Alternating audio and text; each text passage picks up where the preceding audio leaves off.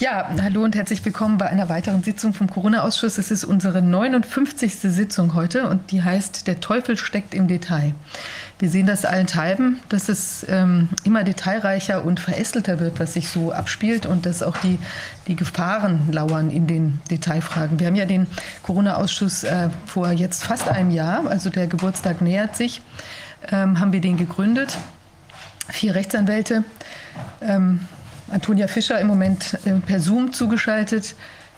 Dann ähm, Dr. Justus Hoffmann, der äh, weiterhin noch im, mit seinem Aktenberg ringt. Also wir hoffen, dass er vielleicht in der nächsten Woche wieder bei uns sein kann. Dr. Rainer Füllmich und ähm, ich, äh, Viviane Fischer, und ich bin äh, genau dazu Volkswirtin und habe deshalb ein ganz besonderes Unbehagen entwickelt, schon sehr früh in Bezug auf die ganze wirtschaftliche äh, Katastrophe, die sich hier abspielt und die wir ja auch immer deutlicher sehen. Ja, äh, ansonsten, wer was sich auch nähert, ist der Geburtstag der Basis. Ähm, die, die Partei, der wir ja auch beigetreten sind, die ist am, äh, wird jetzt am Sonntag, wird die quasi ein Jahr alt. Also es ist sozusagen, ähm, es, ja, kommen Dinge zueinander. Wir, ich wollte kurz noch mal eine allgemeine Betrachtung an den Anfang stellen. Und zwar, wir merken, dass es jetzt ähm, äh, wir hatten das ja schon mal von anderer Seite gehört, dass die Bewegung insgesamt, die maßnahmenkritische Bewegung, doch eine kritische Größe, Größe sozusagen äh, angenommen hat, auch für die Leute, die eben vielleicht ein Weiter so äh, gerne betreiben wollen. Und wir merken, dass ähm, sich in letzter Zeit vermehrt, wie will man es nennen, an uns, äh, sich an uns herangerobbt wird, ja, von verschiedenen Seiten.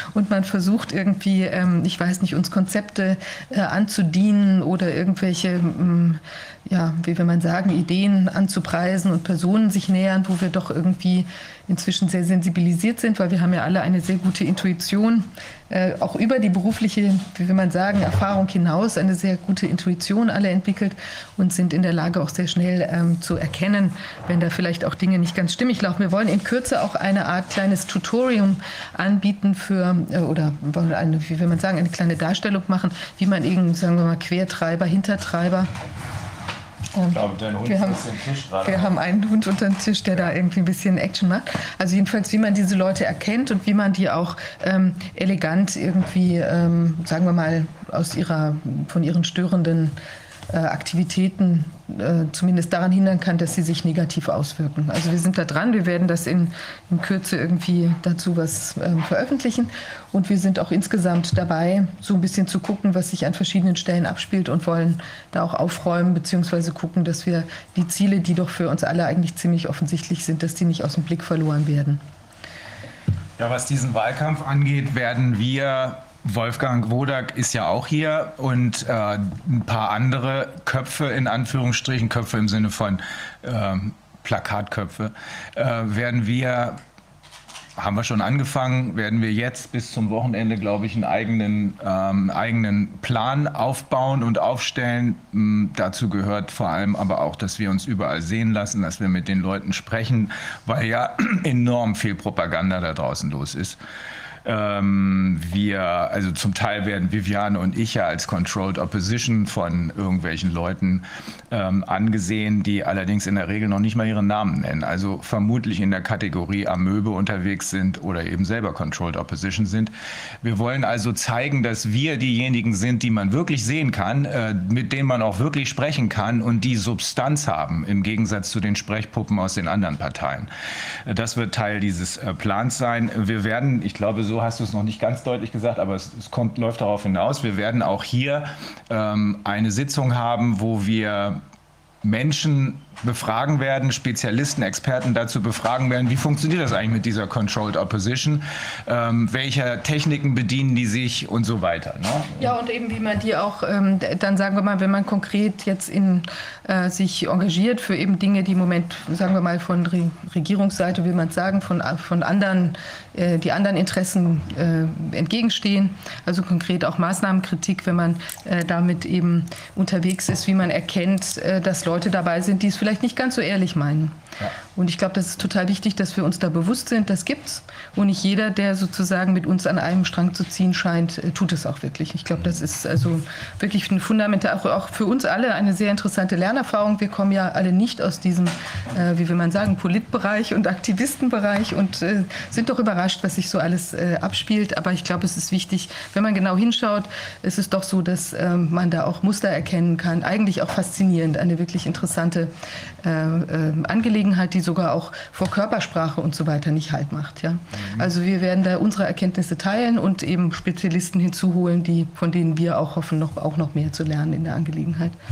Ein Punkt noch, wir hatten hier jemanden, der Volker Eising ist das, äh, der was äh, Eisen, Entschuldigung, der was zur Kernenergie mit diesem Dual Flow Reaktor gesagt hat. Wir haben mehrfach darauf hingewiesen, dass wir das selber gar nicht nachvollziehen können, dass aber die Idee zunächst mal gut klang. Wir haben dann eine Menge Zuschriften und eine Menge ähm, Anfragen und Erläuterungen bekommen. Ähm, also wir wissen nicht, ob das wirklich so funktioniert, äh, wie er sagt. Es wird jedenfalls wissenschaftlich diskutiert. Wir werden dazu sicherlich noch andere Menschen hören. Das, was wir an Zuschriften bekommen haben, werten wir aus und werden dann sehen, dass wir irgendjemanden, der sich mit Energie auskennt, der vielleicht auch diesen Teil der Energieproduktion kennt, ähm, hier im Ausschuss anhören. Denn Energie wird schon ein ganz, ganz, ganz, ganz wichtiger Baustein in dem, ähm, in dem äh, neuen sozusagen gesellschaftlichen Modell sein, in dem wir leben werden. Ähm, Energie ist vielleicht sogar 80 Prozent äh, dessen, worum wir hier weltweit bisher immer gestritten haben. Öl, Kohle und so weiter. Deswegen wäre es natürlich toll, da was zu haben, was dieses Energieproblem löst. Und zwar das scheint sicher zu sein, auf eine sehr, sehr kostengünstige Weise. Das gibt es tatsächlich schon, aber es ist uns offenbar vorenthalten worden, weil ähm, die Leute, die bisher viel Geld mit diesen Energieproduktionen gemacht haben, also Ölindustrie zum Beispiel, äh, weil die äh, solche neuen Techniken nicht wirklich durchkommen lassen. Aber nur um das nochmal zu bemerken, wir wissen, dass da Zweifel angemeldet wurden. Wir wissen, dass da ähm, andere Möglichkeiten der Energieproduktion existieren und wir werden uns das alles anhören. Wir wollten einfach die Diskussion mal in Gang bringen, denn wir müssen ja für die Zukunft, und die wird ja bald mal kommen, äh, wir müssen für die Zukunft in der Lage sein, uns auch zu solchen Dingen zu äußern. Wie wollt ihr mit Energie umgehen? Wie wollt ihr die produzieren? Wie wollt ihr die Gesundheit äh, regeln? Beziehungsweise wie wollt ihr dafür sorgen, dass die weiter bestehen bleibt? Wollen wir jetzt schon eine Parallelgesellschaft aufbauen? Vermutlich ja, aber wir werden das alles sehen. Ja. Ja, wir freuen uns natürlich ganz besonders, dass wir heute den Wolfgang Wodak bei uns haben, mal wieder. Völlig ohne Schlips heute, ganz ungewohnt. Quasi wie fast vor einem Jahr, wo wir ja auch äh, begonnen haben, auch in dieser Besetzung.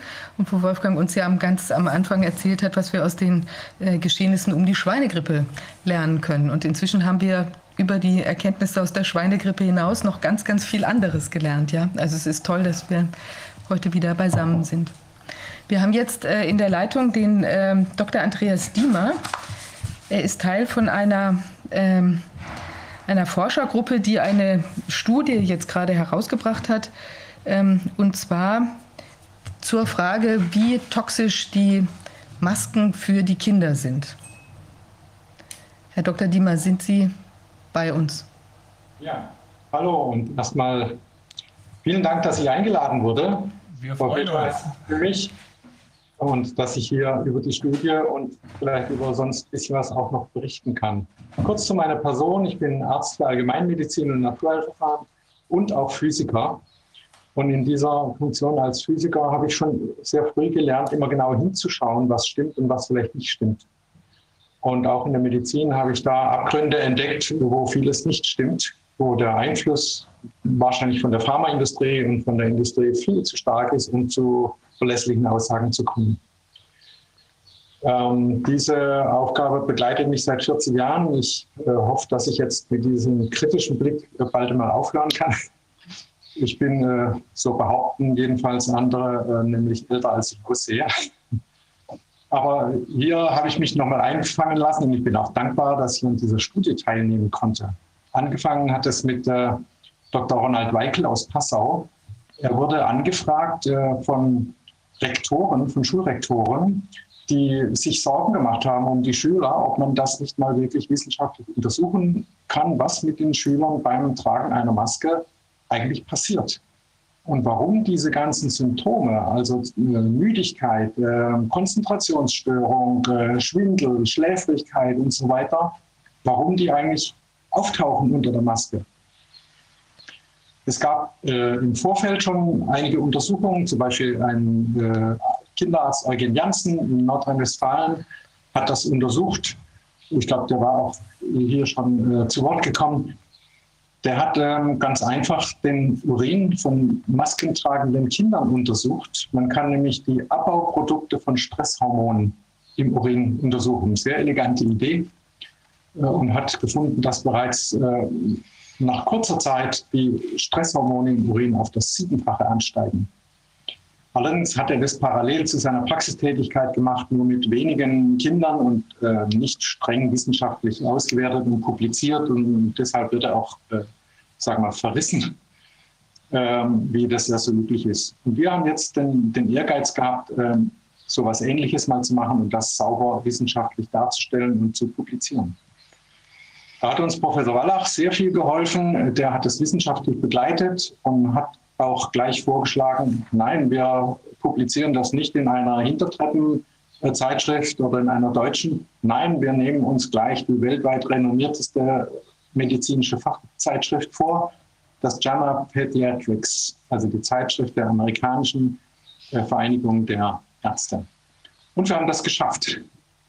Super.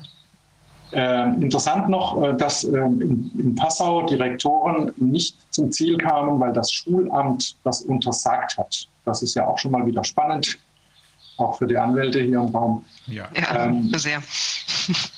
Dann äh, haben wir alternativ, nach Alternativen gesucht und wir haben eine kinderpsychotherapeutische Praxis in Südbaden gefunden von Anna Kappes, die auch dann teilgenommen hat an der Studie. In deren Praxisräumen konnten wir die Untersuchung machen. Und sie hat dafür gesorgt, dass genügend teilnehmende Kinder rekrutiert werden konnten. Wir hatten 45 Kinder. Und so haben wir die Studie gemacht und haben die jetzt im JAMA Pediatrics veröffentlicht und die ist vorgestern erschienen. Wir haben schon im März gemessen, mussten aber warten bis vorgestern 17 Uhr, weil natürlich die Zeitschrift keine vorab äh, verraten haben wollte. Mit, mit welcher Begründung, Herr Diemer, hat äh, Passau, das Schulamt in Passau das untersagt?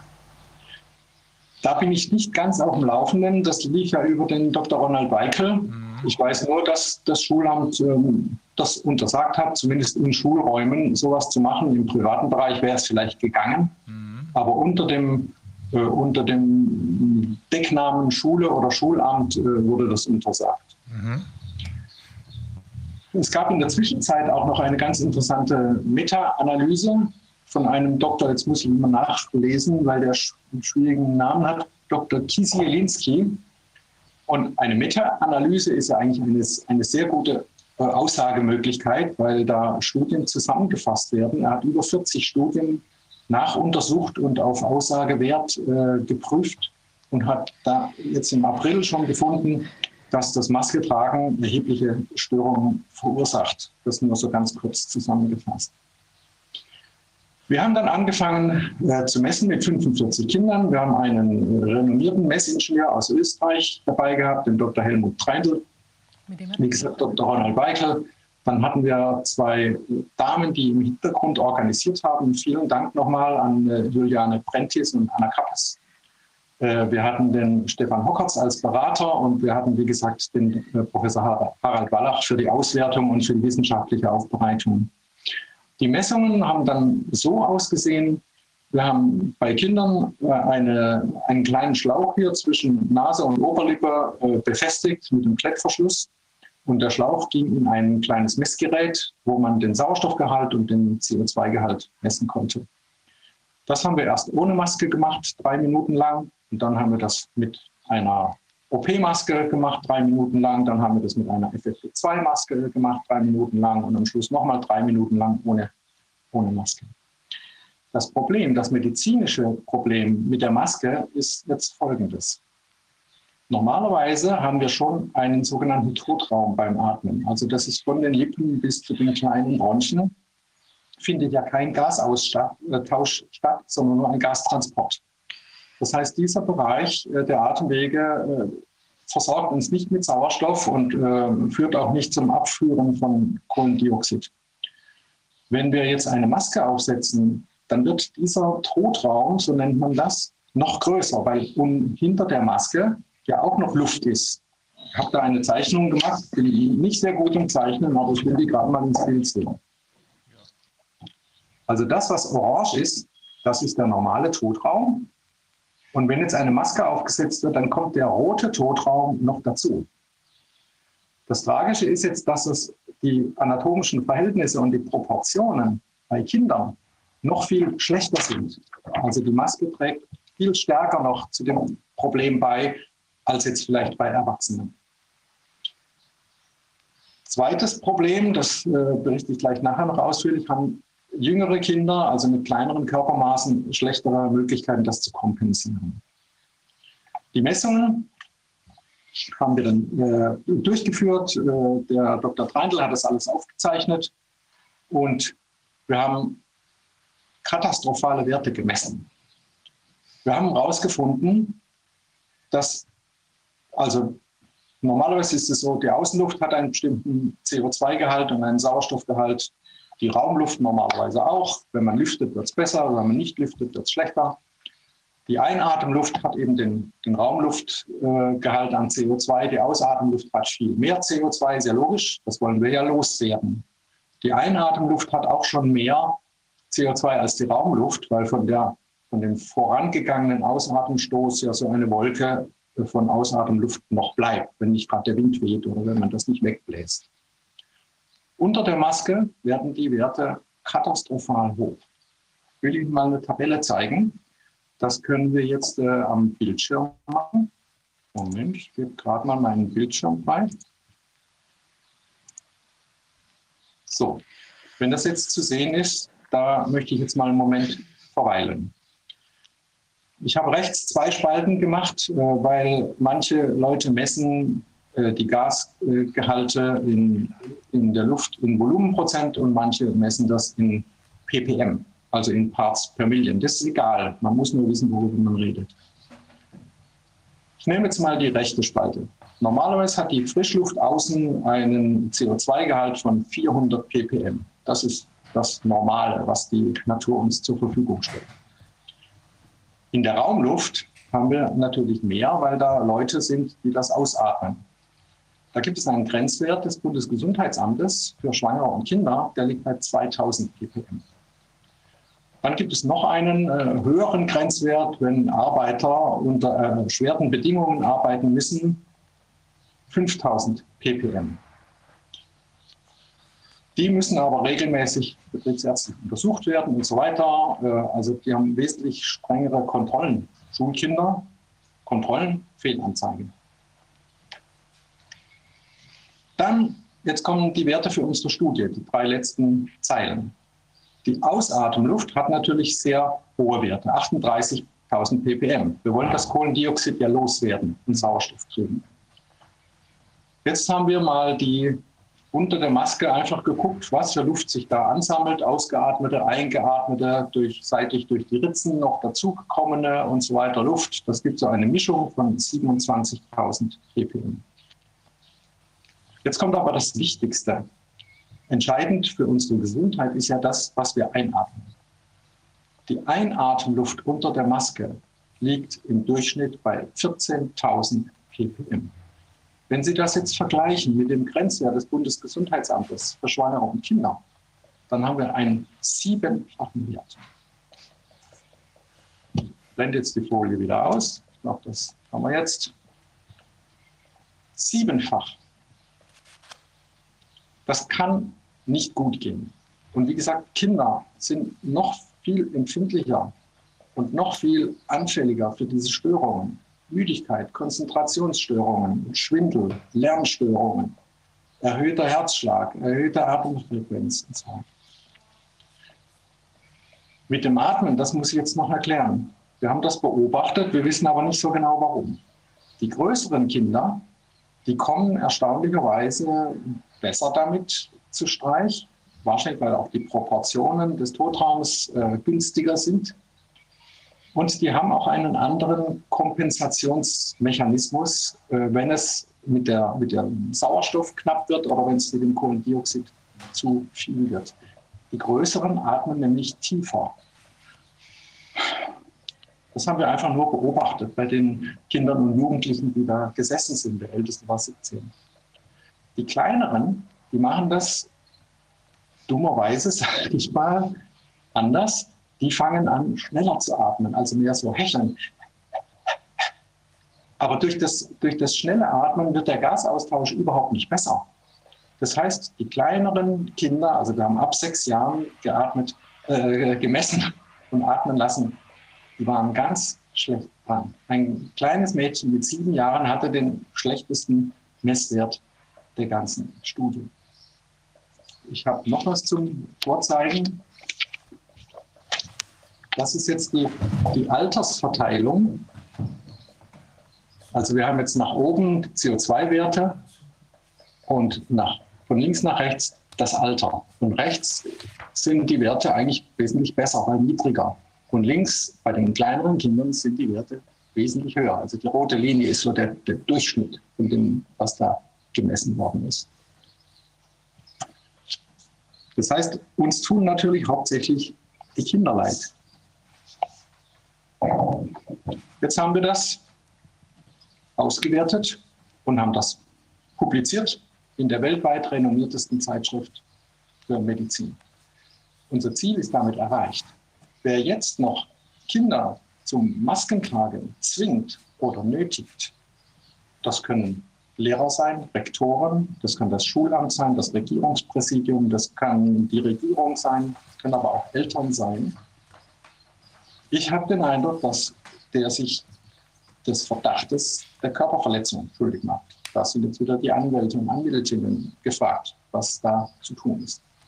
Es kann natürlich sein, dass, so wie es seit anderthalb Jahren üblich ist, dass alle Warnungen in den Wind geschlagen werden, zu allen äh, Erkenntnissen über die Corona-Situation. Aber wir haben jetzt handfeste und beweisbare und unwiderlegbare Tatsachen geschaffen. Und da bin ich unheimlich froh. Das freut den Physiker und den Arzt natürlich auch und mich persönlich auch. Also ich finde es toll, es ist ja wirklich eine ganz großartige Leistung, das auch in dieser Kürze der Zeit ähm, da zustande zu bringen und eben auch in dieses Magazin zu bringen. Und auch erstaunlich, dass da nicht irgendwie noch, äh, ich weiß nicht, das verhindert worden ist. Wir sehen es ja in anderen Studien, die plötzlich nicht reinkommen oder wieder äh, Retraction-Themen äh, am Start haben oder so. Ich meine, es ja. bestätigt ja das, was letztlich bei der, also im letzten Jahr auch bei der Gruppe um, um äh, Renate Holzeisen äh, ja in ähnlicher Weise. Es war ja, glaube ich, ein annähernd oder ich weiß nicht, vielleicht nicht ganz so, äh, also aber in, ähnliche, in die ähnliche Messrichtung ging das. Ja, es ist schon toll, da genaueres zu wissen.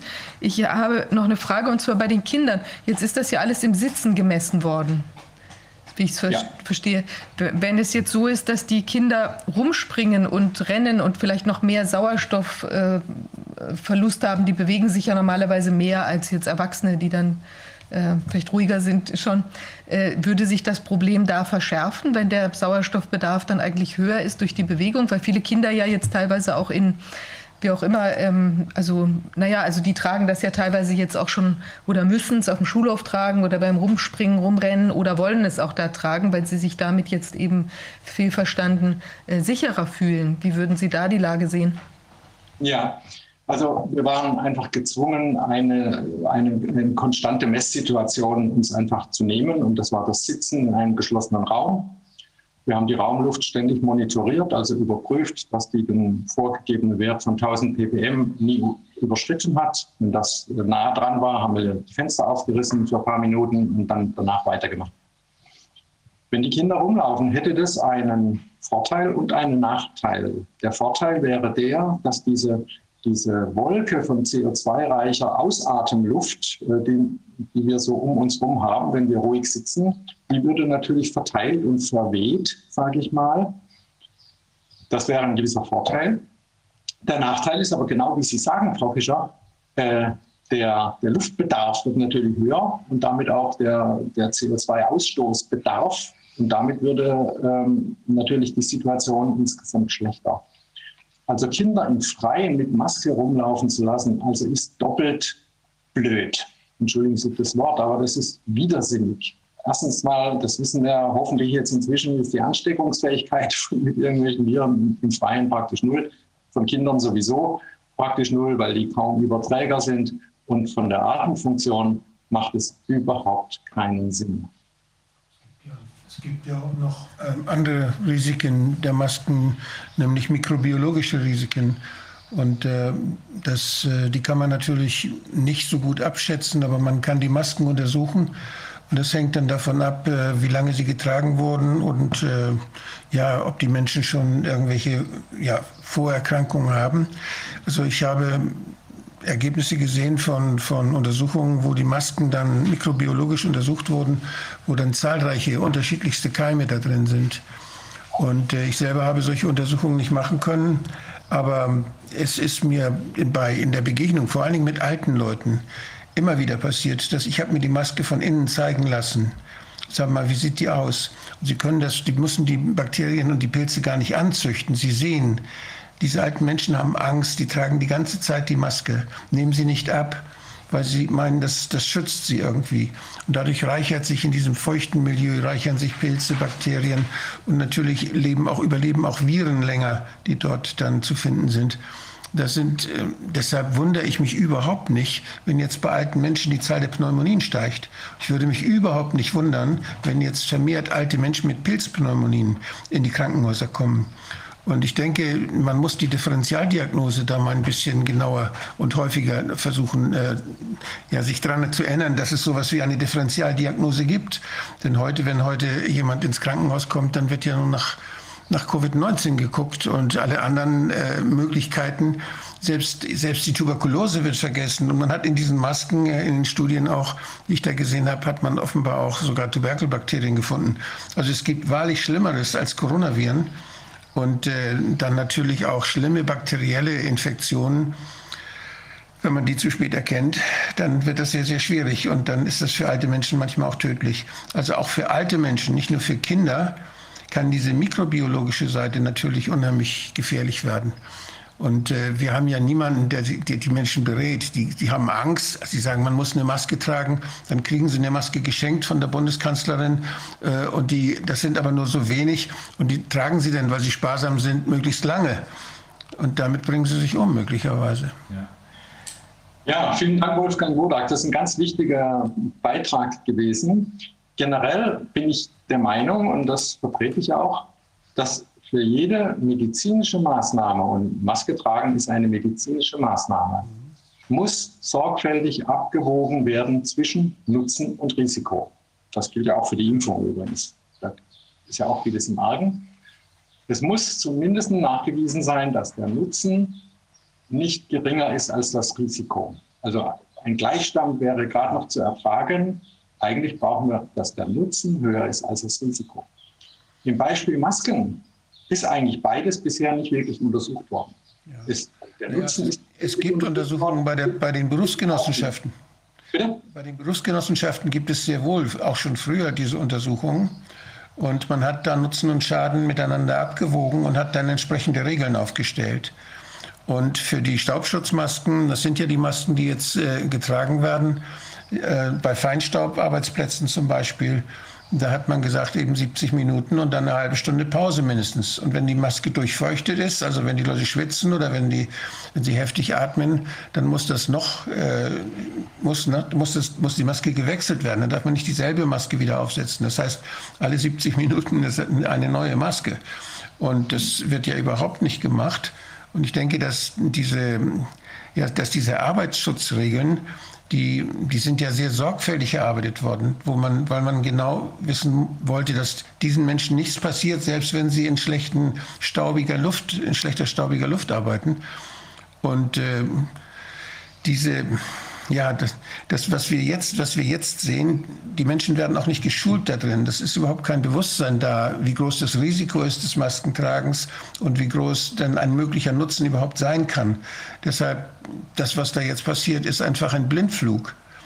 Und äh, genau. gerade bei Menschen, die jetzt nicht geschult sind, die keine arbeitsmedizinische äh, Aufklärung vorher bekommen, da wird natürlich die Maske überwiegend falsch benutzt. Die Leute stecken sie auch in die Tasche und setzen sie wieder auf und jeder weiß das. Oder viel, ich bin eben durch die Stadt gefahren, die haben die alle am, am Ellenbogen äh, kleben.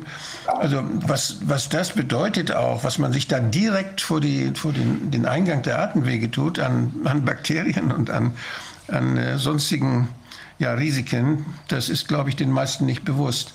Wenn man dagegen den, den möglichen Nutzen sieht, der ja nur darin bestehen soll, dass äh, nicht, dass da keine Viren reinkommen, sondern dass die Tröpfchen bei einer feuchten Aussprache oder bei, bei, im Winter diese die Nebel, die man dann sieht, dass die, diese, diese kleinen äh, Vehikel oder Feuchtigkeitspartikel, wo die Viren dann auch drin sind, dass die höchstens abgefangen werden, aber nicht die Viren.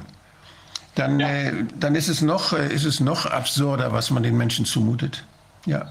Genau. Also ich, ich, meine, selbst wenn die BG Untersuchungen vorlegen kann ähm, bezüglich Staubschutz, das heißt noch lange nicht, dass dann ein Viren, Virenschutz auch gleichzeitig stattfindet mit der gleichen Maske.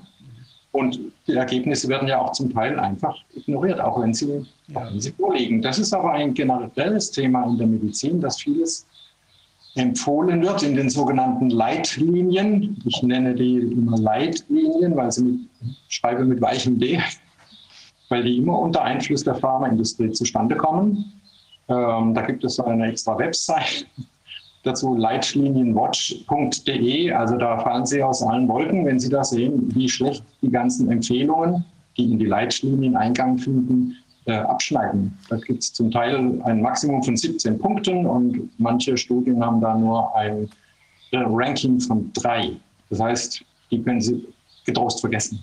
Und so ist es eigentlich jetzt beim ganzen Corona-Thema auch. Wir haben in der Arbeitsgruppe Gesundheit bei Transparency haben wir diese Leitlinien äh, mit unterstützt und Transparency ist eine der Gruppen, die die Unabhängigkeit von Leitlinien auch sehr stark erkämpft hat.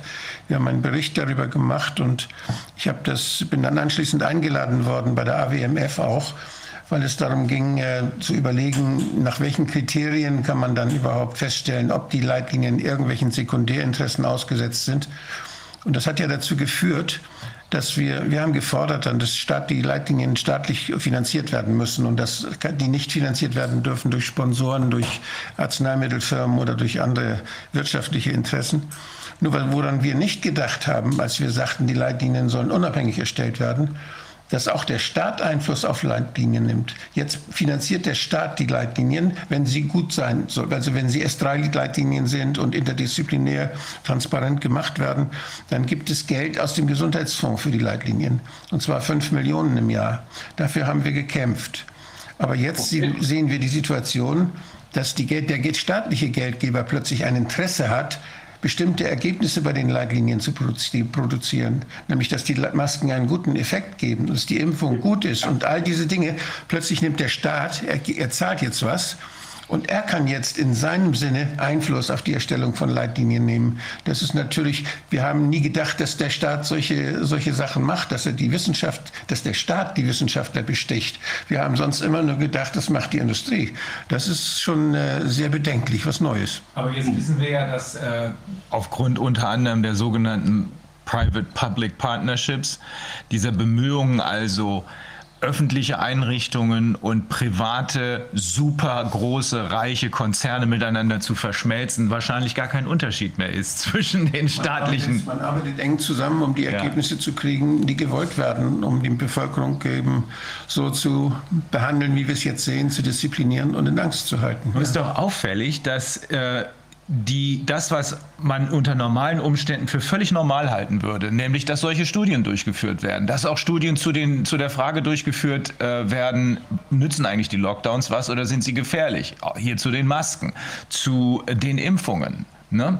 Da wissen wir nun definitiv keine Studien, sondern nur Werbeschleife, Werbeschleife, Werbeschleife in den öffentlich-rechtlichen Medien. Da müssen wir uns doch fragen, welchem Zweck dient diese Verschleierung?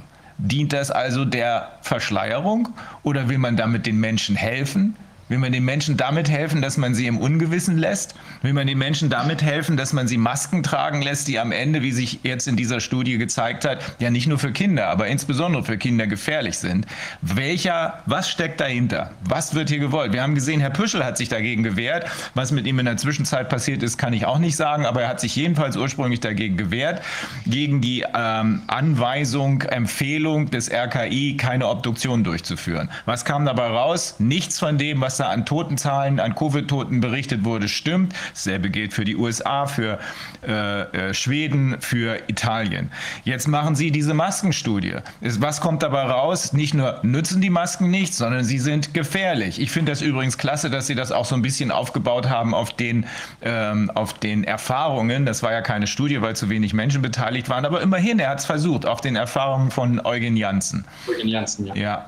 Und ähm, ja, spannend wird sein, was ist denn überhaupt mit den Impfungen? Haben wir da dasselbe Problem? Ist es auch da so, dass es wie bei den, also die Metastudie von Ioannidis hat es ja überdeutlich gezeigt, also es ist wie bei den Lockdowns und wie bei den Masken, da sagt es jetzt ihre Studie, gefährlich ist und nichts bringt, gefährlich ist. Wenn das auch noch der Fall ist, dann müssen wir uns langsam wirklich fragen, worum geht es hier eigentlich? Ich meine, wir fragen uns das schon lange und wir haben auch ein paar Antwortideen dazu. Ja. Ich hab, darf ich noch mal eine inhaltliche Frage stellen?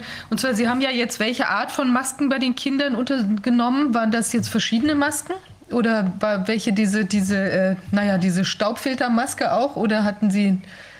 Also die selbstgestrickten haben wir weggelassen, weil die auch nicht mehr zulässig waren. Wir haben ähm, chirurgische und FFP2-Masken getestet. Die Reihenfolge, wie das Kind äh, die nacheinander aufgesetzt hat, äh, wurde statistisch ähm, zufällig ermittelt dass da auch keine, keine Erwartungshaltung seitens der Untersucher oder irgendwie das Ergebnis verfälschen konnte. Also wir haben das losgezogen gewissermaßen, welche Maske als erstes aufgezogen wird und welche als zweites aufgesetzt wird. Aber äh, diese Stoffmasken, diese selbstgenähten, ganz netten Dinger, die haben wir weggelassen, weil die auch eigentlich nicht mehr, nicht mehr in Verkehr sind sozusagen. Mhm. Und die Ergebnisse waren bei beiden Maskentypen ähnlich? Die waren bei beiden Maskentypen ähnlich. Das war auch ein bisschen überraschend. Wir haben eigentlich erwartet, dass die FFP2-Masken das noch schlimmer machen, weil die ja angeblich dichter sein sollen als die chirurgischen, was, die, was den Durchgang von, von Gasen angeht. Aber da haben wir geringe Unterschiede, aber nicht statistisch verwertbare Unterschiede ähm, gefunden. So ist es, ja. Noch ein paar Sätze zur, zur Dauer der ganzen Untersuchung. Also angefangen hat das Ganze im Januar, gemessen haben wir Ende März, glaube ich.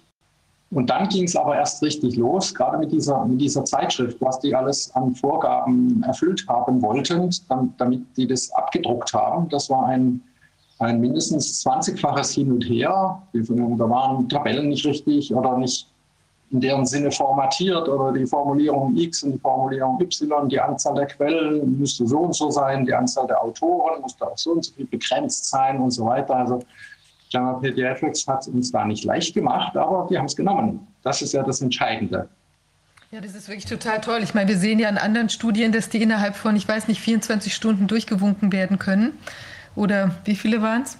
Ähm, jedenfalls ist es schon erstaunlich und wenn man eben, also wenn man nochmal den Vergleich sieht, wie es eben vielleicht sonst normal ist, dass nochmal nachgefragt wird oder Dinge äh, aufgeklärt werden und bei den 24-Stunden-Arbeiten da oder Durchsichten, da gibt es ja dann auch viele Fehler, die auftreten können, ja, wie wir bei dem Drosten-Ding gesehen haben. Und äh, sagen Sie jetzt noch eine andere inhaltliche Frage, die, ähm, wenn man jetzt noch kleinere Kinder nimmt, also wir haben ja die, wir, ich habe neulich ein kleines Video gesehen und sehe es ja auch teilweise hier so in, im Straßenbild, dass es ja auch teilweise Kinder gibt, die noch viel kleiner sind, die schon mit irgendwie können gerade kaum laufen. Und da gab es ja neulich so einen Clip, wo, die, wo das Kind dann auch so fast einen Angstzustand bekommen hat, als die Maske runtergenommen wurde, weil es offenbar so von den oder das so vorgelebt bekommt, dass es das als ganz wichtig erlebt, dass die Maske auf dem Gesicht sein muss. Also wie würde sich denn das da verhalten? Das ist ja möglicherweise von dieser, was Sie sagen, Totraum und äh, wahrscheinlich sogar noch schlimmer, wenn man sich noch so ein flacheres Kindergesicht vorstellt, wie die ja bei einem ganz kleinen Kind dann noch so ist, Nase noch kleiner und so weiter. Wie ist, wie ist das zu sehen? Ja, klar, Frau Fischer, wahrscheinlich äh, leiden die noch kleineren noch mehr, weil auch die Proportionen noch schlechter sind. Also der, das Maskentotraumvolumen im Vergleich zum Bronchialtotraumvolumen noch höher ist und damit die, die Atemgasaustauschmöglichkeit noch schlechter ist. Wir haben uns aber auf, auf Schulkinderalter äh, begrenzt aus technischen Gründen. Wir mussten eigentlich voraussetzen, erstens, dass die äh, 20 Minuten da sitzen bleiben können, bevor sie wegrennen und nach Mama rufen oder äh, aufs Klo müssen oder so. Das waren, waren, einfach technische Grenzen, die wir einhalten wollten. Und es war auch äh, nicht ganz einfach, äh, das Okay von der Ethikkommission zu kriegen, gerade bei Kindern. Und äh, dazu war es notwendig, dass die Kinder lesen können. Und die haben einen kindgerechten Aufklärungsbogen gekriegt.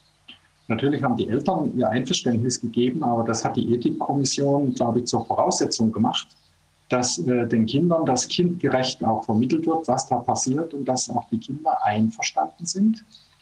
Und auch, das war auch im Aufklärungs- und Einwilligungsbogen äh, so vorgesehen und vorgeschrieben, dass ein Kind auch während der Messung selber entscheiden kann, dass es aufhören will.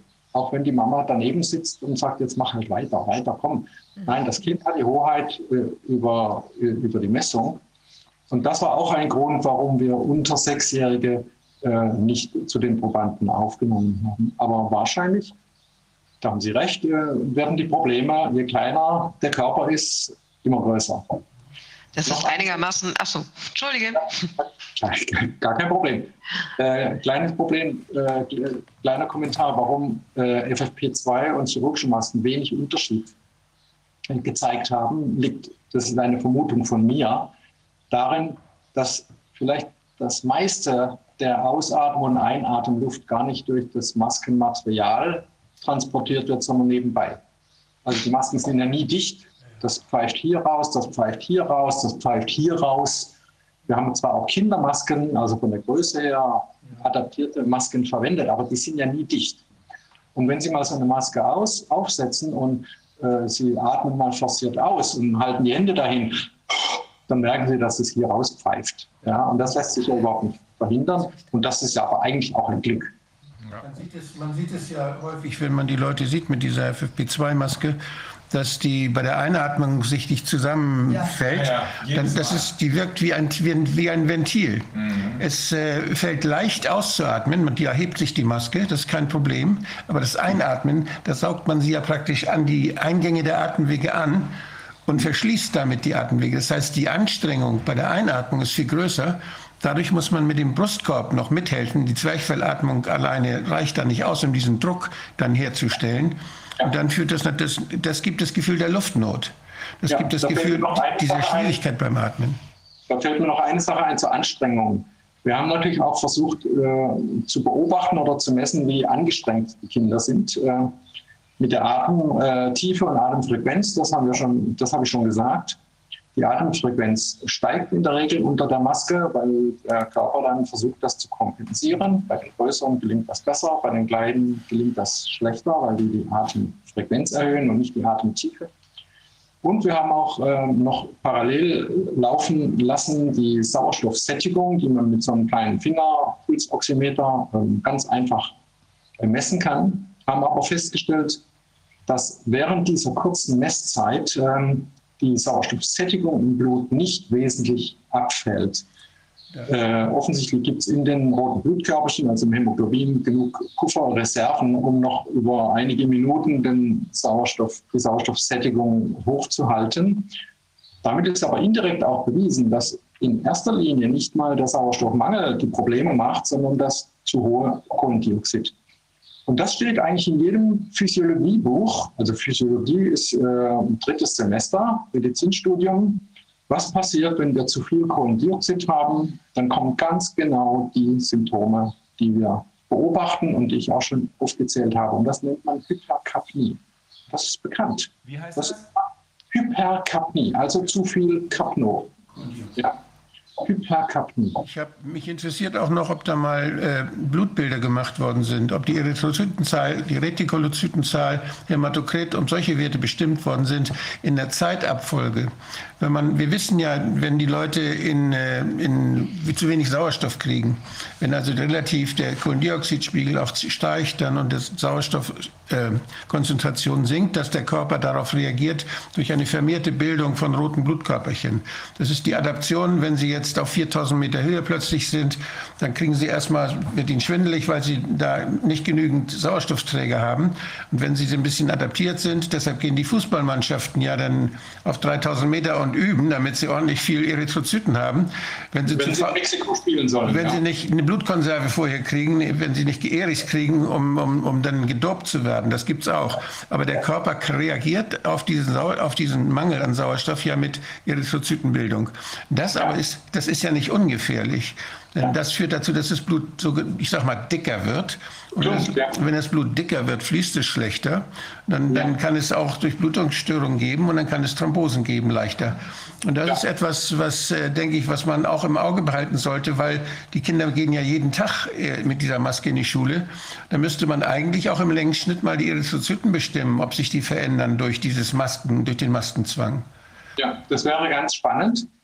Äh, das haben wir aber nicht gemacht, auch wieder aus äh, Gründen, dass wir sonst keine Genehmigung der Ethikkommission auf diesem einfachen Wege bekommen hätten. Also wir die Ethikkommission das fordern müssen.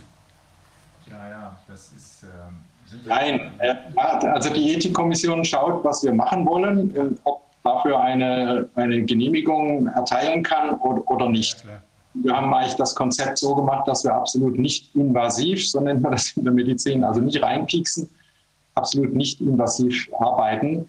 Äh, sonst hätte das ganze Prozedere natürlich noch viel mehr Aufwand bedeutet. Auch die Nachbeobachtung, die Blutveränderungen kommen ja erst ein, zwei, drei Wochen äh, später. Das wäre sicher spannend. Aber gut, äh, Sie werden Verständnis haben, dass wir das jetzt erstmal nicht gemacht haben. Ja, klar. Es ist erstaunlich, äh, dass Sie das in dieser Zeitschrift publizieren konnten. Ähm, ja. Ich habe ich hab das eben schon mitbekommen, als Sie gesagt haben, es ging 20 Mal hin und her, alle möglichen formalen Sachen.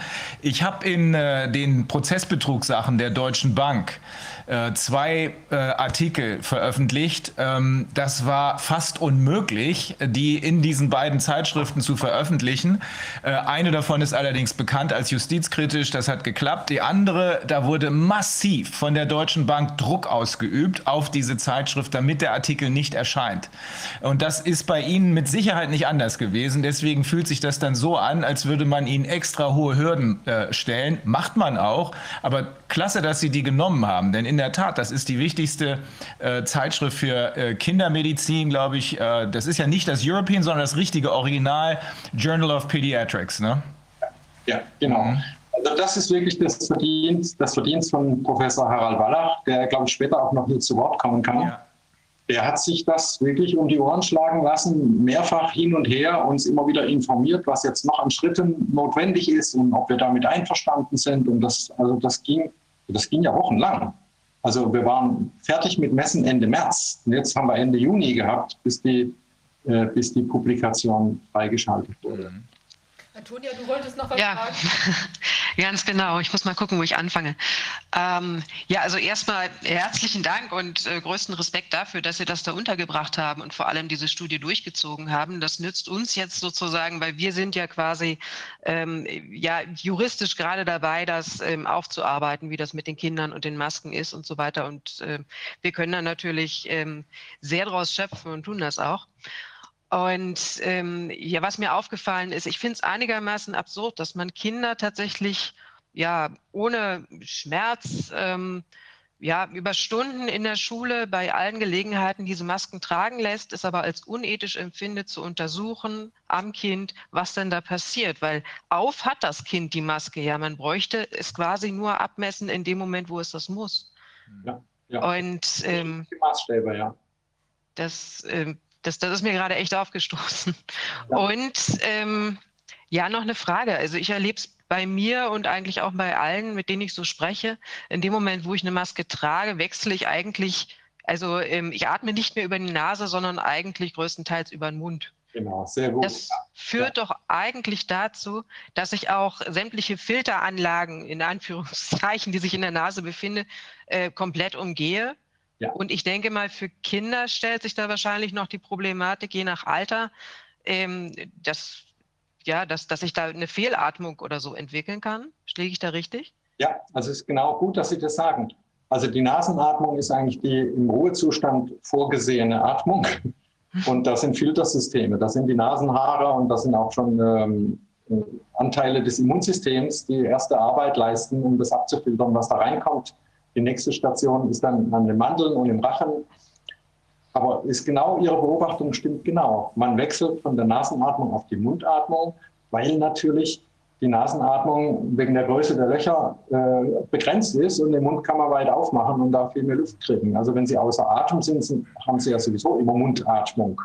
Und offensichtlich haben, sind Sie unter der Maske auch schon gewissermaßen außer Atem. Es gibt ein, eine, ein richtiges Krankheitsbild für Mundatmer. Also die, die, es gibt ja Kinder, die haben eine Adenoide Facies, sagt man. Das heißt, ja. wenn, wenn ihre, ihr lymphatisches Gewebe im Nasenrachenraum die Atemwege verlegt, dann müssen sie durch den Mund atmen. Dann ja. sieht man, die laufen immer mit offenem Mund rum und atmen noch. Mhm. Die kriegen auch ganz leicht dann eine Bronchitis, die kriegen Asthma und ähnliche Dinge. Die kriegen also große Beschwerden die Nase, die hat ja eine tolle Funktion. Die ist ja nicht nur, dass sie filtert, dass sie und das Staub an der feuchten Schleimhaut kleben bleibt und dann das Immunsystem Gelegenheit hat, sich das anzugucken, sondern das ist auch, dass die Nase ja die, die Atemluft hundertprozentig Wasserdampf sättigt. Bis wenn, wenn das unten in den Bronchien ankommt, dann haben wir sieben, hat die Luft, die Atemluft durch die Nase 37 Grad Körpertemperatur und ist hundertprozentig Wasserdampf gesättigt. Also genau das, was wir brauchen. Und wenn wir die Nase ausschalten, dann ist sie nicht gesättigt, dann ist sie trocken, dann trocknet das aus und es gibt alles Entzündungsreize und, und Krankheits, äh, ja, an, das führt zu vielen bronchitischen Symptomen. Ja, vielen Dank, Herr Rodak. Das ist genau das entscheidende Argument. Die Nasenatmung brauchen wir, um gesund zu bleiben und die Maske verhindert das. Aber ist es nicht auch so, dass wenn ich so stoßartig durch den Mund ausatme, da kommt doch eigentlich auch dann, also einmal ist ja dann wahrscheinlich auch die, die Viren- und Bakterienfilterung in die andere Richtung, äh, ist wahrscheinlich noch mal viel schlechter, weil wahrscheinlich wird doch in den Nasenhaaren und sonst was da auch noch einiges aus dem Inneren übrig bleiben. Und ist das nicht viel mehr Luft, was dann da rauskommt oder nicht? Das glaube das glaub ich nicht so relevant, weil in der Nase sitzen die auch, und wenn du durch die Nase atmest, gehen die auch da raus. Also das, das, das nimmt sich nichts. Das okay. ist also, glaube ich. Hm, ich glaube auch nicht. Ist aber auch, glaube ich, nicht untersucht, soweit ich weiß. Nee. Es ist abenteuerlich. Also wenn man das im Detail anschaut, ja wirklich hier der Teufel, Teufel steckt im Detail. Der Titel unserer heutigen äh, Sitzung, es steckt wirklich im Detail. Es ist wirklich der absolute Wahnsinn, was da mhm. ähm, sich hier immer wieder zeigt. Aber alles ist, alles ist beobachtbar, alles ist feststellbar. Nur es soll nicht festgestellt werden. Ich glaube, das sollte doch langsam mal einigen Leuten zu denken geben. Ne? Vieles. Ja, und wenn es festgestellt ist, soll es nicht angeguckt werden. Ja, und wenn es dann doch angeguckt wird, dann ist es rechts, rechts, Nazi, Nazi. Ne? Ja, ja, klar. Natürlich. Als Neurologe, also als, als Lungenarzt ist es ja mein tägliches Brot über viele Jahrzehnte jetzt gewesen, äh, diese Dinge Menschen dazu beraten und ihnen über die Atmung und über die richtige Technik und über die Möglichkeiten der Infektion und, und Allergie und Allergene, die, die abgefiltert werden. Und also diese ganzen Dinge, die, die erläutert man ja seinen Patienten. Und da gibt es ja auch schon Studien, die, die, ja, die jeder wissen muss, der, der so arbeitet und der als lungenärztlich tätig ist. Und äh, es gibt ja auch Studien über den Sinn und Unsinn von Masken. Die sind ja schon lange bekannt. Und eine der wichtigsten Beobachtungen, die ich jetzt äh, machen konnte, seit äh, der, dieser ganzen, dieses Beginn dieses Wahnsinns, das ist die, dass die Studien, die zum Thema Masken gemacht wurden, vorher, vor, vor Januar 2020, eigentlich immer sehr skeptisch waren, was den Nutzen angeht. Ich habe sogar mehrere Studien dann entdeckt, wo die Operateure ohne Maske operiert haben ja. und, und wo dann festgestellt wurde, so schlecht, die Ergebnisse waren gar nicht schlechter. Die haben also kaum, man hustet ja nicht in die offene Wunde rein, sondern die sehen sich dann schon vor, auch wenn sie keine Maske haben. Und da ist, sind wen, genauso wenig Infektionen gewesen wie bei den Operateuren mit Maske. Also selbst da, wo alle jeder sagen würde, da muss eine Maske sein, da hat es klinische Studien oder hat Studien gegeben, die das nicht gezeigt haben, den Nutzen. Äh, aber, aber die anderen, aber was die Viren angeht, was die Rückhaltemöglichkeit von Viren angeht, da hat es in allen Studien, Metastudien, keine Beweise dafür gegeben, dass diese, diese Masken was bringen in, zum, beim Schutz gegen Viren. Und, erst das darf man sie auch nicht anordnen. Entschuldigung, dass ich jetzt da reingrätsche. Dann darf man sie auch nicht anordnen. Das ist dann ja. ja aber seit 2020 gibt es plötzlich Studien, die sagen, ja, vielleicht bringt es doch was. Und das, die sagen alle so, wir wissen es nicht genau, aber das spricht vieles dafür, dass es doch einen Nutzen hat. Aber erst seitdem offenbar diese, diese Forschung entsprechend äh, finanziell angereizt wird. Genau. Erst nachdem man sie für genau diese Agenda brauchte. Ne? Es ist so offensichtlich, dass man eigentlich nicht mehr ernsthaft darüber streiten kann. Wir müssen jetzt sehen, weil wir haben noch ähm, jemanden jetzt in der Leitung warten, ähm, die, oh, aber ich will Sie überhaupt nicht abbrechen, Herr Dr. Diemer. Äh, fehlt noch was? Ist noch was zu ergänzen? Ich habe noch ein kleines pikantes Detail zum Schluss. Ja. Ich habe ein äh, Video selber aufgenommen vorgestern, um die Maskenstudie äh, kurz zu erklären. Neun Minuten oder sowas, habe die auf YouTube hochgeladen. Zehn Minuten später war sie gelöscht. Hm, zehn Minuten. Na, ich hätte gegen die Richtlinien von YouTube verstoßen. Ich hätte nicht die Richtlinien der WHO sind. Also das ist inzwischen genau. ebenfalls offensichtlich. Die WHO hat eine eigene Propagandaabteilung. Wie heißt sie nochmal? Hat äh, in, in, Infodemic, so heißt die, ähm, hat äh, eine eigene Propagandaabteilung und das ist die Abteilung, die dann gleichzeitig einwirkt auf YouTube und so weiter.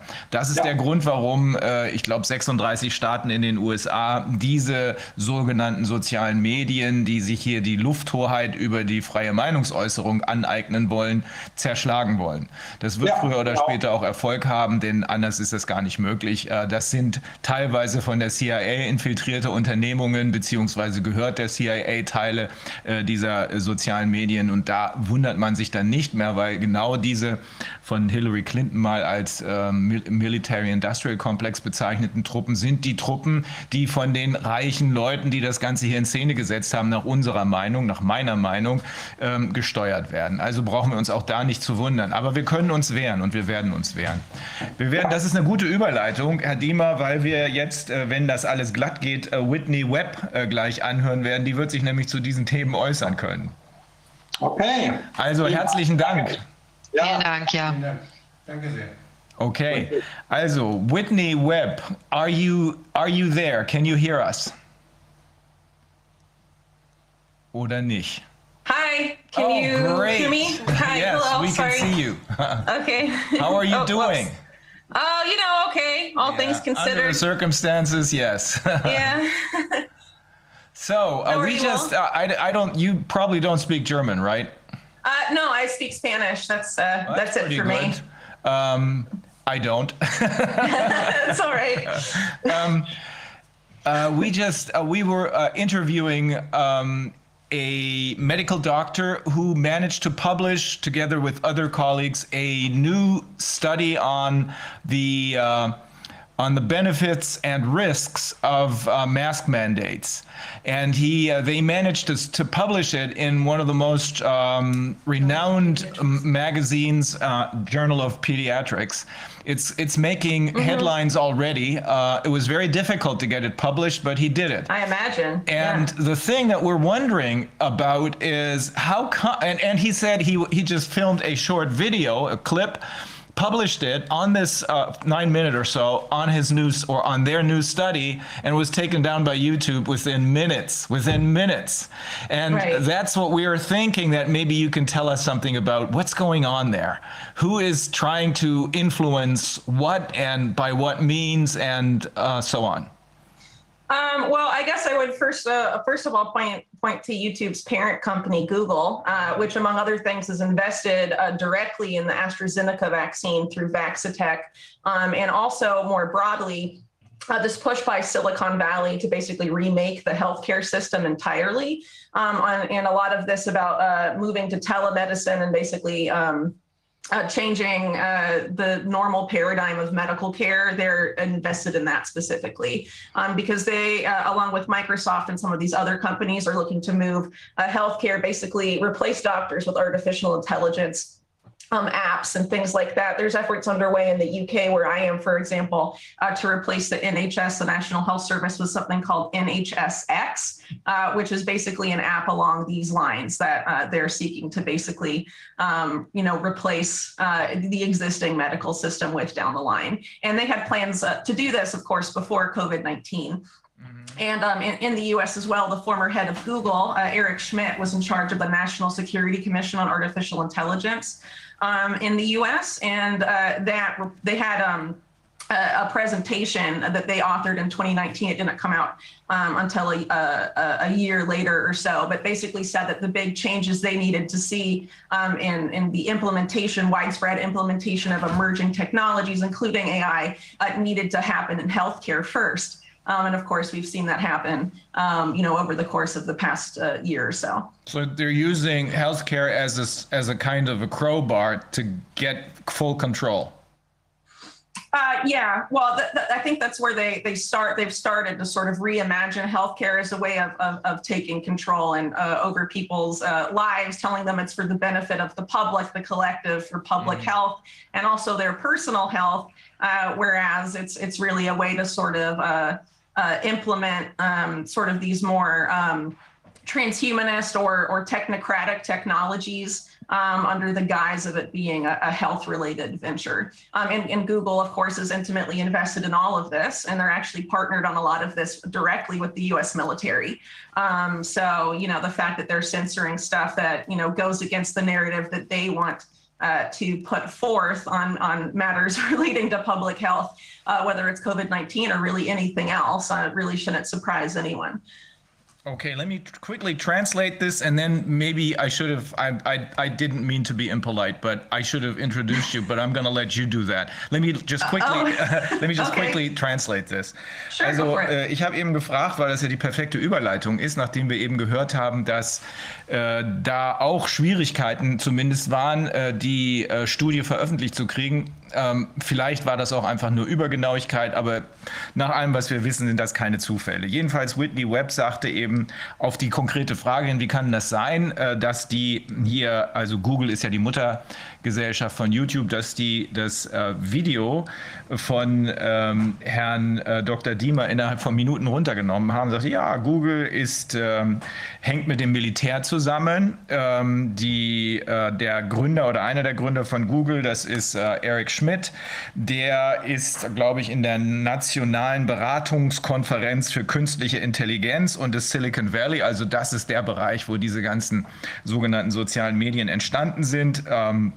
400 ähm, Meilen äh, äh, östlich unserer Ranch übrigens. Ich glaube, da muss ich weg.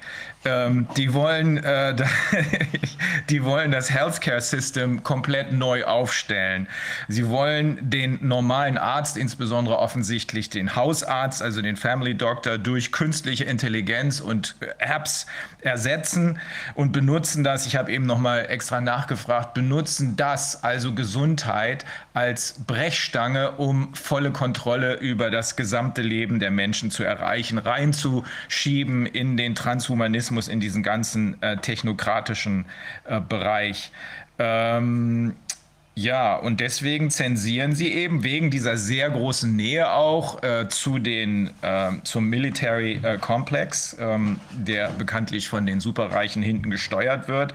Ähm, deswegen zensieren sie alles, was gegen ihre Interessen, gegen die Regierungsinteressen, aber wir wissen ja inzwischen, die Regierungsinteressen sind vielleicht gar nicht die Regierungsinteressen, also die Interessen des Volkes, sondern dieser Konzerne. Deswegen zensieren die das, ja? Genau, sie hatte auch noch den Punkt, dass äh, Google über, ich glaube, Wax Attack oder so bei AstraZeneca auch investiert oh, ja, ist ja, selbst. Ja, mhm. Yeah, this is uh, what was that? Uh, Google is invested in AstraZeneca. Yeah, so the AstraZeneca Oxford vaccine, they've been publicly framing for a long time as nonprofit. Uh, that's not exactly true because the two developers of that at the Jenner Institute at Oxford, Sarah Gilbert and Adrian Hill, have a company uh, on which the technology of that vaccine is based called Vaxatech, and Google Ventures is one of the main investors in that uh, in that company, which is set to make a lot of profits as soon as uh, they decide that the pandemic, from their perspective, has ended, uh, which they can make uh, that declaration they can make as a as a company uh, whenever they feel like it, really. so, let, let, yeah. Now, now mm-hmm. because before I forget, uh, what is your background? I saw a couple of videos with, with you. One of them was an interview with uh, Bobby Kennedy, for example, and I know mm-hmm. you're also at least also, if not maybe that's your uh, real job. You're a investigative journalist, right? Yeah, so I started off um, being a staff writer for Mint Press News, um, which is a US based media outlet. Um, I eventually became their senior investigative reporter.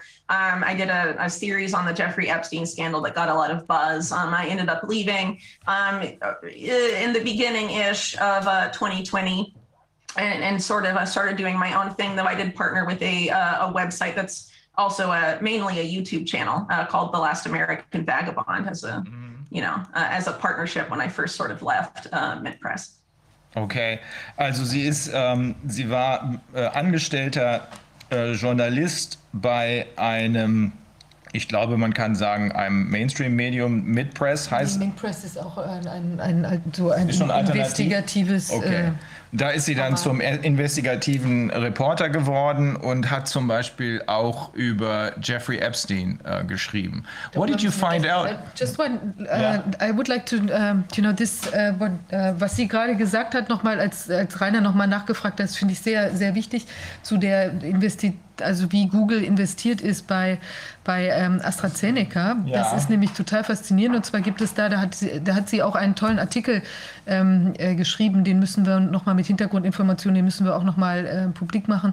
Äh, und zwar ist es so, dass die beiden Gründer ähm, oder, oder äh, Besitzer von dieser mhm. Wax Attack, so. die haben nämlich ein quasi, das wird im Moment ja als, als sozusagen äh, gemeinnützig deklariert und ist non-for-profit, also da bekommen die im Moment gar kein Geld. Aber in dem Moment, wo die sagen, die Pandemie ist zu Ende, in dem Moment kann Geld verlangt werden für, dieses, äh, für, dieses, für diesen Impfstoff.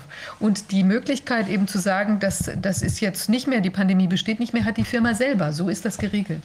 Das ist faszinierend. Also das heißt, die können jederzeit sagen, Pandemie ist Schluss, jetzt klingelt bei uns die Kasse. Also diese ganze, ähm, also ich meine, wir wissen ja, wie problematisch diese äh, Stoffe sind, die da verimpft werden, aber trotzdem ist es ja so, die haben jederzeit die Möglichkeit, jetzt steigen wir aus der, aus der Gemeinnützigkeit aus und, und machen es zu einer Profitmaschine. Also Wax Attack kann das machen? Ja, Wax Attack. so I, we didn't. I uh, I didn't quite understand. How does this work? How can they end the pandemic? And what happens if they say this is the end? Vax attack, I guess. Yeah. Well, it's it's how they set this up. So they just declare it as that. They can uh-huh. do that as a company, but they don't necessarily have to publicly say if that's the case or not. And then they can begin uh, generating more profit than they have been um, off of the AstraZeneca vaccine candidate. Mm-hmm. Um, I should mention also that in addition to, uh, in addition to Google, um, the UK government is also directly invested in Vaxitech and is expected to make a profit off of that uh, vaccine, despite you know how it was presented to the public. Um, and then the other uh, main um, uh, stakeholder is uh, Bravos Capital, which, um, if I'm not mistaken, was set up by the um, former head of global equity trading at Deutsche Bank. So those are the people that uh, fits right in. Fits right in. yeah. Mm-hmm. And also here, you know that this CureVac, which holds the patents on the BioNTech um, mm-hmm. Pfizer vaccine, uh, the the German government had also also invested a lot of money into yeah, that. Not, in, not surprising. No, in, oh, in okay. CureVac. Yeah, Cure, uh, mm-hmm. CureVac is owned. I think twenty percent twenty percent of the shares is owned by the German mm-hmm. government, and they seem to be the patent holder to the um, to the vaccine. I forget the name. Oh, that would be the Pfizer vaccine and the, the, the vaccine, BioNTech yeah, one. BioNTech, mm-hmm. yeah. Mm-hmm. Okay, so is that all? I mean, we have now three shareholders uh, or people or companies that have invested in Vaxattack. We have Bravos Capital with Deutsche Bank. In, yeah, in yeah. Well, technically, the Bravos Capital investment is through something called Oxford Science Innovation, and um, Bravos Capital is the main shareholder of that. Okay. Right. So they sort of hide it uh, mm. in a, a few ways. And then there's the UK government, and yeah. Uh, mm-hmm. and there's Google. Google Ventures, yeah, is, is and Google's been really uh, not well. Yeah, there's um the Sequoia Capital uh, Chinese branch, uh-huh. and um, Fosun Pharma, which I believe is a Chinese pharmaceutical company. How's that? Oh, and the, how's that the spelled? Wellcome Trust also. The Welcome um, Trust also. Well, everyone. Well, yeah, well, uh, well, Wellcome Trust is intimately involved with the AstraZeneca vaccine. Period. Uh, mm-hmm. They're the institution most involved with them to a significant degree, um, and they have uh, some pretty disturbing eugenicist links um, that we mm-hmm. can get into if those are of interest. Um, but the um, uh, it's through Oxford uh, Science Innovations, um, one of the uh, the Wellcome Trust investment. Okay, I got it. Das müssen wir kurz übersetzen. Also, so is this this is something that I have never heard before. I mean, Viviana has obviously heard of this before, but is this one of the major vehicles that we're um, that we're discussing right now in the context of the of this uh, vaccine scheme, Va- uh, Vax well, attack?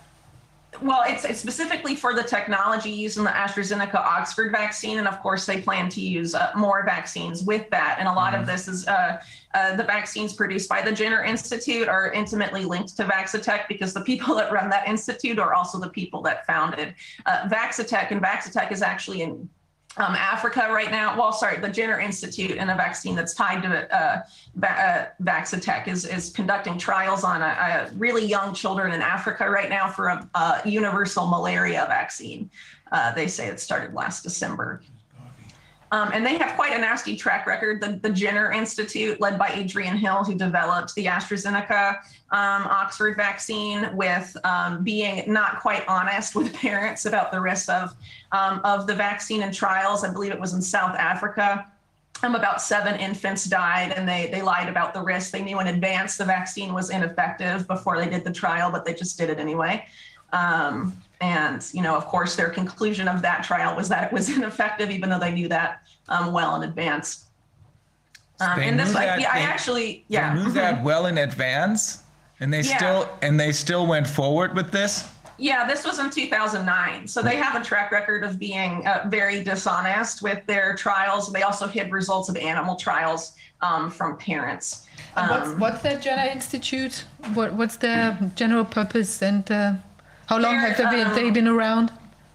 Well, okay, so originally they were um, a public private partnership with GlaxoSmithKline in the UK government in the 1990s. And then eventually uh, GlaxoSmithKline pulled out and they were essentially remade. And I believe they were reopened in 2005. Um, they're essentially one of the main vehicles at Oxford University for vaccine development, um, but also more broadly for uh, UK vaccine funding research in general, uh, because the head of the Jenner Institute, Adrian Hill, is also the, the chief person at the uh, UK Vaccine Network, which decides which vaccine technology to research, what vaccines to fund, and what vaccines to give uh, to the to the population, but also uh, not just in the UK but globally through vaccine philanthropy.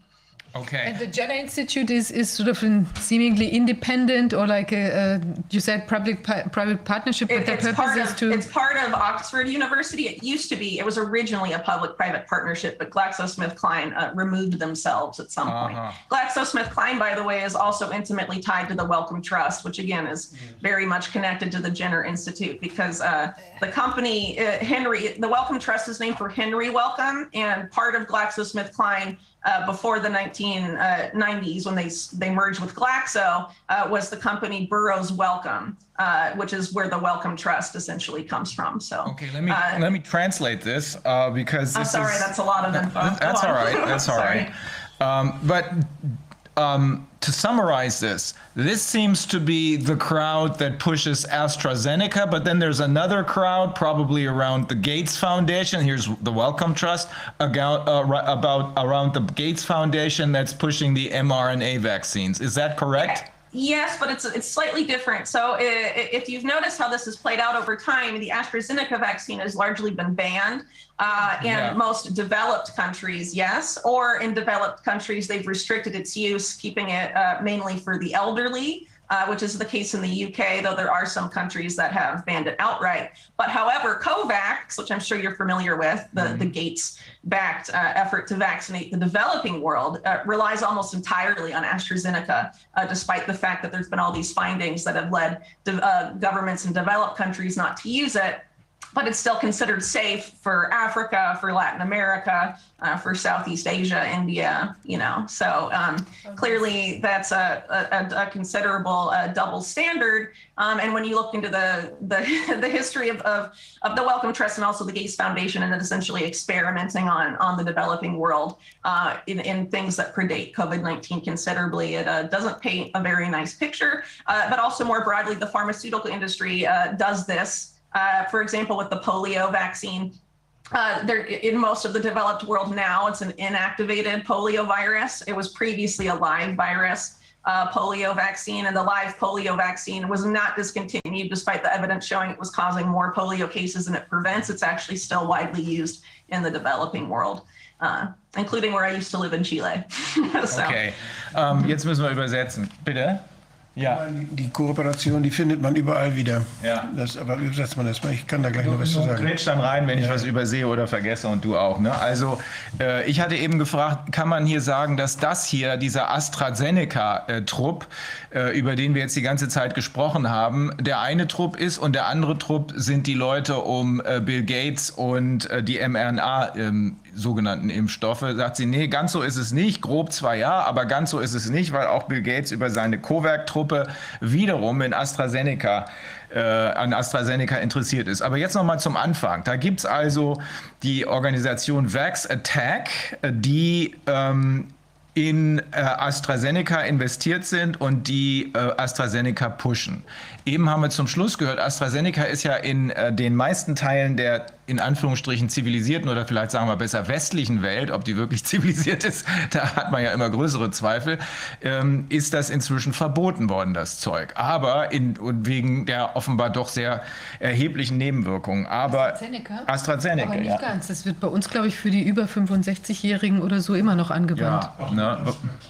Auch in Arztpraxen und wer will. Ich glaube, das ist irgendwas, ich hatte was gelesen, dass man, glaube ich, jetzt speziell unterschreiben Ja, aber muss. es gibt etliche sowas. westliche Länder, wo es absolut so, nicht äh, verboten worden ist. Aber Weiß ich nicht, natürlich, aber- was weg muss, muss weg dann. Deswegen, also, ah ja. Jedenfalls in diese Gruppe investiert, in diese Vax Attack ist unter anderem Google, ist unter anderem zwei Firmen, Sequoia irgendwas und noch eine, das sind Chinesen. Über Bravo Capital und noch jemanden ist die Deutsche Bank da drin.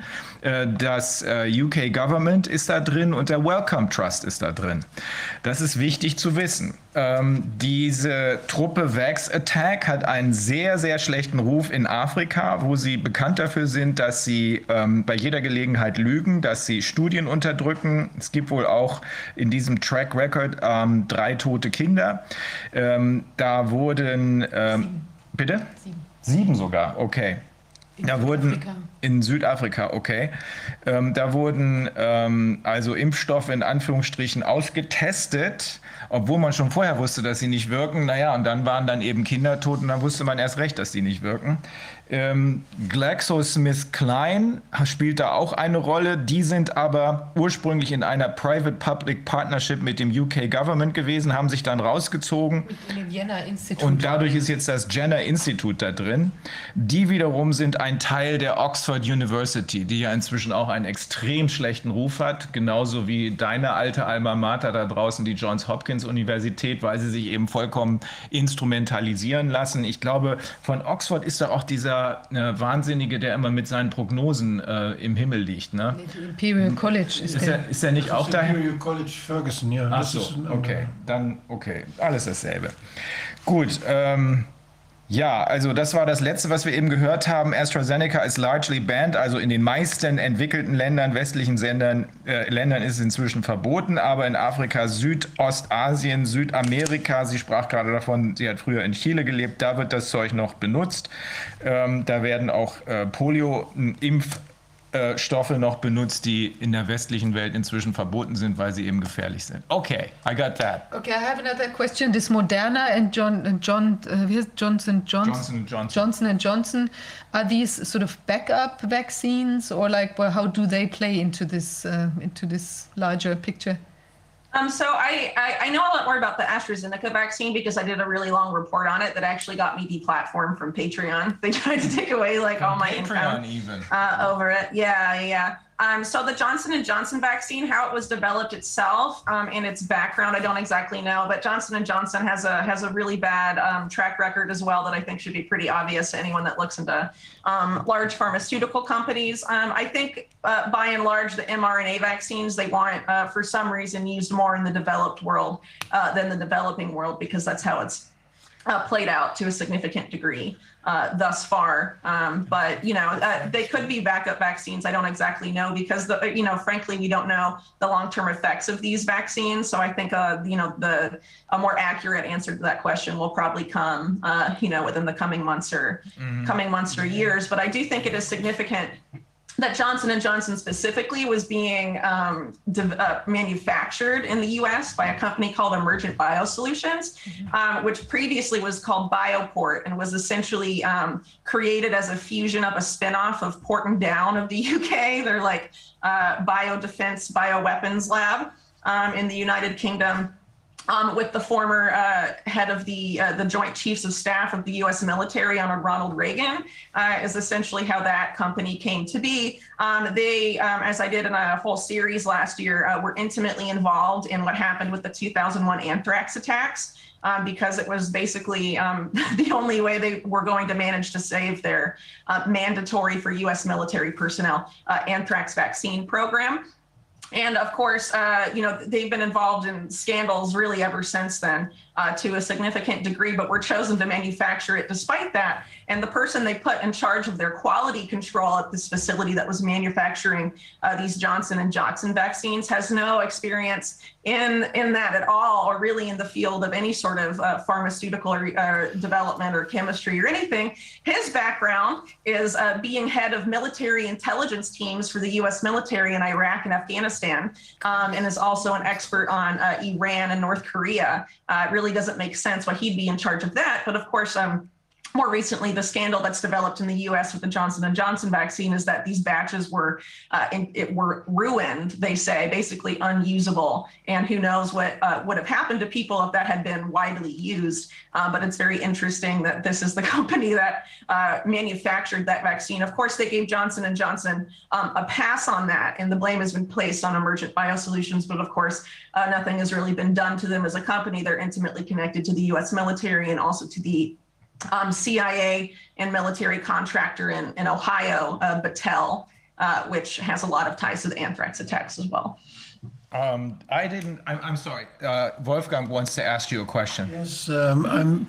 Thank you. I'm very interested in um, who's controlling the contents, the contents of the of, of the of the jabs. Is there a control which is independent from the pharmaceutical from the pr- producer, or and from the C, or the FDA, or is it or is there a possibility? Is there something very transparent controlling what is really in what is really in the jabs? Because we have a situation that it's all emergency stuff. What is what is used now, and it's, so many controls are bypassed now, and um, we are a little bit suspicious that. Uh, maybe they, the pharmaceutical industry or the, the industry for, for vaccine, vaccine industry is just using this possibility to, to, yeah, to find out what is possible with um, nucleic acid and with, with, M- and with RNA vaccines and all this stuff, because normally it was, there were very strict rules when they wanted to use such a technology. And now they can do all they want and they can i would be very interested in whether there's someone scanning the patents that have that have been uh, uh, uh, was heißt das? yeah, that have been issued or that have been asked for uh, in this field. I'm, I'm, I think they sh- they must have grown rather rapidly because there is so big chance now to use the, this technology in many fields where this it was a taboo before. And Yeah. uh, I, I'm very interested what they whether they use this chance to, to make clinical studies, perhaps undercover, because we don't we, we, we don't know it. Nobody observes it, and nobody can really control it. You, you see funny pictures, people putting metal on their on their on their vaccination, and there is nothing uh, in the contents which is declared by the companies. You don't see anything which is declared that could that could explain this phenomenon. Perhaps it's a fake, but I don't know. Magnetofaction. I We, think I think we we should we should um, have some means to control what is really in the jabs. And Right. that- so we found out that there are some some jabs where where uh, physiological uh, uh, uh, sodium uh, sodium chloride, uh, where salt was salt water was in it, and uh, it so it may be the control they use. You know, when they when they want to try out something, they have the same. They they take some control and they find out the difference. So they can just do everything now. They can make us the the, the laboratory rats. The guinea pigs. The guinea pigs, yes. And Okay, um, so I, it sounds like there's two questions there. So the first is, uh, well, the first thing I want to say is that there definitely needs to be more attention given to the manufacturers of the vaccine because the developers, right, ostensibly just develop the formula, which is then given to the ma- manufacturers who actually produce and create the vaccine that is injected into people. So in the case of the U.S., the main manufacturer, not just for the Johnson and Johnson vaccine, but I believe a few others, is that same company, Emergent Biosolutions. Um, which has uh, an awful track record of, uh, you know, I, I, they basically, uh, the Pentagon lost a lawsuit in 2004 where they were accused of using U.S. military personnel as lab rats uh, in an, a, an experimental off-use label, uh, off-label use of that particular anthrax vaccine they were producing. Um, so, you know, they have a really nasty track record with that stuff, but are still being given uh, contracts. Who lost that lawsuit? Uh, it was it was the Pentagon, but the Pentagon in the U.S. the U.S. military is intimately connected, as I mentioned earlier, to this company Bioport, now Emergent Biosolutions, um, and they have a lot of uh, interlocking ties with the U.S. military and also with the Department of Health and Human Services as well. Um, um, in, terms of the mRNA technology, I definitely agree that they seized on this opportunity uh, to use it more widely. Um, so the hidden hand, I would argue again, with the mRNA vaccine uh, is is once again the U.S. military. If you look at both the Pfizer uh, and Moderna's mRNA technology, those both really started with a significant investment in 2013 to both companies from DARPA uh, which is the uh, advanced research branch uh, of the U.S. military, the uh, Defense uh, Advanced Research uh, Projects Agency, DARPA. Um, and they're, they're, of course, intimately involved in a lot of other very um, Orwellian, also, you could argue, transhumanist. Um, technologies for the use in soldiers and also the general public, for example, heavily invested uh, have heavily invested in, in, research regarding brain machine interfaces, among um, other things. Um, and a lot of people there um, are very extreme. They recently teamed up in a significant way with the uh, Trust to create something called Wellcome Leap um, that I wrote about. Recently that's quite unsettling. But if you look, for example, uh, back a couple years in 2016, where they're talking about Moderna in mainstream uh, media, well, more health focused mainstream media outlets in the US, uh, they talk about how uh, Moderna had run into major problems with their vaccine technology platform, uh, that, that, they were highly secretive, that even people that were interviewed for jobs with them had to sign non disclosure agreements just to, even before they were interviewed. Um, with this company. Um, and apparently, the problem they were having then is that they couldn't get their vaccines to work because if they had too few uh, nanolipid particles to deliver the mRNA, the vaccine wouldn't work. And if it was too high and they kept shooting too high, it ended up being toxic to the people that received it. Um, and this is, there's no indication that this problem was ever solved um, by the time it was rolled out. And essentially, in, in, that article from 2016 and a subsequent one from the same outlet, Stat News, uh, which is as mainstream as it gets in the US in, in terms of healthcare in 2018, they basically said Moderna needs some sort of saving grace to, to rescue the company. Because at the time, it was the, um, I think, the most highly valued, like private biotech company uh, in the United States, but had no products uh, on the market, just a lot of products in their pipeline, and needed some way to get their products, um, you know, to the public.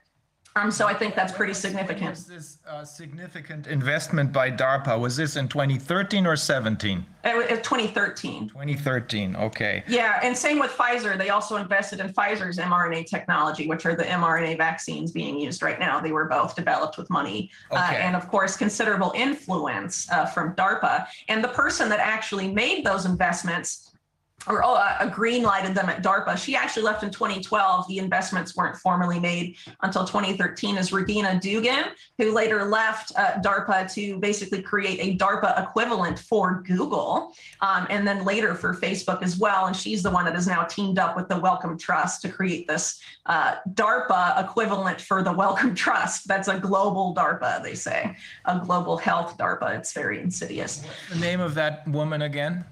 Uh, uh, Regina. Uh, it's a hard G, but it's spelled like Regina. Uh, Dugan, D U G A N.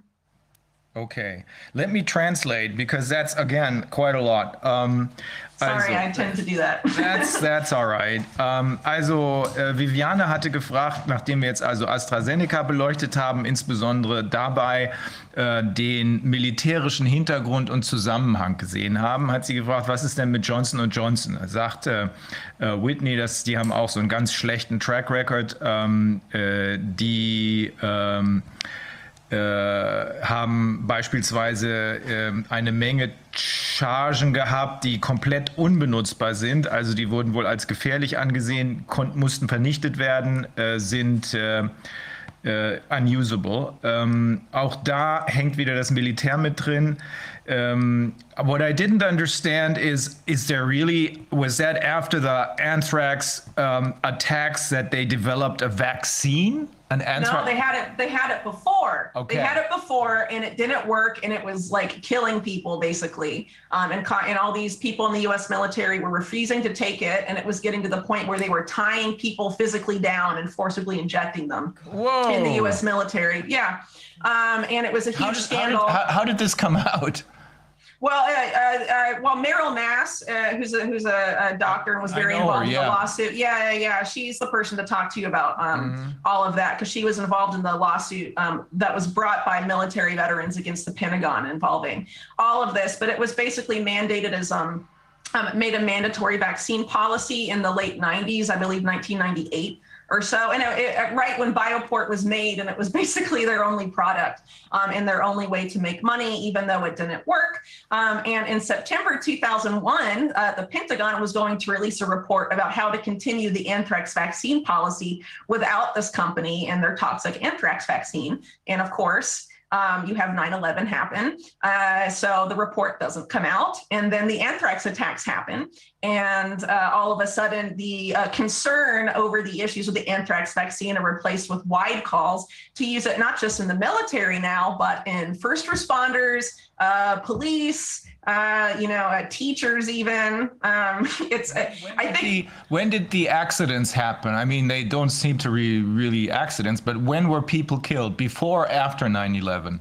Uh, so it was it was announced uh, the first uh, case in early October 2001, but right after 9/11, uh, people intimately tied to the Bush administration and the neocons uh, were talking constantly about how uh, Al Qaeda in Iraq were going to attack Americans with anthrax uh-huh. um, and and various things. And I think the New York Times in that same period did 27 articles in like a couple weeks about anthrax um, and stuff like that. And one of the main articles the main authors of those articles was Judith Miller, who later received a fake anthrax letter during the attacks. And she, along with a lot of uh, top uh, officials uh, in the US, had been involved in a simulation of what would be the anthrax attacks, essentially called Dark Winter, uh, that took place in June 2001. And a lot of people, the same people that uh, actually produced the Dark Winter simulation and then later personally briefed Dick Cheney himself about it, are the same people that oversaw and moderated Event 201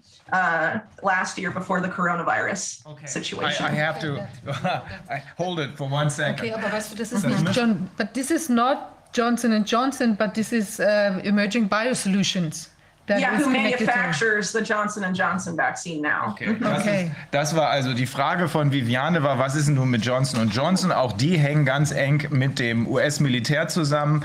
Äh, der Chef, der dafür die äh, Entwicklung der Impfstoffe zuständig ist, ist einer, der davon überhaupt keine Ahnung hat, dafür aber äh, viel militärische Erfahrung hat. Für die Sicherheitsüberprüfung. Für die Sicherheitsüberprüfung, okay.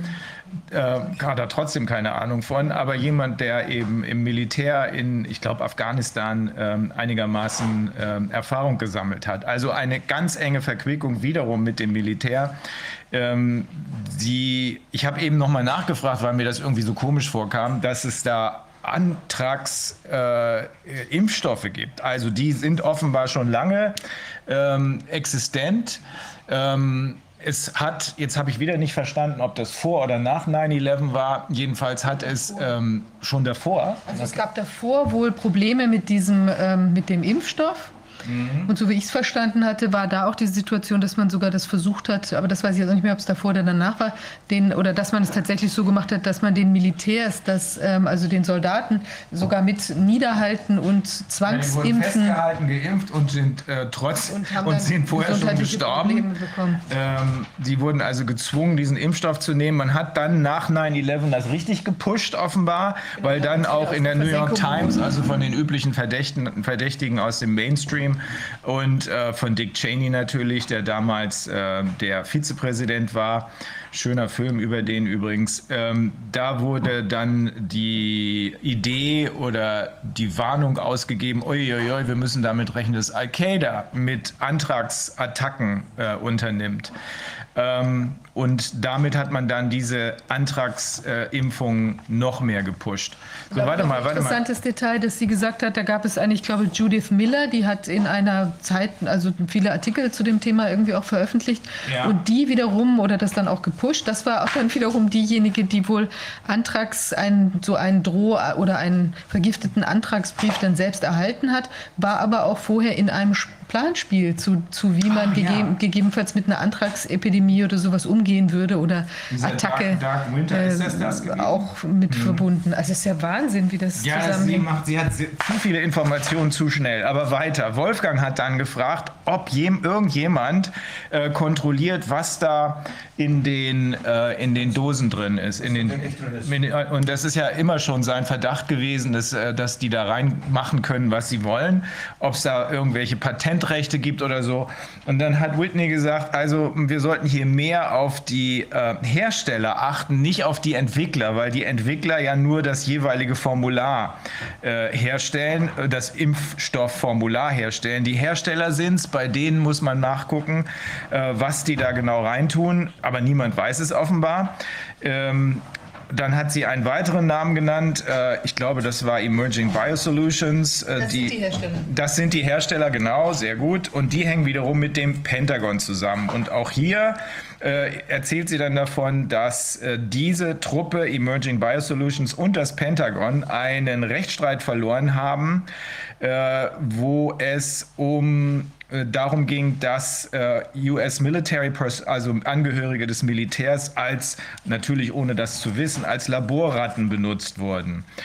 Nächster Schritt ist jetzt, was ist jetzt eigentlich mit Pfizer und Moderna? Auch die ähm, sind, haben äh, überhaupt ihr Leben erst beginnen können durch ein signifikantes Investment in 2013 durch DARPA. Das ist eine, eine äh, militärische, eine Defense-Organisation, die unter anderem auch in ähm, investieren in Brain- und Machine-Verbindungen. Ähm, äh, äh, da hängt auch der Wellcome Trust wieder mit drin.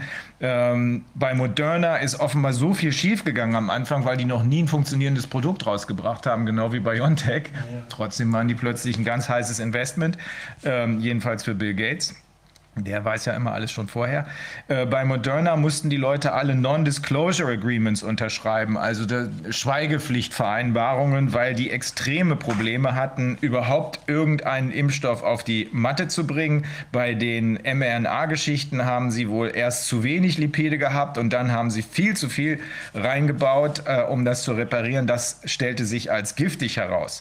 Bei DARPA gibt es eine Frau, gab es eine Frau, die hieß Regina Dugan. Äh, die aus diesem Militärbereich heraus äh, äh, dann ausgestiegen ist und für, ich glaube, den Welcome Trust und für alle anderen eine DARPA-ähnliche Einrichtung konstruiert. Also was wir festhalten können, ist, dass das Militär hier knietief drin ist. Mhm. Dazu, dazu sagen, es hat ja was mit dieser, mit dieser Beobachtung, mit dieser Angst zu tun, dass möglicherweise auch von Geimpften eine Gefahr ausgeht. Wenn wir, ich hatte ja schon mal gesagt, dass ich kann nicht glaube, dass durch die Spikes was passiert. Aber durch die äh, Nanopartikel jetzt, wo sie nicht wissen, wie viel sie davon nehmen sollen, damit mhm. es in die Zelle reingeht, mhm. da kann es sehr wohl sein, dass das noch ausprobiert werden muss. Und dass man da, das heißt, dass man da gar nicht die mRNA ändert, sondern dass man die, die Form, das sind ja Lipid-Nanopartikel. Ja. Und wenn diese Lipid-Nanopartikel in unterschiedlicher Dosis da sind, dann kann es auch sein, dass sie sich im Körper dann anders verteilen. Und dann kann es wiederum sein, dass sie auf der Schleimhaut auch auftauchen. Das heißt, dass dann diese, dieser Impfstoff, der, der von diesen Lipid-Nanosubstanzen umhüllt ist, dass der dann weitergegeben werden kann von einem Geimpften durch die Schleimhaut auf andere, sodass man praktisch eine, eine sich selbst verbreitende Impfung herstellt, wenn man, wenn man äh, davon sehr viel äh, in den Körper gibt und äh, das dann unkontrolliert passieren kann. Das ist eine reine Theorie. Mhm. Aber das ist etwas, was ich mir vorstellen kann, was die ausprobieren. Wie viel müssen wir davon reingeben, können wir davon reingeben? Und das kann auch sein, dass deshalb einige Chargen ausprobiert werden, bei denen mehr Nanopartikel sind und andere. Auch eine Hypothese. Aber ich möchte natürlich, äh, das möchte ich natürlich wissen. Und ich möchte wissen vor allen Dingen, wer das kontrolliert jetzt, wer das in den USA kontrolliert. Dem Paul-Ehrlich-Institut glaube ich nicht. Die sagt, das kann alles nicht sein, was, das ist unmöglich und die Hersteller machen das prima und wir kontrollieren das auch, was die Hersteller machen. Aber dem Paul-Ehrlich-Institut kann man nicht mehr glauben. Ich glaube, da ist ja auch die Schwierigkeit. Äh, eine Sekunde, ich sage ganz kurz dazu. Die, also dazu ist ja auch die Schwierigkeit, die, das ist ja so komplex, also was da möglicherweise drin ist, weil die werden ja auch beim Paul-Ehrlich-Institut, also wenn Chargen untersucht werden, wenn das mhm. tatsächlich so wäre oder ist, dann ist es ja so, das ist ja so hoch spezialisiert, was da drin ist und man sucht ja auch nur nach dem, was da deklariert ist. Und wenn da vielleicht andere Sachen drin wären oder so, dann bekommt man die gar nicht unbedingt äh, so mit. Und ich wollte noch kurz dieses DARPA, das ist ja im Prinzip ein, ein Investment Investmentvehikel. Äh, das heißt, die Defense Agency, ich glaube Research Project oder Program oder so. Und da sind, also das heißt, das sind äh, Verteidigungs-, also quasi, das sind alles so Investments, so wie in Startups. Da werden aber nur Startups finanziert, die eben eine Art, ähm, wo auch bei den Produkten, die die haben, eine militärische Anwendung in Betracht kommt. Also ich übersetze das mal eben. Also DARPA ist äh, die Abkürzung für Defense Advanced Research Projects Agency. Und das wiederum ist eine Behörde des Verteidigungsministeriums der Vereinigten Staaten, die Forschungsprojekte für die Streitkräfte der Vereinigten Staaten durchführt, unter anderem auch Weltraumprojekte. Genau, und die investieren aber eben in Firmen auch in solchen Bereichen, äh, wo dann eben alles Mögliche, also keine Ahnung, können auch irgendwelche Prothesen, mit denen Soldaten schneller laufen können oder was auch immer äh, zum Beispiel sein oder was man sich da alles vorstellt. Aber die haben teilweise wirklich schon sehr auch äh, beängstigend klingende Geschichten. Eine kleine Geschichte möchte ich anmerken, die, ist, die haben zum Beispiel diese, diese Insect Allies, war, ging auch mal durch die, durch die Presse, da hat man quasi so Insekten, ähm, die kann man so ausstatten, dass die zum Beispiel also vorgeblich mit dem Ziel einer eine Optimierung von, von Weizen oder sowas, wenn eine Dürre ist, ja, dann könnten die ausschwärmen, die Insekten, und da eben irgendwas, äh, weiß ich nicht, irgendein Virus auf sich tragen, der das dann verbessert. Aber da gab es auch schon mal einen, einen Artikel dazu, zu dem Thema, und das ist natürlich der Verdacht naheliegender, oder sagen wir mal so, es könnte eben auch anders benutzt werden, indem man auch eine Ernte vernichtet, indem man solche, solche mhm. ähm, also eben als Waffen, um dann, also mhm. diese, dieser also Verteidigungs- oder Angriffsanwendung, äh, dass man dann eben diese Insekten ausschwärmen lässt und zum Beispiel bei einem gegnerischen äh, Land einfach die, die Ernte vernichten könnte. Also solche Geschichten machen die, die sind also tatsächlich schon ein bisschen monströs, muss man sagen, in dem, was sie da, was sie da so alles veranstalten. Ähm lass, lass, uns noch mal die Frage von Wolfgang stellen und dann brauchen wir einen äh, halbwegs strukturierten Überblick, weil es ist zu viel, äh, zu viel äh, Puzzle-Information. Äh, da, muss, ein, da muss eine, eine, gewisse Ordnung reingebracht werden. So Wolfgang asked again about the uh, lipid nanoparticles. Um, he is afraid this is just an hypothesis, but still, he's afraid that maybe they're uh, they're experimenting with the amounts of lipid nanoparticles. Mm-hmm. Um, do you know anything about this? Or like the shedding. Or yeah, well, because this may have something to do with what is now uh, known as shedding. Uh, it, it's possible. So I don't know exactly what they're doing with the current vaccines in, uh, in, in that sense. But what Moderna said specifically, well before years, uh, at least two years um, before COVID 19, is that this was a problem they had they could not solve.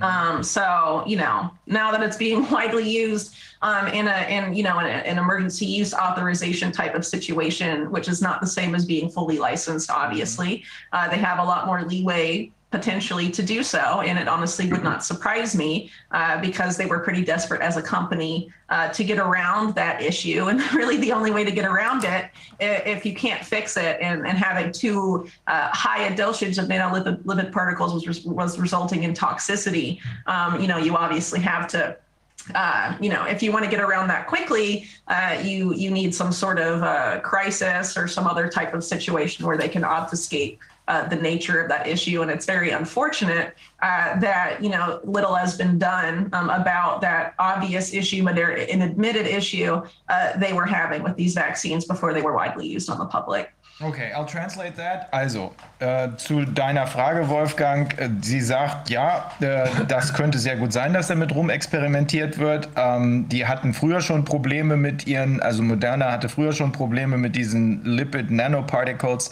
Und äh, um die zu lösen, kann es sehr gut sein, sagt sie, ich weiß nicht, sie weiß es aber nicht genau, dass diese Emergency Use Authorization benutzt wird. Also diese Notfallzulassung, die ja viel mehr möglich macht als eine echte Zulassung, weil im Bereich dieser Notfallzulassung bekannt ist, dass man mit nicht wirklich getesteten äh, Medikamenten arbeitet. Das kann sein, dass also diese Notfallzulassung benutzt wird, um da Experimente durchzuführen. Sagt sie, aber man weiß es nicht so genau. Jedenfalls besteht da im Rahmen dieser Emergency Use Authorization sehr viel Möglichkeiten.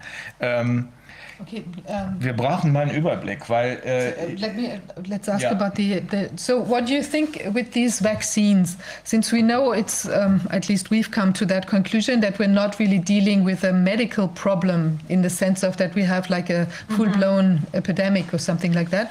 You know, there seems to be there must be other um, I mean, it, is it what's what's behind? What's the agenda behind it? Do okay. you see it mainly yeah. like as a financial since, thing since or eugenics? The military is heavily connected yes. with mm-hmm. all of the so-called vaccines. Is there a conclusion that we can draw from this? Yeah, I would argue so. So, um, if you if, what I mentioned in the beginning about sort of the Silicon Valley uh, push to remake healthcare, a key mm-hmm. part of that is what they call precision medicine.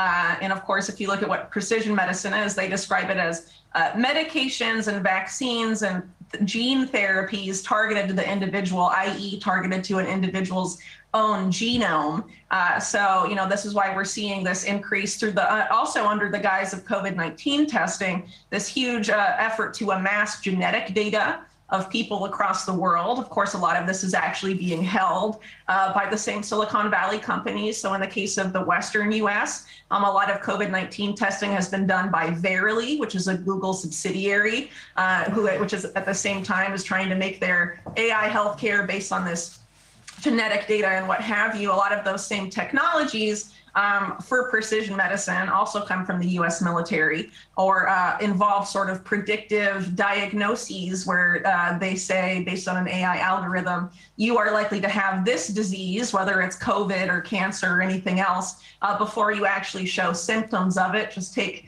their word for it, um, and that's being uh, co-developed right now by the Google in the in a part of the military uh, called the Defense Innovation Unit. Um, and there's lots of other examples of this going on. So I would argue that the uh, wide ranging use of these mRNA vaccines and treating them as regular vaccines instead of when they were previously in years past described by even US media um, as, as gene therapy is a way to normalize uh, the same type of Silicon Valley based precision medicine that they want to be the new normal, I guess you could say, in, in healthcare um, around the world. It is so funny that we, we can observe in the legislation, we can see in 2009 in summer, in July, the German Bundestag passed a law changing the, uh, the pharmaceutical uh, law, Arzneimittelgesetz. Mm-hmm. And they just changed the definition of vaccine. Mm-hmm. And they inserted there that uh, giving nucleic acids may be called uh, uh, not uh, um, genetic, genetic, therapy, mm-hmm. but also vac- may be named vaccine and so that so that they das could just 2009 passiert 2009 in summer it was just before the German election mm. it was in the swine flu time Aha. they just mm. they just changed it so they opened the possibility to cause this gene therapy, this modification, genetical modification of human beings, call it vaccines if it is if it is uh, aimed to fight infections. Right. Mm-hmm. Yeah, it, it's it's essentially the same thing, but this mm-hmm. is part of a broader move to, to normalize this type of medicine uh, to the broader public and so sort of use it's, vocabulary it's, yes. that has previously been associated with more traditional yeah. medical interventions, but instead apply it to things that are not traditional at all. We are now observing the coming out of a very long running strategy. Yeah, absolutely. Well, actually, the, this gene editing. Uh, um, sort of uh, push within medicine. If you look back uh, to someone like Julian Huxley, uh, the first director general of UNESCO and mm-hmm. former president of the British Eugenics Society, which still exists today, um, brother of Aldous Huxley. Yes, uh-huh. well, the British Eugenics Society still exists, by the way. It's called the Galton Institute. They didn't mm-hmm. rename until 1989. Uh, Adrian Hill of the AstraZeneca vaccine spoke at their 100 year anniversary, celebrating 100 years of basically eugenics. Um, and the Wellcome Trust hosts their archive, uh, which they think is of great use to medicine in general. But actually, uh, going back to Julian Huxley in 1946, you know, he said we should make the unthinkable thinkable again. And not in about roughly 10 years later, he coined the term transhumanism and said that gene editing uh, as a eugenic science um, needed to be um, applied along with. Um, uh, these new sort of uh, efforts to merge humans with machines as a way to create a new uh, human being or human being 2.0 or whatever. And that's when he turned, uh, coined the term transhumanist. So, you know, that's going back to the 1957. Uh, it's, it's, definitely an, an, old agenda, to say the least. Uh, I'm sorry, 46, right?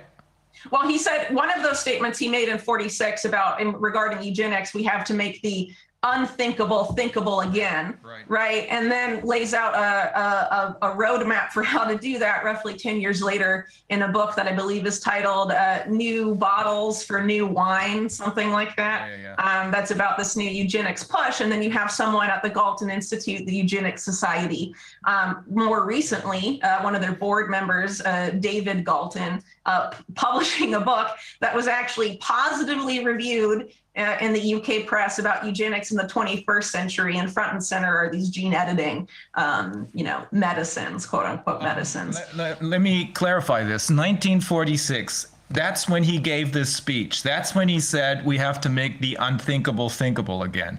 Well, I Eugenics. can't remember if it was a speech or if it was written, but well, his I words. think it was mm-hmm. a speech, or maybe it was written. We don't know. But uh, wasn't that in connection with the founding of UNESCO? UNESCO, it was. And was he was he one of the was he a director or something of UNESCO? The, the, found, the founding director, Director General oh. of UNESCO. Mhm. Wow, also ähm, die ganze Sache entwickelt sich, so ähm, hat sie es eben beschrieben.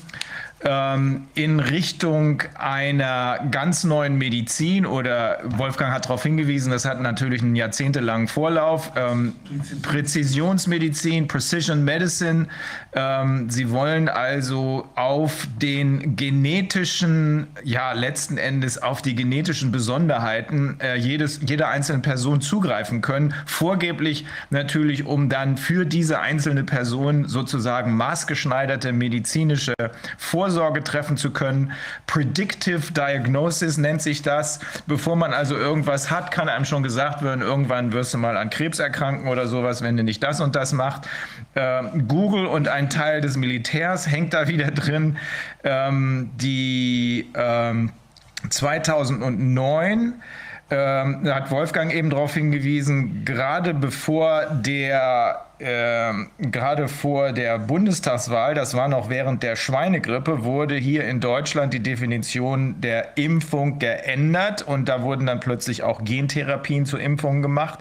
Und jetzt kommt wieder was Interessantes, ähm, dass Ach so, und es, äh, diese, äh, man will also offenbar in einen erweiterten oder zu einem umfassenden, zu einer umfassenden Benutzung der mRNA-Vakzine, die also äh, wohl doch am Ende genetische Manipulationen ermöglichen äh, sollen, vorgeblich um Menschen ähm, ganz gezielt von irgendwelchen Krankheiten heilen zu können. Die sollen, ähm, die, aber auch die normalen Vaccines sollen dafür benutzt werden. Das soll das neue Normal, die New Normal in Healthcare werden, und zwar in der ganzen Welt.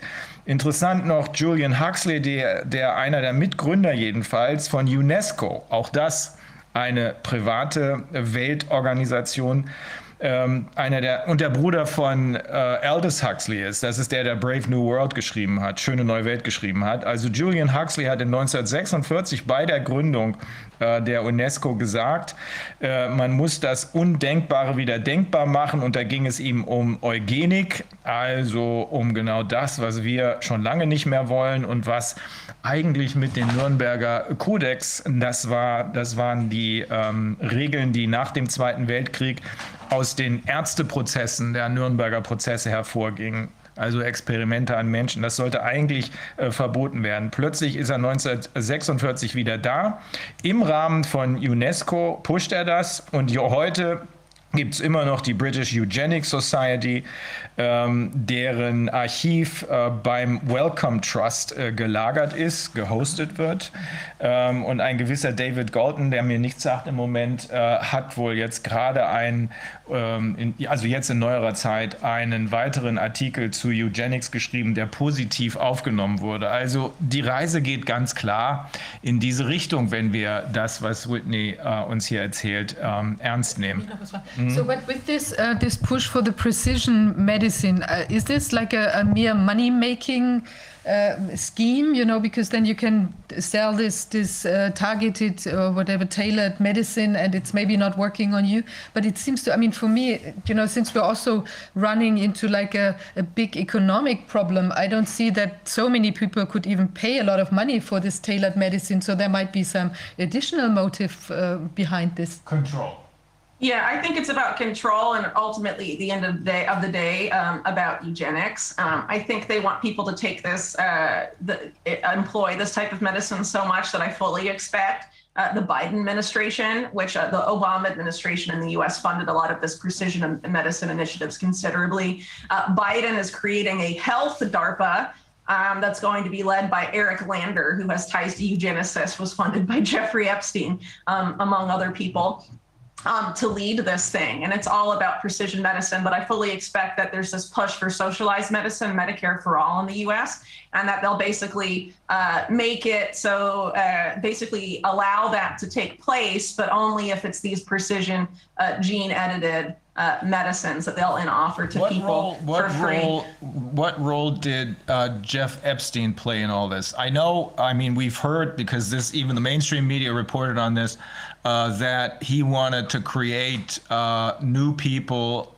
with his own DNA, something like that, I believe. He, yeah, he wanted to seed the human race with his DNA, essentially. Yeah, he had a lot of ideas, but what's important is that you know now that he's gone, um, right? His uh, the the scientists that he funded are still very much around. Uh, one of them, that's a key person to look at, is someone like George Church uh, who is a Harvard geneticist, and he's been uh, openly accused of promoting eugenicist ideas, even by the mainstream uh, U.S. press. Um, and also?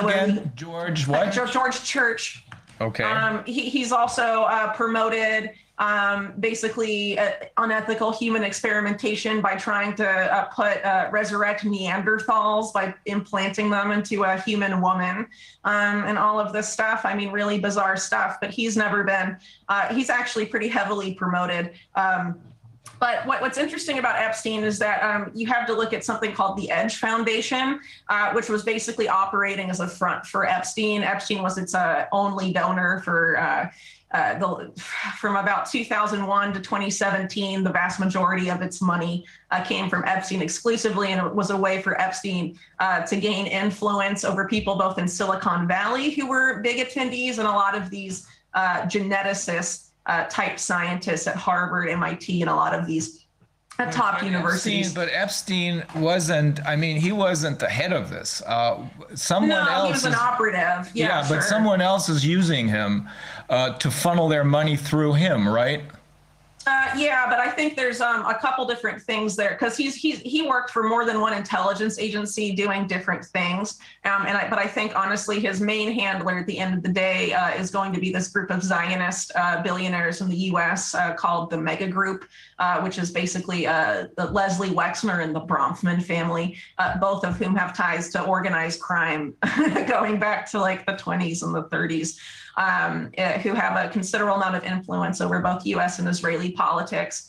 Um, so, um, but in terms of like, you know, his involvement in this, I mean, he was very involved in, in science and uh, the tech angles of things that we're seeing happen right now, but he definitely wasn't alone in that and definitely is not the orchestrator of that. Just, um, you know, a cog in the machine, as it were. Uh, people like uh, Ghislaine Maxwell's sister, Isabel Maxwell, uh, a World Economic Forum technology pioneer with ties to Israeli intelligence, also intimately um, involved in aspects of that. And of course, uh, an Epstein associate who's ties they claim to be investigating now, but they're still covering up considerably, is to someone like Bill Gates, uh, whose ties with Epstein actually go back most likely to the 1990s, um, based on uh, considerable evidence that mainstream media refuses to pursue. What is that evidence saying? What kind of um, connection was that? So, um, if you believe the mainstream media narrative, Bill Gates and Epstein didn't meet, they say, um, until 2011. However, there's a 2001 Evening Standard, it's a UK newspaper um, article written by a reputable reporter that was never uh, retracted, and of course, written before Epstein was uh, notorious for anything, uh, that says that Epstein's main business partners were Leslie Wexner, Donald Trump, and Bill Gates. Um, and yes, uh, and then, of course, uh, you have uh, at least one Epstein survivor, Maria Farmer, uh, who worked for Epstein um, between 1995 and 1996, uh, hearing them discuss Bill Gates as if they were good friends. And she expected him, uh, Gates, to come visit one of Epstein's properties at some point, though she didn't see him, but they obviously were discussing him. They knew each other and beyond that, there's a documented re- uh, relationship between um, Isabel uh, Isabel Maxwell and her companies and Bill Gates specifically, um, and uh, that's reported in a 2001 Guardian article where Isabel Maxwell, who's very open about having inherited the espionage portfolio on behalf of Israel from her father Robert Maxwell, sometimes called Israel's super spy. Um, she um, uh, basically in this Guardian article, uh, this is the Guardian's way of describing it. She starts purring when she talks about Bill Gates and starts talking in a fake um, Southern belle, like a, a, a, U.S. Southern accent, even though she normally speaks in a British accent. She's never done this in any other interview. It's just when she talks about Bill Gates. Um, and she says that she personally persuaded him uh, to invest uh, money to maintain his tax-free status um, and her company ComTouch, which was basically a front for Israeli uh, military intelligence at the time. Um, and uh, it's the only way he could have done that to be tax-free was to use uh, the Bill and Melinda Gates Foundation Trust, which is the Bill and Melinda Gates Foundation's uh, philanthropic uh, investment vehicle um, to invest in that particular company. So and, and, of course, also Epstein had documented ties to uh, uh, Bill Gates' closest advisor, um, uh, Nathan Myhrvold, who was also chief technology officer of, of Microsoft. Um, throughout the 1990s, Epstein traveled uh, with him to the Microsoft Russia conference um, in 1998. Um, and uh, Myhrvold threw, flew on his plane several times. That's documented. Uh, and uh, he was seen taking uh, underage women to Myhrvold's offices for uh, reasons we don't quite know. So, uh, and there's several other executives there as well. And of course, Epstein's science advisor in the 90s became the Gates Foundation's top science advisor by 2005, Melanie Walker. And so, if we're to believe that you know Gates didn't know Epstein until 2011, uh, why would he hire a woman to be a science advisor for his foundation, whose uh, you know only thing on her resume was being Jeffrey Epstein's science advisor? You'd have to know who Epstein was to want to hire her uh, at your foundation, correct? So there's definitely a considerable cover up there. Um, I would argue it because it's because it shows that potentially Microsoft as a company was compromised by the same intelligence uh, linked network that Epstein operated in. Um, and um, you know a lot of other um, you know ties in terms of Gates Foundation science uh, and investments. Um, you know uh, may have had the influence of Epstein and Maxwell well before 2011. Okay. Um, give me a chance to translate again. Also, mhm. du hast eben gefragt, geht es hier um mehr als um Geld? Sie sagt, ja klar, hier geht es um Kontrolle und Eugenik. Ähm, solche Programme hat auch schon die Obama-Regierung äh, finanziert. Biden macht jetzt weiter. Ich habe nicht ganz genau verstanden, dass, wer, wer dieser George Church ist, äh, aber das ist offenbar eine wichtige Person in diesem Zusammenhang.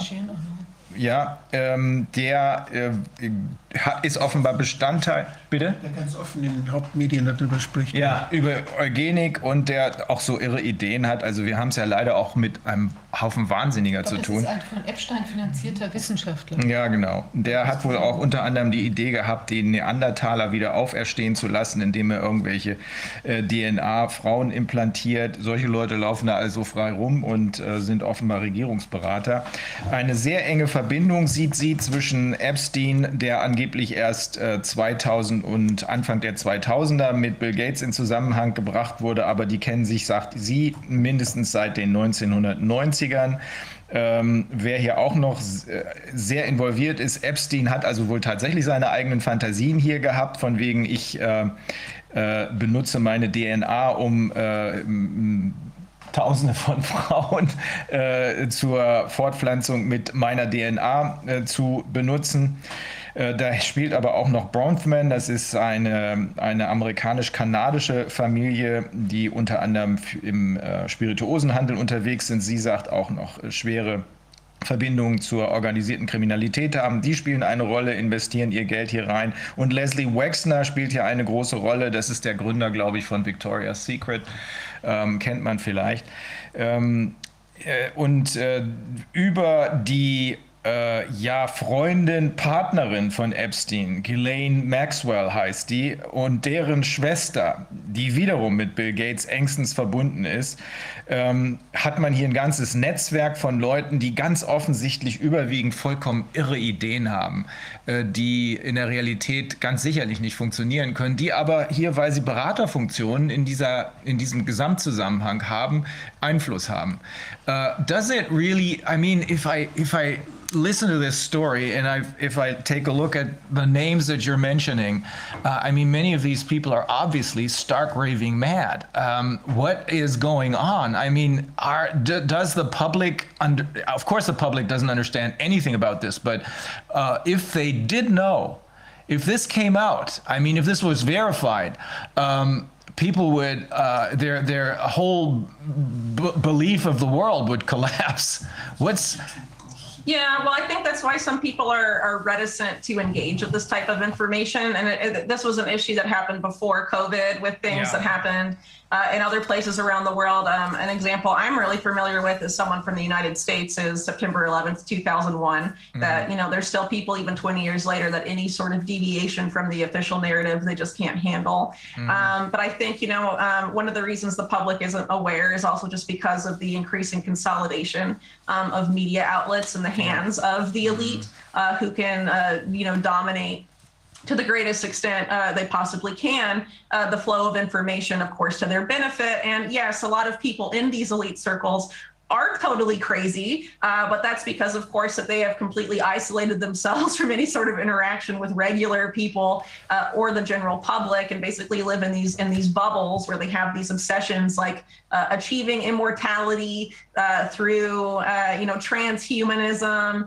um, and uh, all these different technologies they're developing, among other things, and and you know have a have a total worldview that just would be so bizarre to most people in the general public if they uh, were made aware. Um, and that's why I think you know you don't really have a lot of uh, people in the general public, for example, that tune in regularly uh, to uh, the Davos meetings of the World Economic Forum because they discuss a lot of these things um, there that are really over the head of most people um, including, you know, um, one of their keynote speeches in 2020 uh, was by an Israeli uh, individual named uh, Yuval Noah Harari, who talked about that soon uh, there will be an age of digital dictators, uh, that humans have now been reduced to hackable animals.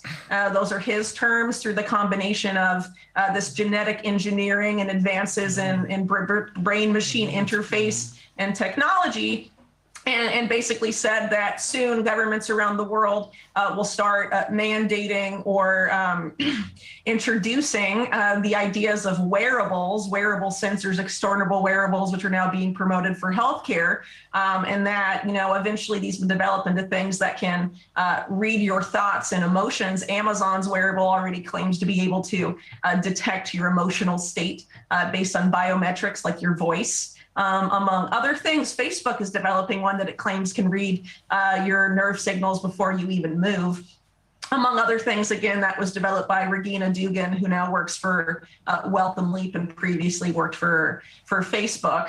so he said once these things are widely used, uh, the age of digital dictatorships will be irreversible. And he's telling this to the crowd of the World Economic Forum, the most elite people in the world, um, in January 2020, and imploring them uh, to control the use of this technology and to use it first before the rats uh, gain access to this themselves. And of course, you can speculate as to who the rats um, are supposed to be from these individuals' perspective. Uh, but it's it's quite a jarring speech. Um, I, I, did an analysis of What's it on. What's his name again? Das ist der Harari. Uh, Yuval Noah Harari. Uh, H A R uh, A R I. Mhm. Was ist der? Der hat dieses Buch geschrieben. Oh ja, also gut. Let me try. I this, mean, is, I this, mean, is, this is how the elite. This is how the elite view us now. Hackable animals, Hackable right? animals, so, yeah. and this is right before COVID uh, hit in in March. You know, this was in January, talking about uh, hackable animals. Time for you, the elite, to control the new uh, hackable animals and and lead them where you will type of scenario. Um, it's it's quite jarring. So anyway, this is really over the head of the public. But I think even showing that video, even without commentary, though commentary does help, um, you know, is very is very illustrative of of the elite's view. where, where do we find this? Uh, I'll happily send it to you as absolutely. along. Absolutely. I have also everything I talked about uh, today: the emergent biosolutions, anthrax stuff, the AstraZeneca vaccine, um, and and uh, the Welcome Leap. Uh, all of that I have uh, extensive documentation on, so I'm, I'm happy to send that along. Everything would be just cool with these people if they were in insane asylums, but they're not. Okay. Um, yeah. Okay, ich habe noch mal eine Frage dazu. Ja.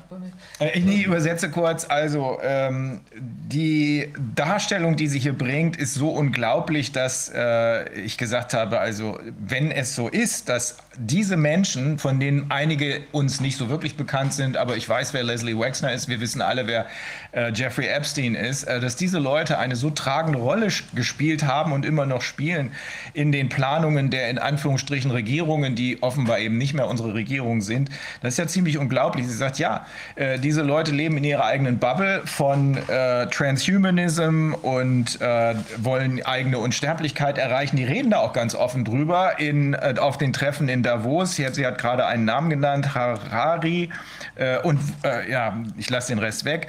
Im Januar 2020 erzählt er diesen ganzen Kram und erzählt, äh, dass, äh, dass, die, dass sie schnell weitermachen müssen, bevor die Ratten, das sind wohl wir, äh, das mitbekommen. Und sie betrachten uns als hackable animals, also als äh, äh, Tiere, die man hacken kann. hacken kann wie, ähm, ja, wie Computer sozusagen. Ähm, ich habe ihr eben gesagt, ja, wenn die Jungs alle in äh, psychiatrischen Anstalten wären, dann wäre das ja alles gut. Nur die sind da draußen und versuchen, die Kontrolle über uns zu bekommen. Und das macht es dann doch ein bisschen bedenklich. And uh, can I ask you um, the um, so so it seems that all the politicians and other people in in charge are playing along. Do you think they're all involved in this transhumanist agenda or believe in that, or do you think there could be like some I mean some sort of of bribery also going on, maybe also connected to this whole Epstein kind of thing, or like mm-hmm. Well, I think uh, there is a lot of division within the ruling elite, uh, but I think a lot of that division has to do with fighting over the spoils of who gets more power and control than other groups.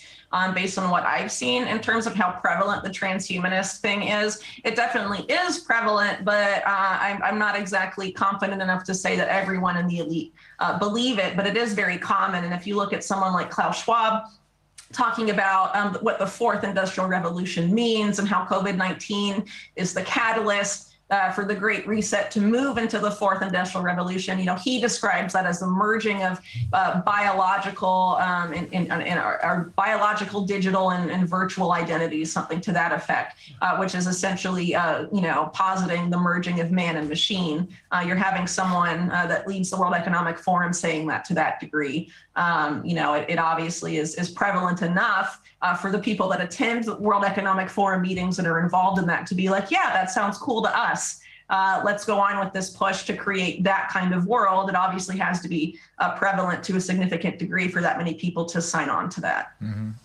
Ich möchte mal ein bisschen, das hört sich alles so beängstigend an und ich möchte mal ein bisschen einfach, ja, das relativieren.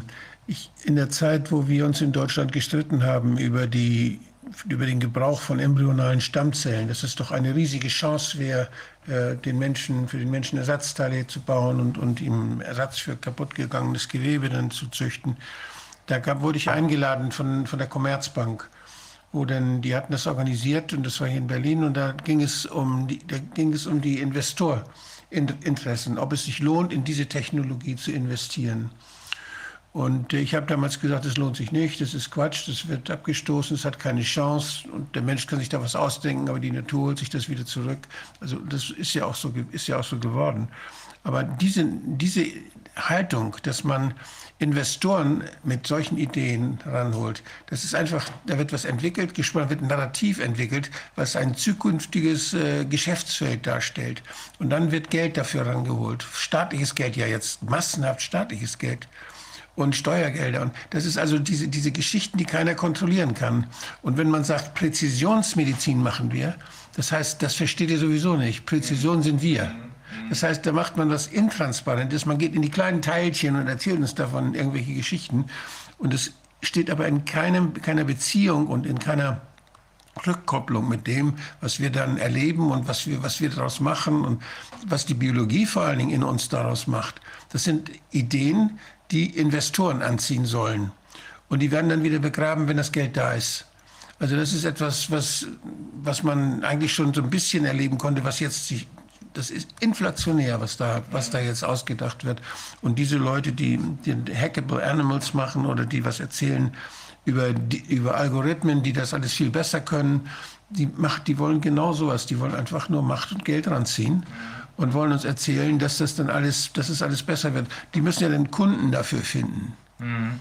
Sonst müssen sie den Cheat selbst kaufen, wenn sie das alles selbst steuern wollen. Ja. Das ist ja Quatsch, dafür, da haben sie ja nichts von. Okay. Uh, well, you know, um, Wolfgang is trying to tone this down a little because he says that uh, back in, wann war das, als du gesagt hast? Das war so, ja, war das 2005 ungefähr. Back in 2005 ja. when they came up with this new idea of, was war das? Das, das waren die um, uh, stem, cell, stem cell therapy with embryo, embryonic stem cells. Yeah. It was a big hype. They had these new ideas of uh, creating new spare parts for the human body. Mm-hmm. That was probably also had something to do with transhumanism. And he says, well, yeah. you know, Welcome these, Leap is doing that right now. Yeah. Actually. Well, That's he says that much of this is, of course, not. It cannot be realized because the human body mm-hmm. just doesn't accept this. Um, but yes. um, but it is an idea. It's an investment idea, uh, and that's what he believes is in the foreground here. They're trying to lure people into these investment schemes, even if they don't if they don't work. Um, yeah. I, I do believe, however, that you're right, that many of these people really believe in these theories, like Klaus Schwab yeah. is evidently stark raving mad, as I said. Yeah, um, I think it's hubris, too. It's hubris. Yeah, it's, it's the mm-hmm. feeling of omnipotence. We can do anything, mm-hmm. but they can't. The rats are going to show them how it is when you get blown out of the water, you know? Uh, yeah, exactly. I think a really good indicator of that, though it's not related to the stem cell research uh, angle, it's related more to AI, is that they definitely, in my opinion, the elite definitely thought that specifically by now they would have artificial intelligence uh, uh, much more advanced than it has been. They're very desperate to trigger what they refer to as the singularity. It's very possible that they'll never be able to do that um, because essentially the singularity is making a conscious machine. Uh, and these are the most unconscious people in the world trying to replicate consciousness. Um, and uh, you know, it's it's it's a it's a lot of arrogance, I think, and they're just very invested in the power of technology because they know the only way they can micromanage the lives of so many people around the world, uh, having so few people ha- exert that much control over that many people is through this technology. But unfortunately, uh, for them, it's really not working. Uh, but I think they want to cast uh, these technologies and these investments as technology that's inevitable. Uh, we have no power, uh, that we should just sit back and there's nothing we can do to stop these agendas, when in That's reality, I don't think That's that's true at all. That Yeah, that, that, propaganda. And unfortunately, there's some people in independent media that play into this, that sort Yeah. of fall prey to that fear mongering. Uh, and I think it really needs to be uh, resisted because, you know, they put these things on the splash pages of their research organizations and stuff. It's a, it's a propaganda tool at the end of Yeah. the day uh, to make us think that, you know, all of this stuff We is don't have a inevitable. choice. We don't have a chance, right? Right, Well, right. And I think choice, and we do have a chance. Exactly. chance. We're the Mhm. rats, you know. We can blow things out of the water. yeah, well, I think also it's important to point out that consent matters to a huge degree, whether it's the vaccines or any of these other uh, Yeah. technologies that they're trying to push through. And they want people to forget that and they want people Yeah. to be afraid because fear ha- throughout history has been their greatest tool. Yeah. Uh, once people shed the fear, um, it's much harder for them uh, to push through any of these agendas. That's the point. Okay, wir müssen jetzt, weil Okay, äh, one Susha last wird question- Nee, lass mich question erstmal übersetzen. okay, ja. Lass mich erstmal übersetzen. Also, äh, ja, I can come back. Ja, if you you will, you will. Ähm, also, ähm, sie sagt, nachdem Wolfgang eingeworfen hat, hey, die sind ja noch gar nicht so weit. Ähm, die haben zwar auch im Jahre 2005 schon bei dem, was war das nochmal? Ach so, embryonarisch. Ach ja, richtig. Bei dieser Diskussion, ähm, äh, da haben sie es zwar auch versucht, aber sie haben es nicht hingekriegt. Und sie sagt jetzt, ja, das stimmt. Hier wird eine Menge Propaganda rausgeworfen. Wir dürfen uns nicht täuschen lassen. Äh, sie versuchen, gerade weil sie so unter Druck sind, versuchen sie den Eindruck zu erwecken. Und das findet leider auch Nährboden bei manchen ähm, alternativen Medien, versuchen den Eindruck zu erwecken, als seien sie schon so weit, als seien sie allmächtig. Das sind sie aber nicht. Im Gegenteil, sie haben Panik, weil sie ja, das hat sie ja vorhin gesagt, weil sie äh, sogar sagen, offen in Davos, wo keiner dabei ist, außer den Wahnsinnigen, äh, offen sagen, wir müssen schnell sein, weil sonst die Ratten, also wir dahinter kommen. Wir sind ja schon längst dahinter gekommen. Und wir sind dahinter gekommen, dass, wie sie eben gerade sagt, äh, wenn wir durchschauen, dass das alles Propaganda ist, dann haben wir nicht den Druck, der hier bewusst kreiert wird, um uns zu destabilisieren, desorientieren. Wir kriegen das hin, sagt sie. Oder vielleicht sage ich das jetzt auch mit ihren Worten. Life, Du, go- life goes on within you and without you. ja, genau. I, I have one question, um, like, or two questions rather, like for finishing or final question. The, Okay. the cyber polygon thing.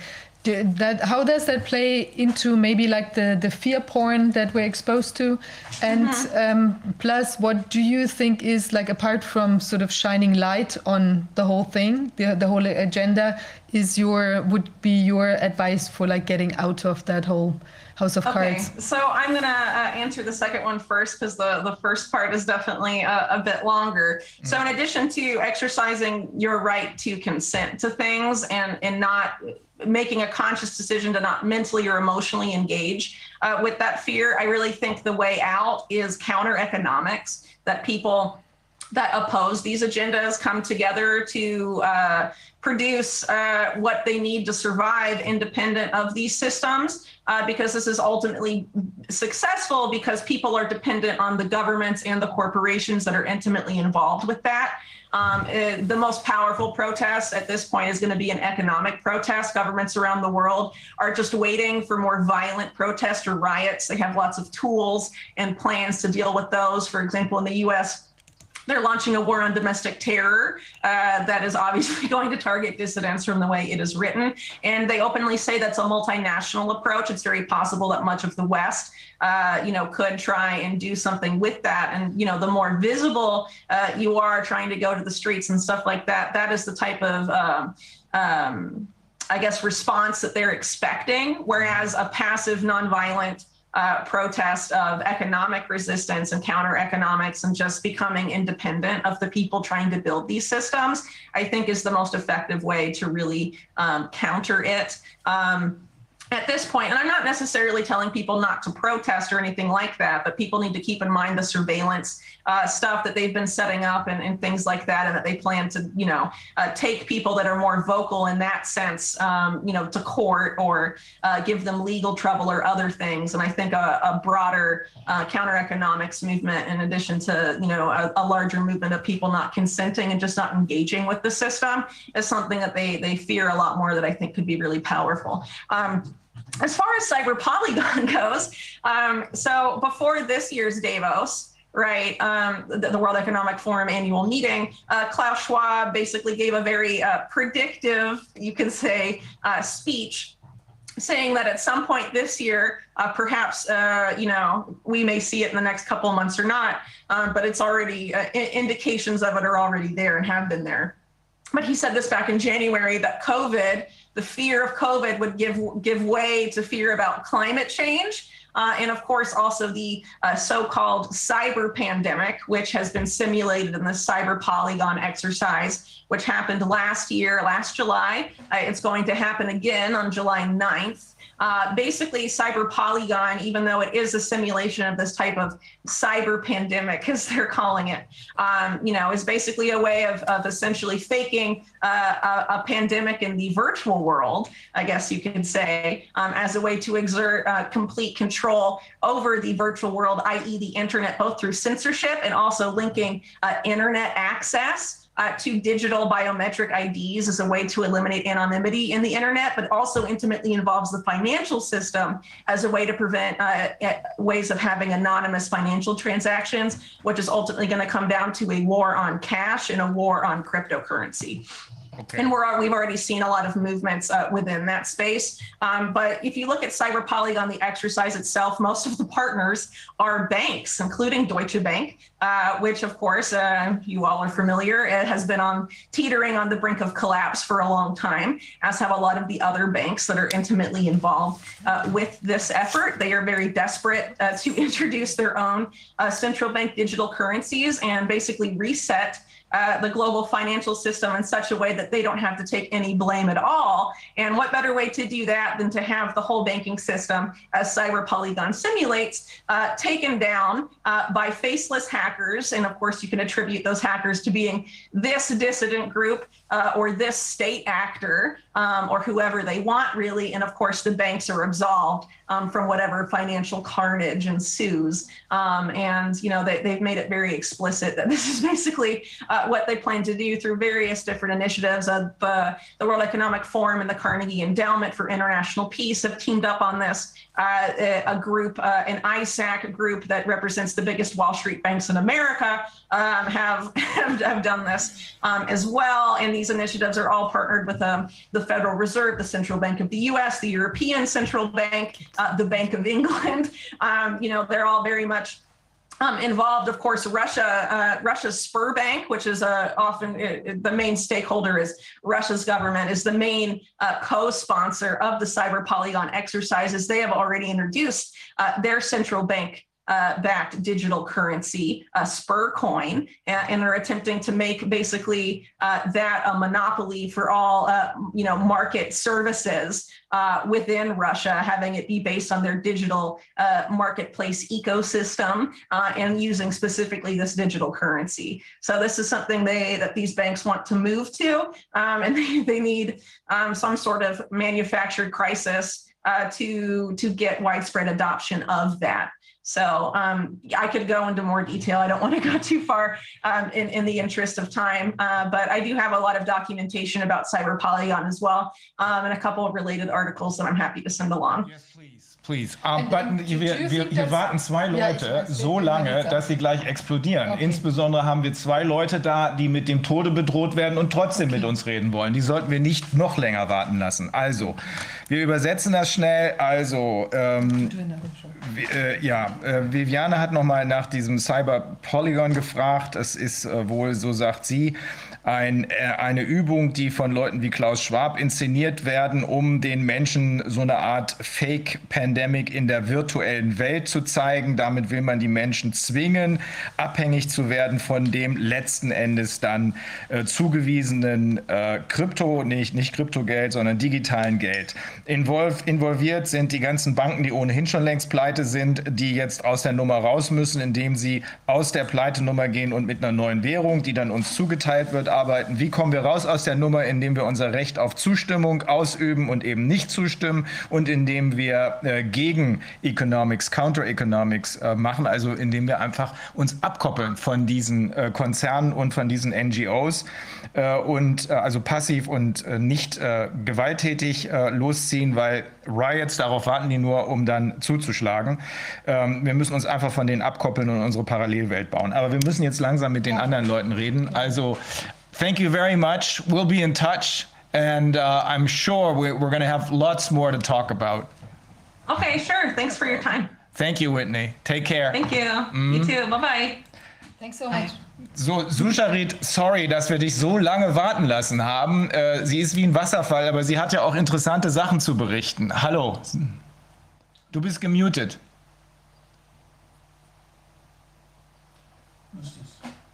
Mikro. Mikro. Ja, jetzt, okay. jetzt hören wir dich. Ja. Okay. Naja, sie war natürlich also ein, äh, ein, eine unending source of information. Ja.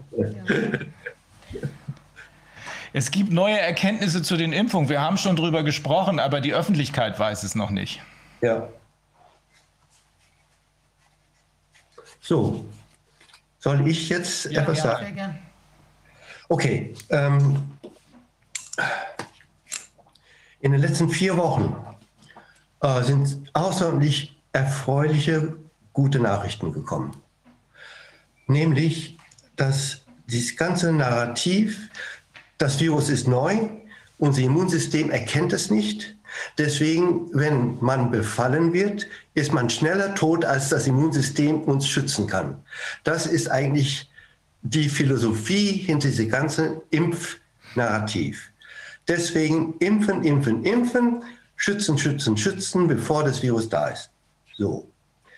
Ähm, nun ist es so, ich möchte gerne ganz kurz ausführen, dass unser Immunsystem extrem gut aufgestellt ist. Wir haben das Fußvolk, das sind die Antikörper, okay? Antikörper erfüllen zwei große Funktionen. Einmal können die Antikörper, wenn Viren kommen, versuchen, die Viren am Eintritt in die Zelle zu verhindern.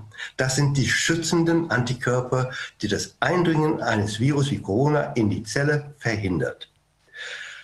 Dieser Schutz funktioniert grundsätzlich nicht bei Viren, die über den Luftweg in die Lunge kommen weil die Antikörper nicht dort sind, wo die Viren ankommen. Das ist etwas, was wenig, wenig Leute überhaupt realisieren, dass das Ganze eigentlich Humbug ist.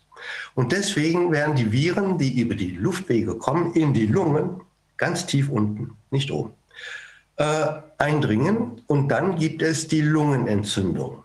Wenn die Lungenentzündung da ist, dann kommt der zweite Arm des Immunsystems, jetzt nenne ich die Luft. Waffe. Warum? Die Viren sind durch die Luft gekommen, jetzt sind die Luftzellen befallen, jetzt kommt die Luftwaffe. Wer ist Luftwaffe? Luftwaffe, das sind unsere Killer-Lymphozyten. So, jetzt etwas sehr Wichtiges. Unsere Lymphozyten ruhen zu 95 Prozent in den Lymphorganen. Das sind die Lymphknoten, da ist die Milz, ja? Und es sind nur ungefähr 5 Prozent, die durch den Körper die ganze Zeit patrouillieren. Aber die wechseln sich natürlich ab. Ja? Die gehen zurück in den Lymphknoten, bekommen den nächsten aus. Aber diese, Lymphknoten, äh, diese Lymphozyten treten aus der Blutbahn aus. Überall, in allen Organen. Es gibt bestimmte Stellen, Busaustrittsstellen. Und nur die Lymphozyten können das. Ja? Die anderen Zellen können das nicht und die Eiweiße sowieso nicht. Und diese Lymphozyten kriechen dann zu den Organzellen, Lungenzelle, ach, Gehirn nicht unbedingt, aber sonst Leber, Milz, überall. Und tasten ab, ob diese Zellen Viren haben und Viren produzieren. Wenn sie das tun, dann versuchen diese Lymphozyten sie umzubringen. Killer-Lymphozyten sind da, um die eigenen virusinfizierten Zellen umzubringen. So, Luftwaffe. Die Antikörper haben aber eine zweite Funktion. Wenn nicht gegen Viren gerichtet, sondern gegen Bakterien. Nun sind Bakterien ja äh, viel größer als Viren und Antikörper können niemals den Angriff von Bakterien hemmen. Sie können höchstens versuchen, die Gifte der Bakterien abzufangen, aber die Bakterien selbst können sie nicht direkt angreifen. Dafür haften sie an die Bakterien und rufen das dritte Glied des Immunsystems herbei. Das ist die Marine. ja, und diese Marine äh, hat zwei Teile. Erstmals hat, haben wir jetzt die U-Boote selbst. Das sind die Fresszellen. Und dann gibt es ein System, das nennt sich Komplementsystem. Das Komplementsystem ist das zweite Kaskadensystem im Blut. Das erste Kaskadensystem ist das Gerinnungssystem. Wenn das Gerinnungssystem angemacht wird, dann gerinnt das Blut. Wenn das Komplementsystem angemacht wird, und das wird angemacht durch Antikörper, dann schießt das Komplementsystem selbst Geschosse ab an den Gegenstand, an dem die Antikörper sitzen und ruft praktisch die Marine herbei und die U-Boote kommen. Die U-Boote, das sind unsere weißen Blutzellen, die fressen, die Fresszellen im Blut. Also in unserem Blut haben wir die Lymphozyten und die Fresszellen. Die Lymphozyten sind, sind da, um Viren zu bekämpfen und virusbefallene Zellen zu töten. Die Fresszellen sind da, um die Bakterien zu fressen und zu vernichten. Und das tun sie, indem sie zauberhafte Dinge machen, nämlich Sauerstoffradikale.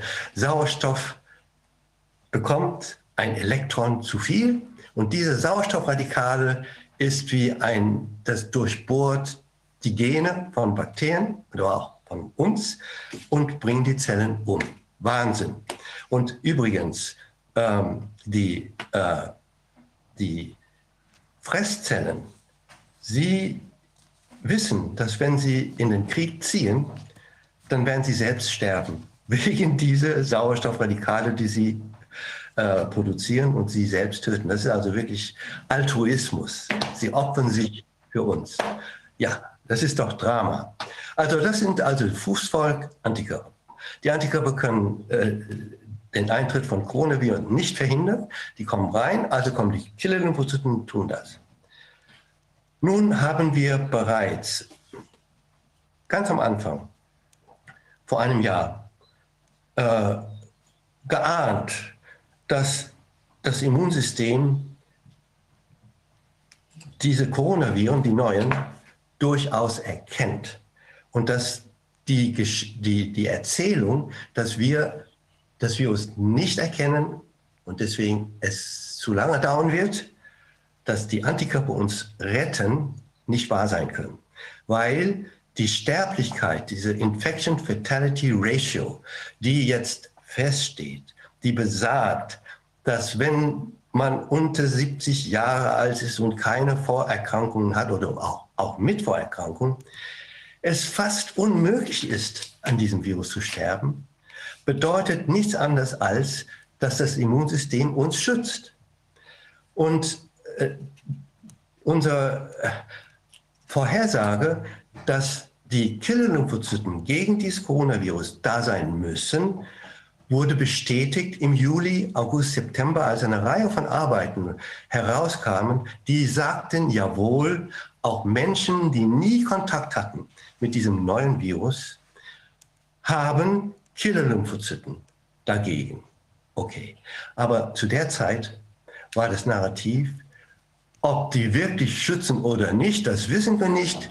Wissen tun wir, dass die Antikörper notwendig sind Das war eine Lüge. Das haben sie überhaupt nicht gewusst. Im Gegenteil, jeder, der Immunologie gelernt hat, wusste, dass das nicht wahr sein konnte. Diese Antikörper gegen die Coronaviren, die könnten allenfalls verhindern, dass die Viren, nachdem sie die Lunge kaputt gemacht haben, in die Blutbahn gehen und ins Blut praktisch äh, äh, im Blut sich verbreiten. Dass das aber nicht passiert, ist eine andere Geschichte. So, kommen wir zurück. Und deswegen ging dieses Impfprogramm weiter und weiter und weiter. Und jetzt haben wir diese verdammten Impfstoffe, die so gefährlich sind, dass ich jetzt darüber sprechen muss, weil sonst platze ich. Diese, diese ist der Arm, Spike, Stachel. Und damit, hier ist die Hand, greift die Hand an die Türklinke und öffnet das. Das ist ja wohl klar. Die Antikörper sind dafür da, um, jetzt sagen wir mal, diese Hand sei im Prinzip wie ein Krokodil. Das Maul eines Krokodils geht auf und will zumachen. Die Antikörper gehen rein und blockieren das. Dann können die Hände nicht greifen. Nun, wenn die großen Helden unserer Zeit, unsere Experten, recht haben, dass wir nicht in der Lage sind, schnell genug diese Antikörper zu machen, heißt es, wie schnell muss es denn sein? Das Virus, Coronavirus, kommt immer durch die Luft in den Nasenrachenraum. Vermehrt sich am Anfang immer im Nasenrachenraum. Wenn jemand sagt, das sei nicht wahr, dann soll er sich melden und uns zeigen, wieso er das sagt.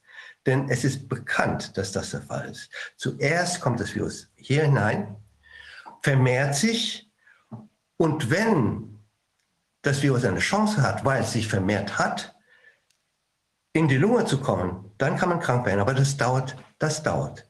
Es geht nicht von heute auf morgen, es geht nicht von heute auf übermorgen. Es dauert wirklich eine Woche, zwei Wochen. Und dann wird man richtig krank. Wie schnell kann, oh, wie schnell wird ein Antikörper hergestellt? Dann kommen die großen Meister und sagen, das ist es halt. Wenn das Virus neu ist, und das ist ein neues Virus, dann dauert es drei bis vier Wochen, bis die Antikörper da sind. Und bis dann bist du tot. Und die Antikörper die gekommen, die haben noch ein kleines Zeichen. Das ist wie, wenn das Immunsystem äh, wie so ein Kind ist. Ja, das geht in die Schule am Anfang, in der ersten Klasse, soll sie etwas lesen lernen. Das dauert. Hm? Am Ende äh, des Jahres und der Zeit äh, kommt es raus und ich bin jetzt trainiert, ich kann A, B, C lesen und ich habe jetzt mein Zeugnis und auf dem Zeugnis steht M. M für Immunglobulin, das sind Antikörper, M, so heißen die.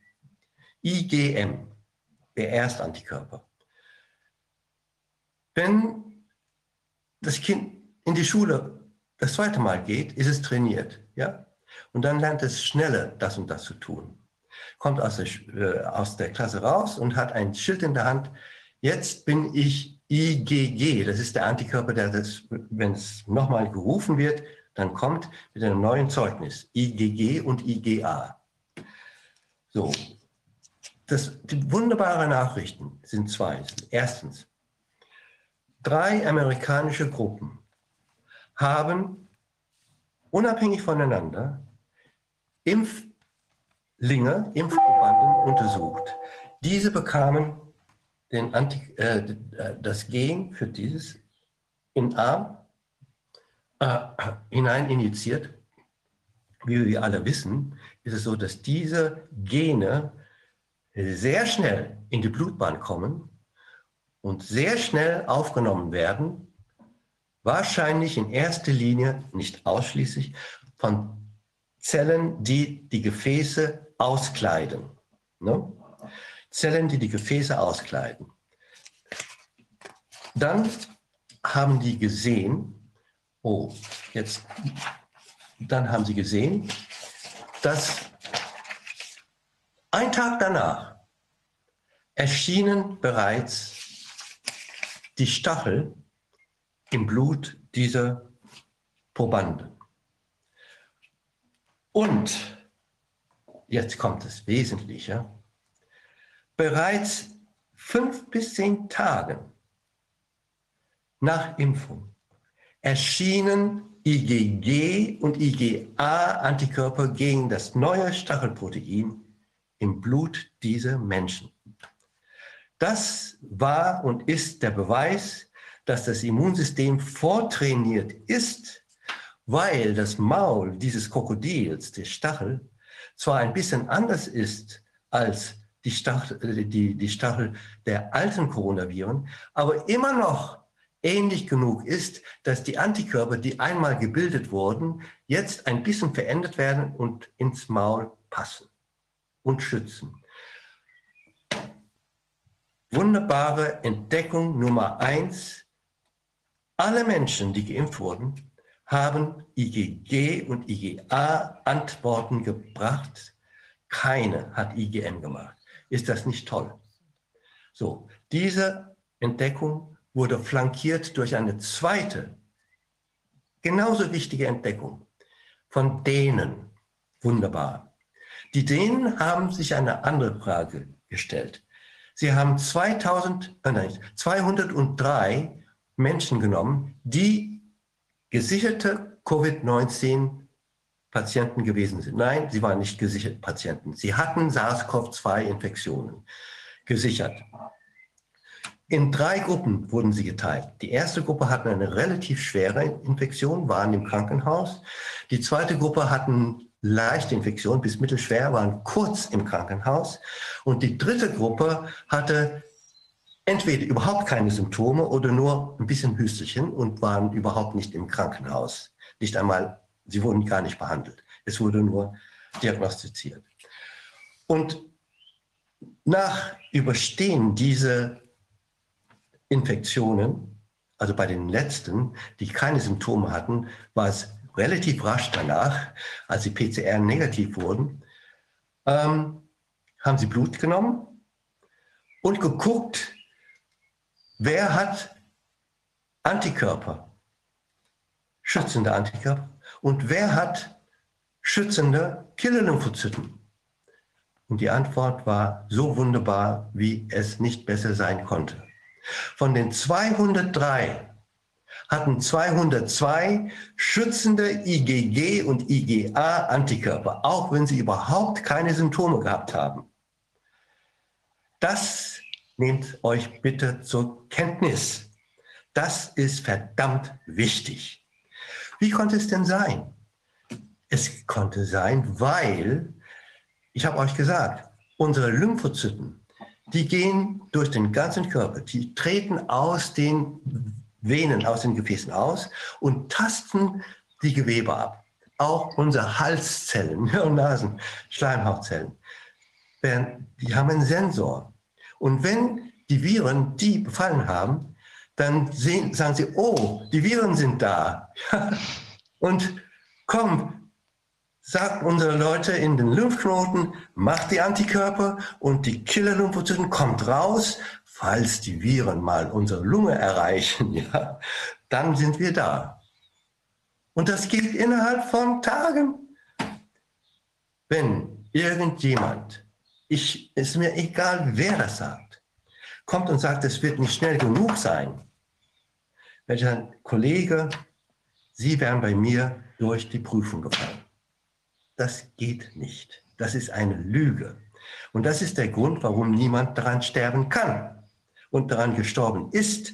Deswegen ist dieses Virus für Leute ohne Vorerkrankung weniger gefährlich als das Grippevirus. Weniger gefährlich als das Grippevirus. Das ist sogar jetzt von John Ioannidis publiziert.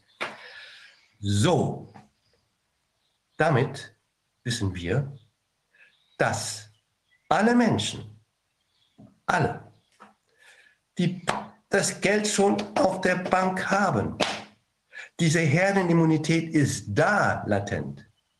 Nur das Immunsystem ist natürlich nicht so verschwenderisch. Es füllt die Tasche nicht voll mit diesem Geld und läuft rum.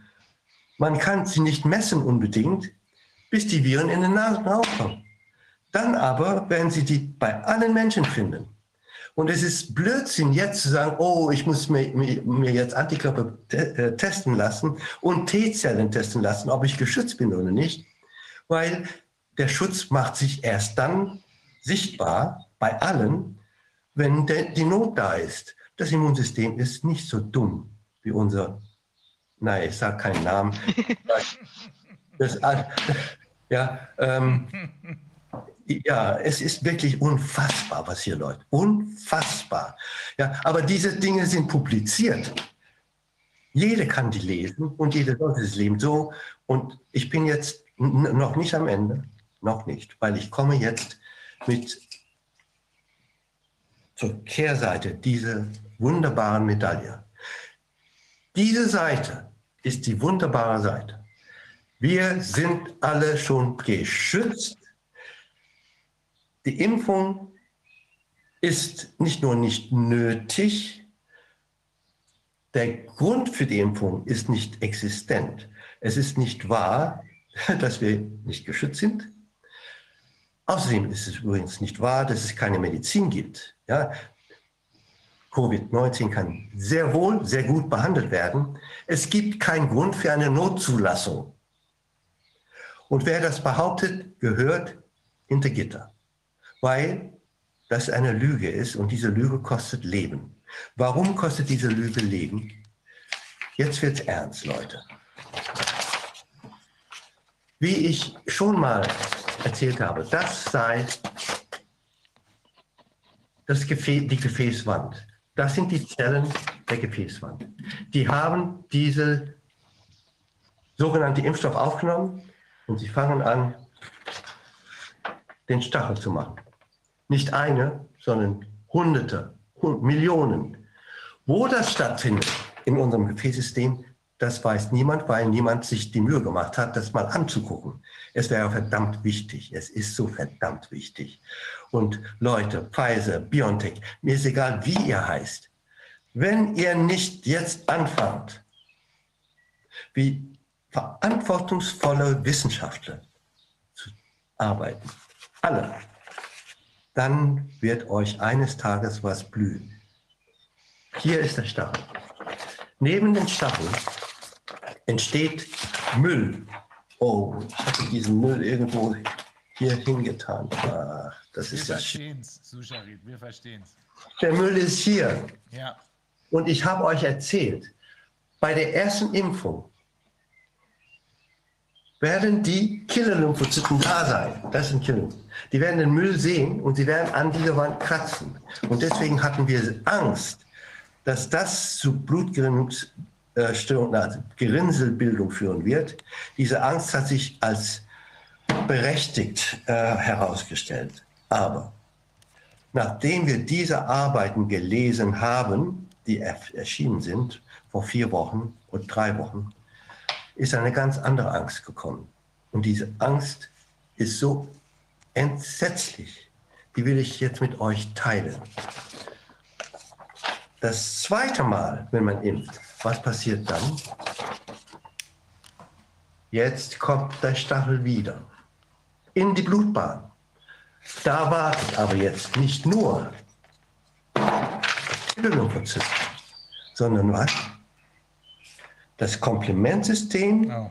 mhm. und die U-Boote. Dinge, die dazu sind, um Bakterien zu bekämpfen. Jetzt, kaum ist der Antikörper raus, die Antikörper sind da. Das ist jetzt gemessen, gezeigt worden. Ja, die sind da. Die werden sofort binden. Und sofort gibt es diese Zaubergeschosse des Komplementsystems wurde emotional, weil ich derjenige war, der dieses Zaubergeschoss entdeckt habe. Das ist immerhin über 40 Jahre her. Und die werden versuchen, diese Zellen, die Gefäßwand, abermals abzuschießen, zusammen. Und dann kommen noch die U-Boote, die Granulozyten, die werden als dritte Kraft versucht. Wisst ihr, was passiert? Es ist bekannt, was passiert, wenn Antikörper, Komplement und Granulozyten die Gefäßwand angreifen, dann kommt es nicht mehr nur zu Gerinnselbildung, sondern es kommt zu echten Schäden.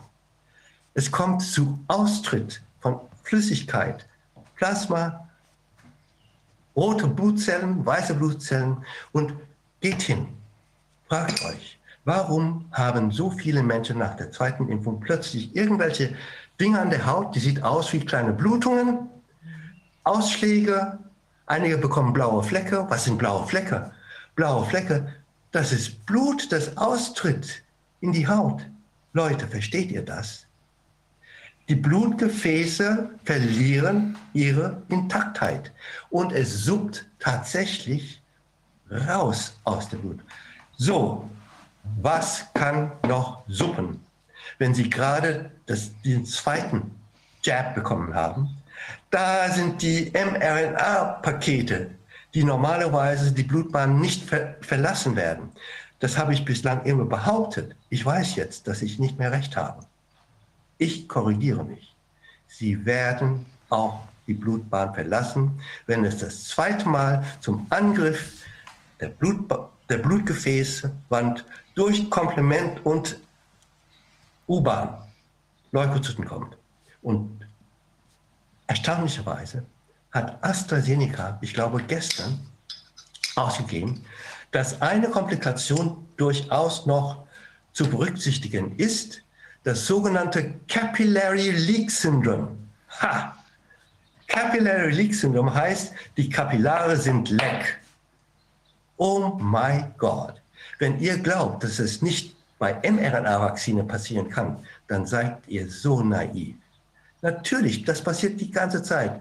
Wo gehen die mRNA-Impfstoffe hin? Jetzt seid ihr dran. So, erstens für die, die schwanger sind und ein Kind im Bauch haben. Bedenkt, die Plazenta wird auch durchlöchert. mRNA wird in das Kind übertreten. Ich schwöre, ich bin keine Verschwörer, aber ich schwöre, es kann nicht anders sein. Wozu das führt, weiß ich nicht. Ich weiß nicht, wozu das führt, wenn diese Gene in eurer Leberzelle aufgenommen werden, wenn die Leberzelle anfängt, diese Stacheln zu machen. Ich weiß nur, dass unsere Killer-Lymphozyten in allen Organen austreten aus der Blutbahn und gucken in allen Organen, wo der Feind sitzt. Und dann greifen sie in allen Organen an. Könnt ihr euch vorstellen, dass das, was jetzt gespielt wird mit Menschen, ein Versuch ist, für mich ist es ein Blick in die lebende Hölle. Lebende Hölle. Wenn unser Immunsystem die Möglichkeit bekommt, überall, überall anzugreifen, natürlich kann es sein, dass man ein paar Lebezellen weniger hat.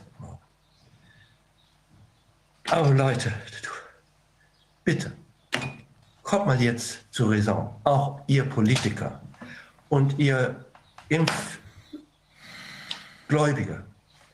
Lasst uns doch bedenken. Wir, wir, wir haben doch die Menschheit, die Menschheit ist, wir sind verantwortlich für sie. Wir können, wir können nicht einfach so weitermachen. Es muss jetzt aufhören. Lasst uns wenigstens das Ganze suspendieren und gucken, ob nicht ein Körnchen Wahrheit sein könnte. Denn wenn ein Körnchen Wahrheit da ist, dann das geht nicht weiter. Jede weitere Impfung wird die Gefahr steigen und steigen und steigen. Übrigens, letztes Wort und dann höre ich auf. Ich kann auch nicht mehr. Es ist bekannt übrigens in Tierversuchen, dass dieser Impfstoff sich anhäuft in den Ovarien, nicht wahr? Und testet. Ähm,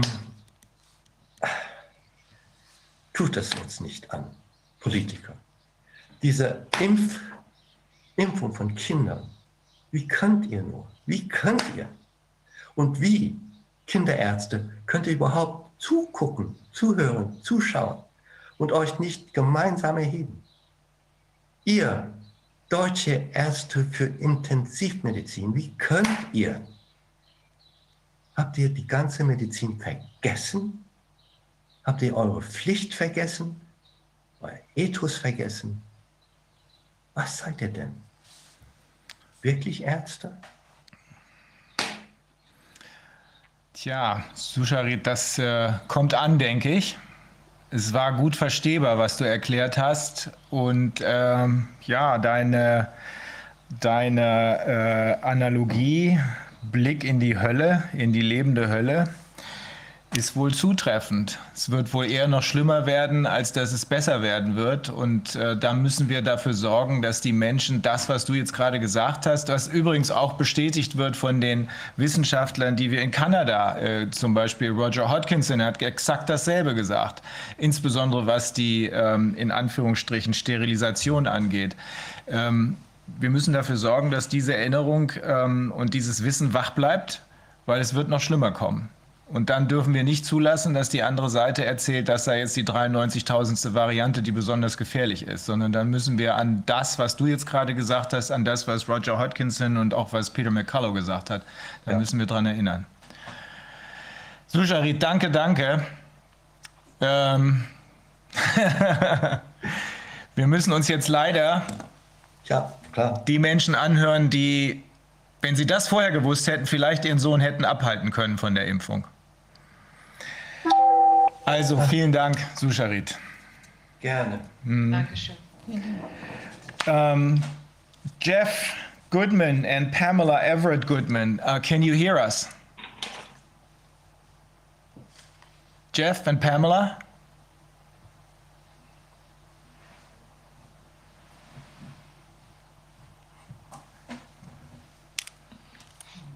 Äh, Corwin, hast du eine Ahnung, was, was da hier für ein Problem existieren könnte?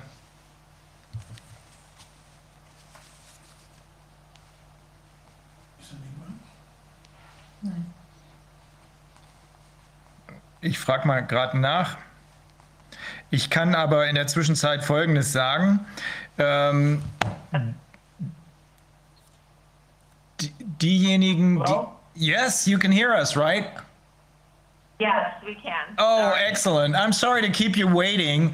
The thing is, um, we I don't know if you heard what uh, was said before you came on. There was uh, uh, Whitney Webb who spoke um, English, of course. I don't know if you heard any of, of the things that she said, but uh, just before. You did, right? Okay. So that's uh, quite a horrific picture that she was painting, but uh, it was even worse when we just listened to Professor Bhakti, who is one of the most noted scientists in, in this area, one of the few people who came out very early uh, with, together with uh, Dr. Wolfgang Wodak, who is with us right now. And the thing is that he was just explaining to us that we have long hum, uh, mankind has, we have long had herd immunity. In other words, any of these so called vaccinations are totally and completely unnecessary, regardless of the fact that they don't work and that they're really dangerous, but they're completely unnecessary. Uh, he was uh, referring to two studies or three studies, one of them by a group of Danish uh, scientists which prove this. Uh, it's probably soon going to come out. Um, and I wish, I just told him, I wish we had been able to tell you this before your son got vaccinated. Um, how how yes, is, we're uh, yeah familiar with uh, we're familiar with his work. And um, what was it? What was it, Pamela, that prompted your son to get vaccinated? Was he was he didn't he have this information? Uh, he didn't have that information, no. Uh-huh. Uh, he was uh, working in the entertainment field and it was being tested twice a week. Um, and he had also been accepted to three universities to pursue an MBA. Mm-hmm. And he wanted to travel to those universities to um, to see where he wanted to go uh, and he thought that this card would uh, make it much easier. He thought he was doing the right thing. Mm-hmm. Did you have any of the information that, of course, is not um, published by the mainstream media, but that you only find on the alternative media and the alternative channels of media? Not at that point in time, no. Not about these particular injections, uh, these shots. However, we were very familiar with the ingredients and um, other traditional vaccines prior to uh, COVID 19. Well, I don't think that they'll tell you what's in the what's in the vaccine. Uh, I've tried to find that information and haven't been able to. Was did your did your son? I mean, there is this idea of informed consent, meaning that any medical treatment, invasive medical treatment, is battery or assault unless uh, the patient uh, consents to it. And consent, of course, is only valid if the patient is fully informed. Did do you know if he got any information at all, or was it just touted as being absolutely effective and safe? Uh, it was touted as being effective and safe, and he didn't have any other information. Um, he went to a, a Walgreens drugstore, got the shot, and he left, went home. And was he was he where does he have his own place or was he staying with with you? No, he had his own place. Uh, he, he lived with his fiance. Mm-hmm. And what happened then? Well, he went home with headaches. He had headaches immediately following that, and uh, and I think that they subsided a bit. And then at one o'clock in the morning, he woke up and uh, he had chills and uh, fever. Um, that seemed to subside a bit, and then at four o'clock in the morning uh, roughly 12 hours after he'd gotten the shot, he uh, went into cardiac arrest, seizures and, and cardiac arrest. And uh, the EMS came. They tried to revive him without any luck. And uh, they transported him to the hospital and they worked on him there. Uh, and they pronounced him dead. Uh, was there was there an autopsy performed? Do you know what caused his death? Uh, there was an autopsy performed, um, and that is still inconclusive. Uh huh. They did say that his heart was enlarged, and uh, And toxicology reports are still pending. right, they they saved his heart for further study. Uh, he had, well, he did have a heart operation uh, about three years before that uh, to repair a valve. And that was successful. But um, his mother, uh, who, who is not my wife, um, has kind of fed that information to the, the coroner. And uh, he still hasn't issued a, a, a definitive statement about what caused his death. Um, But we're still waiting on that.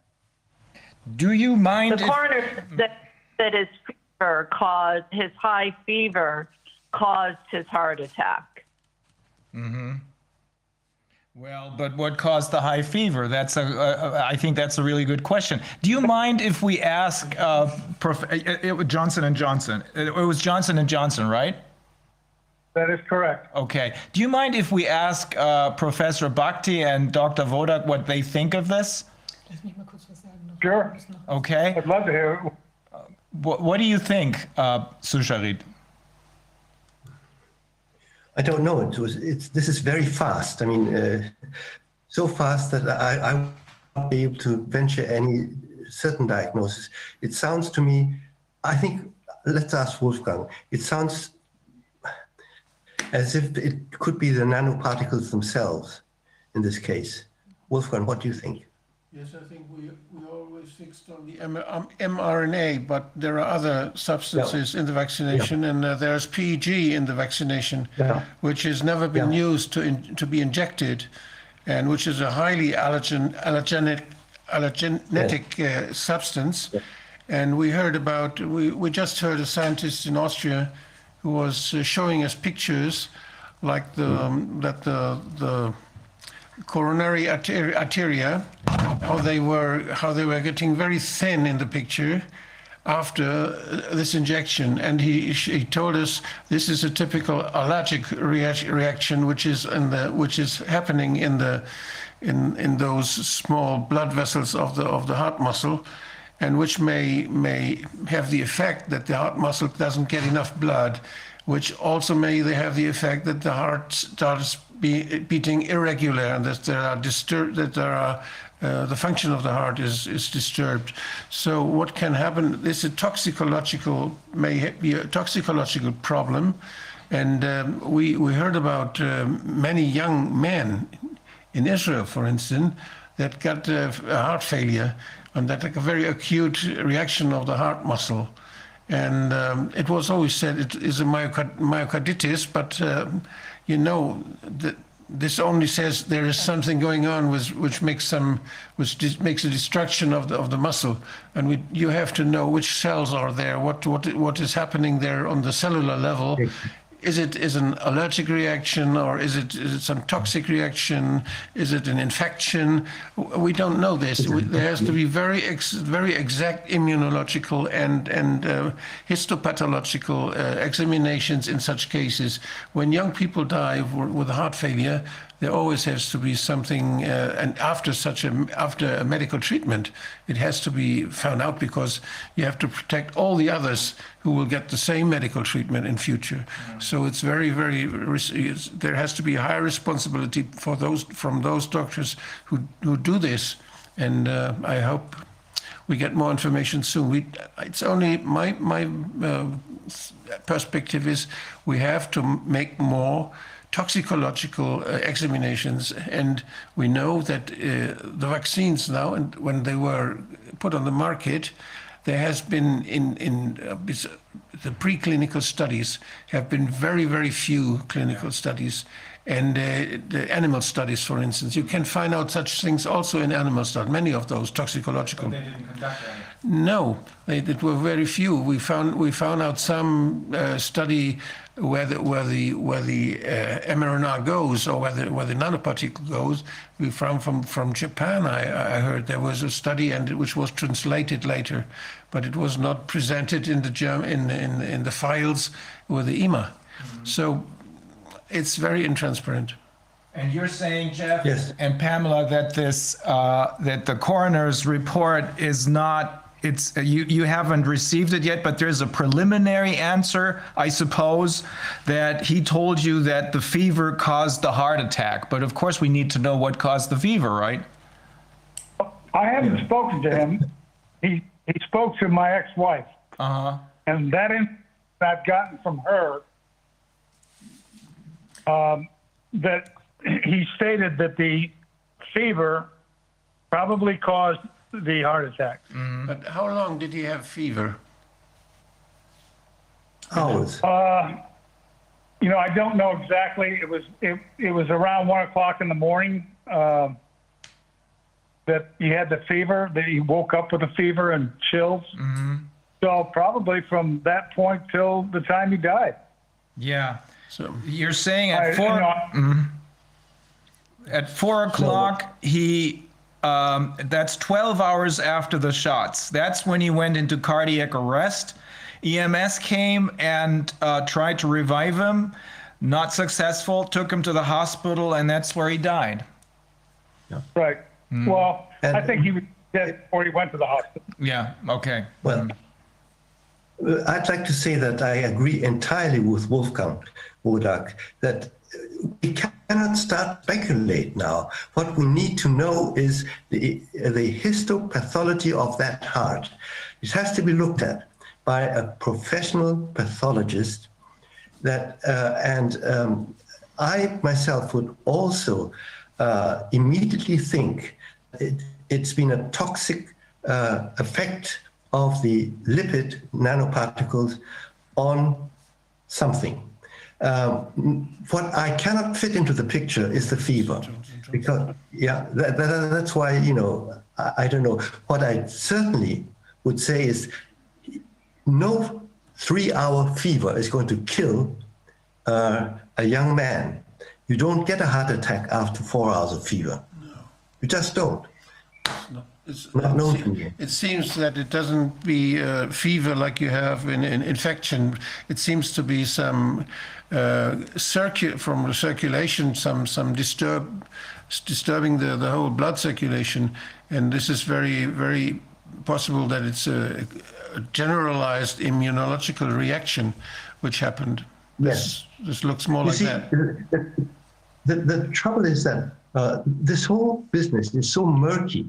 You know, after this damn jab is given, those uh, genes go to the lymph node. And in the lymph node, of course, we have the immunological reaction because the spikes are going to be produced. Let's say by cells that make uh, that are responsible for, for, for, causing fever. These cells are going to attacked by the, the, the killer lymphocytes. I'm, I'm, sorry, get, I always get back to the killer lymphocytes. But all this can happen very fast. And you know, if these macrophages in the, in, in, in the spleen, in the lymph node, are really firing off uh, their interleukins, the cytokines, then you get fever. That's, that's how fever happens, you see. Um, so it be a persistent attack, but I don't know. This is the sort of thing that you should, should be looked at also in, in, you know, lymph nodes have to be looked at. Uh, this is the trouble. You see, there are too many things that should be followed up that will not be followed up. I want to say something, um, Pamela and Jeff. I think it's it's really um, uh, very brave of you, and um, you know that you come forward with this this this horror, you know that, uh, or in this horror that you that you uh, are experiencing. are experiencing at the moment that you found the strength to come forward and tell yeah. the world about like you know about the terrible situation uh, that that went on and because I think it's so important that we all hear about these you know these these cases so we can learn from it and and you know and maybe force the authorities to really look into into what's happened to, in order to save other lives and I think it's it's amazing uh, that you do this.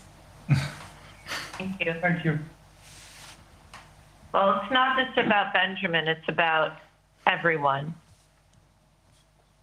It because everyone. this people are dying. Thousands and thousands and thousands of people are dying after all of these shots.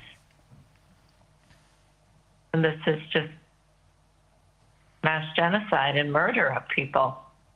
Yes. That's what it looks like. I mean, the, the, the mainstream news pushes this on everybody like you have to do this and it's the right thing to do. And the government is doing the same thing. They're going to force us to get inoculated to go to work, to go to school. They're, they're, they're vaccinating young children, five years old. They don't know what they're doing. Really? Yes, in this country, they're they're inoculating five year olds. Oh my God! The trials, but they've they've authorized them, uh, the EAU for 12 year olds, 11, 12 year olds and older, without parental consent. Without parental consent. Without, correct. correct. Yeah. Oh. oh. Well. They have these they have these outdoor parties where the kids come with an adult, doesn't have to be their parent, and they, they get the inoculation. Is that a part of the trials or is this the, the actual uh, vaccination? Well, I don't know. I, I can't call it a trial. They're just vaccinating everybody. Well, anybody that they can pull into their snare of get this and you'll, you know, especially young and kids, get this and you'll get free ice cream and we'll give you apple. Yeah. Give you beer. Beer, we'll give you, i- we'll give you an iPod and don't tell your parents. People going behind, you know, these young kids. Uh, in New York State, parents can't even send their kids to public or private school because our governor, Cuomo, has basically said just grab an arm. I mean, they're desperate. It's it's such desperation. It's sickening. It is desperation, which is which is a good sign because in the United States they're running into a brick wall right now. From what we hear from, for example, people like Simone, Dr. Simone Gold, who founded uh, America's Frontline Doctors, we're hearing that at I think roughly 43, 44 or so percent of the population, they're now running into a brick wall because they can do whatever they want. Those people who do who didn't get vaccinated up until now will not uh, will not be persuaded to get vaccinated by a bottle of beer or even a hundred dollars Or a million dollars. or a million dollars. Yeah, Yeah. that's the Now lotteries you're talking. You're talking about the lotteries, right? Yeah, a couple of states. Uh, I know California and Ohio did it. Uh, Yeah. They a lottery ticket uh, after the injection, and you know there have been winners. You know, there've been a lot of losers too. Yeah. Well, and also what's going on now too is because there is so much um, hesitancy for a very good reason. They have a surplus of of all these shots, and I just saw last night uh, that they are now using these shots as boosters in trial participants who have already received either two rounds of the Pfizer, Moderna, or one Johnson shot. They're using these surplus vaccinations, uh, surplus shots Yeah. as their quote, quote, booster for all these different variants viruses that are these phantom variants that actually we believe are just a mutating virus from uh, a mutating pathogen from people that have been vaccinated. But that's just our opinion. But that is what they are doing now. They're actively giving people boosters. Okay. Can can you uh, give me a chance to translate this? Um, it's um, I I realize, of course, it's um, this is tough, but let me translate this into German very very quickly, as quickly as I can. Also ähm, Jeff und äh, Pamela, äh, Jeff Goodman und Pamela Everett Goodman äh, sind die Eltern eines, ich glaube, 31-Jährigen, der zwölf Stunden nach der Impfung gestorben ist. Wir hatten ein Video von denen schon gezeigt. Die haben in der Zwischenzeit, das sollte man auch noch mal erwähnen, äh, nachdem bekannt wurde, dass sie bei uns noch mal was sagen würden, äh, Morddrohungen bekommen. Ich habe gestern mit ihnen gesprochen, habe gesagt, lasst euch nicht erpressen, ähm, aber ich verstehe es sehr gut, wenn ihr äh, unter diesem Druck und unter dieser äh, psychischen Belastung ist es ja vor allem jetzt auch, äh, sagt, nee, das machen wir nicht. Aber wer sich einmal erpressen lässt und ähm, wer, der lässt sich, der wird immer wieder erpresst. Deswegen ist es umso wichtiger, dass Sie heute da sind. Also er wurde, der Sohn wurde zweimal die Woche, er arbeitet in der äh, Unterhaltungsindustrie, zweimal die Woche äh, getestet und er ähm, war akzeptiert worden an drei, an drei renommierten Universitäten. Aber äh, die haben von ihm verlangt, ich weiß das auch von anderen, auch von Deutschen, die da, deren Kinder da gerade akzeptiert sind, die haben von ihm verlangt, du musst dich impfen lassen, sonst kannst du nicht herkommen. Deswegen hat er sich, in, hat er sich impfen lassen, hatte keinerlei Informationen, nur die Mitteilung, dass dieser Impfstoff wirksam und sicher sei, was, wie wir inzwischen wissen, eine dreiste, eine dreiste Lüge ist. Ähm, er war in einem Walgreens Drugstore. Das ist so eine, so, ein, so, ein, so eine Apotheke, könnte man sagen, eine große Kette in den USA, eine der wichtigsten für die pharmazeutische Industrie. Und äh, da hat er diese Impfung bekommen, ist dann nach Hause gegangen, wo er mit seiner Verlobten wohnte. Ähm, dann bekam er äh, Kopfschmerzen, äh, die sind dann aber ein bisschen wieder weggegangen, ist ins Bett gegangen. Um 1 Uhr morgens ist er aufgewacht und hatte äh, äh, äh Fieber und Schüttelfrost. Ähm, dann um 4 Uhr morgens, also zwölf Stunden nachdem er den, die Impfung bekommen hatte, ist er in Cardiac Arrest, äh, also ähm, Herzstillstand, ähm, verfallen. Dann kamen die Notfallmediziner, die versucht haben, ihn wiederzubeleben. Es hat nicht geklappt. Sie haben ihn ins Krankenhaus gebracht und da ist er gestorben. Aber äh, Jeff Goodman sagte, wahrscheinlich war er schon vorher tot. Ähm, es ist eine Autopsie durchgeführt worden. Bisher gibt es keine äh, ordentlichen Resultate davon, außer dass man weiß, dass das Herz vergrößert war. Die Toxikologie, also die toxikologische Untersuchung ist noch anhängig. Ähm, was er hatte, der Sohn, ist vor äh, drei Jahren ähm, eine Herzoperation, wo eine Herzklappe repariert wurde. Dann allerdings gab es keine Probleme mehr. Er war absolut sportlich, war in keiner Weise irgendwie eingeschränkt, keinerlei Vorerkrankungen ansonsten. Ähm, die Mutter des Kindes, das ist die erste Ehefrau von Jeff, hat äh, das dem äh, mit dem Herz äh, dem äh, Gerichtsmediziner gesagt. Äh, der hat aber bisher kein endgültiges Statement abgegeben, außer dass er sagt, dass ein Fieber seine, seine Herzattacke, ähm, seinen Herzschlag verursacht hat. Ähm, Wolfgang und Sucharit haben dann eben versucht zu erklären oder haben ihre Sicht der Dinge gesagt, was man natürlich so aus der Ferne nicht ohne weiteres kann. Aber sie haben sich rangetastet. Wolfgang und Sucharit sind beide der Meinung, dass sich hier, dass hier möglicherweise ein toxikologisches, eine allergische, eine allergische Reaktion abgespielt hat. Ähm, Wolfgang oder Suscharit, ich weiß nicht mehr, wer von euch beiden das gesagt hat, sagen viele Menschen in England, viele junge Männer in England, du hast das gesagt, viele junge Männer in, in Israel, genau, hatten Herzprobleme nach solchen Impfungen. Ähm, Suscharit hat darauf hingewiesen, dass kein normaler, äh, gesunder äh, junger Mensch äh, an vier Stunden Fieber stirbt. Also das kann es wohl eher nicht gewesen sein. Hier muss die äh, Histopathologie durchgeführt werden des Herzens und auch der Lymphknoten.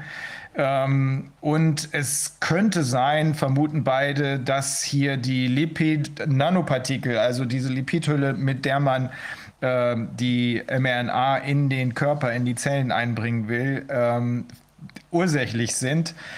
Ähm, die beiden haben eben nochmal gesagt, ähm, dass es natürlich nicht nur um Benjamins Tod geht, sondern es geht darum, dass so viele weitere hier äh, gestorben sind und weiter sterben. Ähm, Pamela hat gesagt, das ist hier massenhafter Genozid und Mord.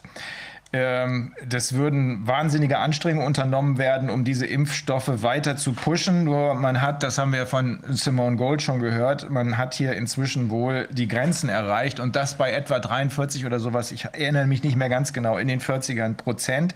Mehr geht jetzt nicht. Ähm, die versuchen alles Mögliche, auch Lotterien zum Beispiel ähm, oder äh, für Kinder versuchen sie äh, irgendwas äh, Witziges äh, zu arrangieren, damit sie kommen mit ihren Eltern. Teilweise sagen sie sogar ohne elterlichen Consent. Das kann ich mir ehrlich gesagt nicht vorstellen. Das mag sein, dass es eine Information ist, die da rumläuft, aber wir wissen es nicht. Was ich weiß, ist, dass in der Bay Area, das ist also in der San Francisco Area, äh, dass es da tatsächlich für, ich glaube, 16-Jährige inzwischen die Möglichkeit gegeben hat, vielleicht immer noch gibt, ohne Zustimmung der Eltern ja sogar sogar ohne äh, Kenntnis der Eltern äh, sich impfen zu lassen.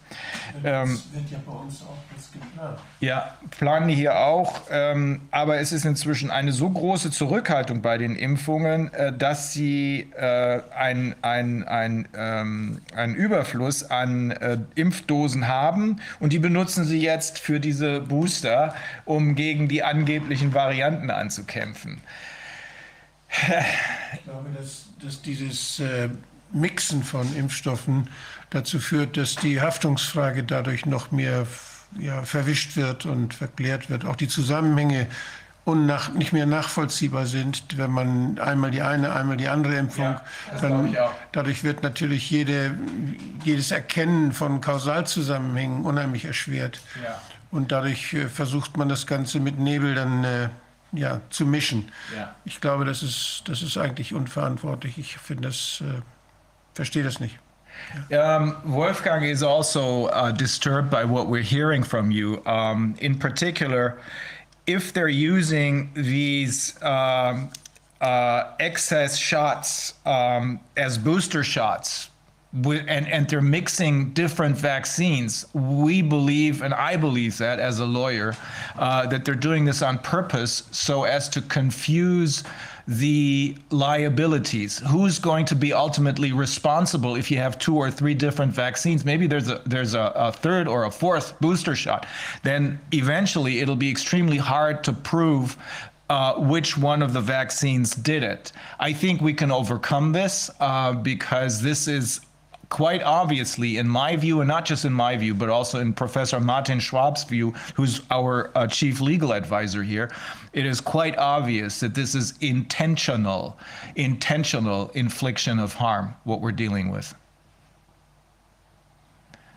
Well, you know, there's a, a, a law in the United States, uh, was enacted in 1986, uh, that protects the pharmaceutical companies from any kind of lawsuits uh, due to uh, vaccinations.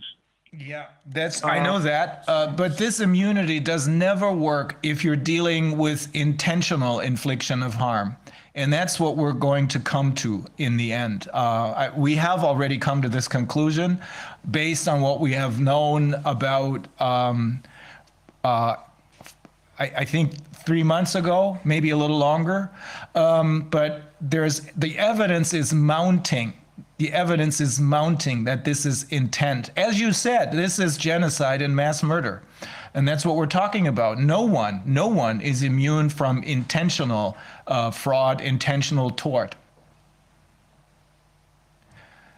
Um, well, um, what I uh, may I ask you, um, was that your only son, your only child, Jeff? No, we have a a younger son and uh, a daughter. They're, they're not getting vaccinated. Excellent. Very, very good. I mean, it's bad enough, but if you can save uh, two children, that is still extremely, extremely valuable. That's, uh, in a way, uh, and hopefully this is also a result, their ref- refusal to get vaccinated is also a result of what happened um, to Benjamin. Um, I, I hate to. I hate to say this, but it's it's it had to be good for something at least. And if that's it, it's saving two lives, that's a big thing. Yes. Um, yes. I hope that uh, you know us coming on today does have some help, uh, some good effects, um, and helps you in your in your cause. It definitely does. I think it'll help all of us because this is a united cause. That's why we have to connect on an international level. That's why we have to expose them. We have to get all the information out. And that's why it's so extremely important to hear from people like you who suffered such terrible loss. I know it's horrific, but I think this is doing something good. It's going to help us and it's going to help us destroy the people who are responsible for this because that is what is ultimately going to happen. Well, I hope that that does happen. It definitely will. Well, Jeff and Pamela, th- uh, Pamela, thank you so much for coming on and uh, talking to us. I know this is going to be seen and heard by millions in the end. Thank you so much. Well, that's great. Yeah. Thank you so much. Thank you. Thank you. Thank you. Thank you. Bye bye. Bye bye. Bye. Bye-bye. Okay. Ja, Herr Wallach, hallo. Schön, Sie zu sehen. Wir hatten Sie ja schon mal bei uns in der Sitzung, da ging es um die Psychologie. Ja, ja, aber online halt. Hier ja, war ich noch nie. Hier, ja. Jetzt sind Sie live hier. Wohnen Sie hier in Berlin oder sind Sie ich zufällig? Ich wohne in Berlin, ja, ja. So, aber ich bin nicht immer da. Ja, verstehe. Ich bin mit dem Radl vom Wedding gekommen. Ja, toll. Stunde. Ja, bei dem Wetter ist ja alles gut. Ne? Ja, ja. Mhm. Ja, also wir wollen hier nicht einen abrupten Übergang haben. Äh, eigentlich braucht man eine Minute, um durchzuatmen, weil das... Äh, das war jetzt gerade ein Ehepaar, das ein Kind verloren hat, oder? Ja, das ist, äh, sie, äh, der 31-jährige Sohn ist äh, gestorben und sie haben schon mal ein Video äh, gemacht. Da wurden sie sehr sorgfältig, sehr sorgsam äh, von dem Interviewer behandelt und äh, wir sind aufgefordert worden von jemandem, der die gut kennt, die beiden. ihr müsst mit denen sprechen, ihr müsst dafür sorgen, dass diese Information rauskommt. Und ähm, war sehr schwer. Ich habe ähm, äh, wir haben dann den Kontakt aufgenommen und äh, aber gestern noch wurden sie unter Druck gesetzt, Morddrohungen. Ne? Wenn sie hier bei uns aussagen, müsst ihr mit allem rechnen, ja. Und ich habe dann nochmal mit ihnen telefoniert, habe versucht, ihnen zu erklären, dass ähm, man sich auf gar keinen Fall jemals erpressen lassen darf. Weil wenn das einmal gemacht wird Gibt's und funktioniert, dann hört es nie mehr auf. Ja, ja klar. Ne? Also lieber gleich die Winchester aus dem Schrank holen. Aber so weit wollen wir ja nicht gehen. Ähm, deswegen war es umso bemerkenswerter, dass die jetzt eben hier waren. Ne? Mhm. Ja. Jetzt sind Sie gerade auf Sendepause, oder wie? Nee, nee, nee. Wir sind hier immer noch live on stage, mhm. aber ich wollte auch auf Rat von Professor Lind, der hat auch immer gesagt, hier nicht abrupt gleich äh, zum nächsten Gast übergehen. Ähm, eine, eine, eine, eine, kleine Denkpause einlegen und ähm, naja, das ist schon, ist, schon eine, ist schon eine echt harte Nummer. Ja, also sehr schön, dass Sie hier sind. Sie sind klinischer Psychologe, Philosoph und Wissenschaftshistoriker.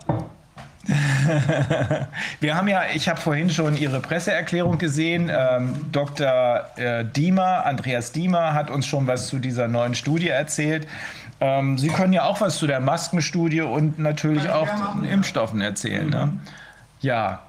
Ähm, Genau, wir hatten ja die Maskenstudie, wir haben schon relativ viel dazu gehört. Ich weiß nicht, haben Sie es gesehen am Anfang? Was, ähm, also, weil sonst denke ich, was vielleicht für uns noch interessanter wäre, das ist, ähm, oder vorab, falls wir noch nicht noch Ergänzungen haben zu der Maskenstudie, diese Studie, die Sie jetzt äh, da gebracht, rausgebracht haben, da mit dem, ähm, also diese eine zweite Studie sozusagen ist jetzt parallel gelaufen und zwar mit, ähm, oder kurz davor rausgekommen, und zwar die zu dem Erkenntnis, gelangt ist, dass im Prinzip zwei Todesfälle ähm, durch die Impfung entstehen, um dann drei Todesfälle durch Covid zu verhindern. Und da gab es ja jetzt auch ein bisschen eine Aufregung, die ja, ist gerade gerade erschienen, große Aufregung. Jetzt ist schon versucht man schon die ist Studie zurückgezogen schon. Ach.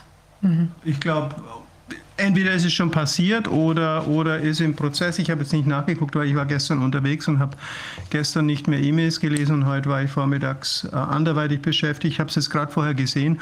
Ob es jetzt de facto schon zurückgezogen ist oder ob das gerade im Prozess ist, weiß ich nicht genau. Ich glaube, wir können noch äh, eine Antwort geben und ich glaube auch Herr Clement kommt irgendwann noch dazu, oder? Der war ja mit dabei, ne? Ja. Guck mal, da hat sich äh, gerade jemand eingeschaltet. Vielleicht ist das Herr Clement.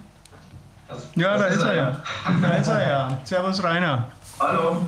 Ah, perfekt. Das ist auch perfekt. So, mhm. so funktioniert das.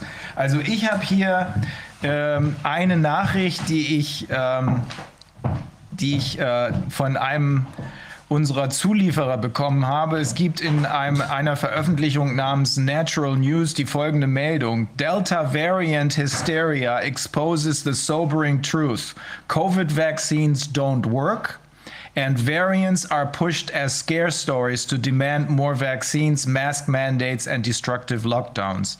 Also was die hier schreiben ist, ähm, die ernüchternde Wahrheit sei, die äh, Covid-Impfstoffe funktionieren nicht, sind also nicht wirksam und die sogenannten Mutanten oder Variants, die werden benutzt als äh, Angstmachtgeschichten, um noch mehr Impfungen und noch mehr Maskenzwang und noch mehr zerstörerische Lockdowns äh, durchzusetzen.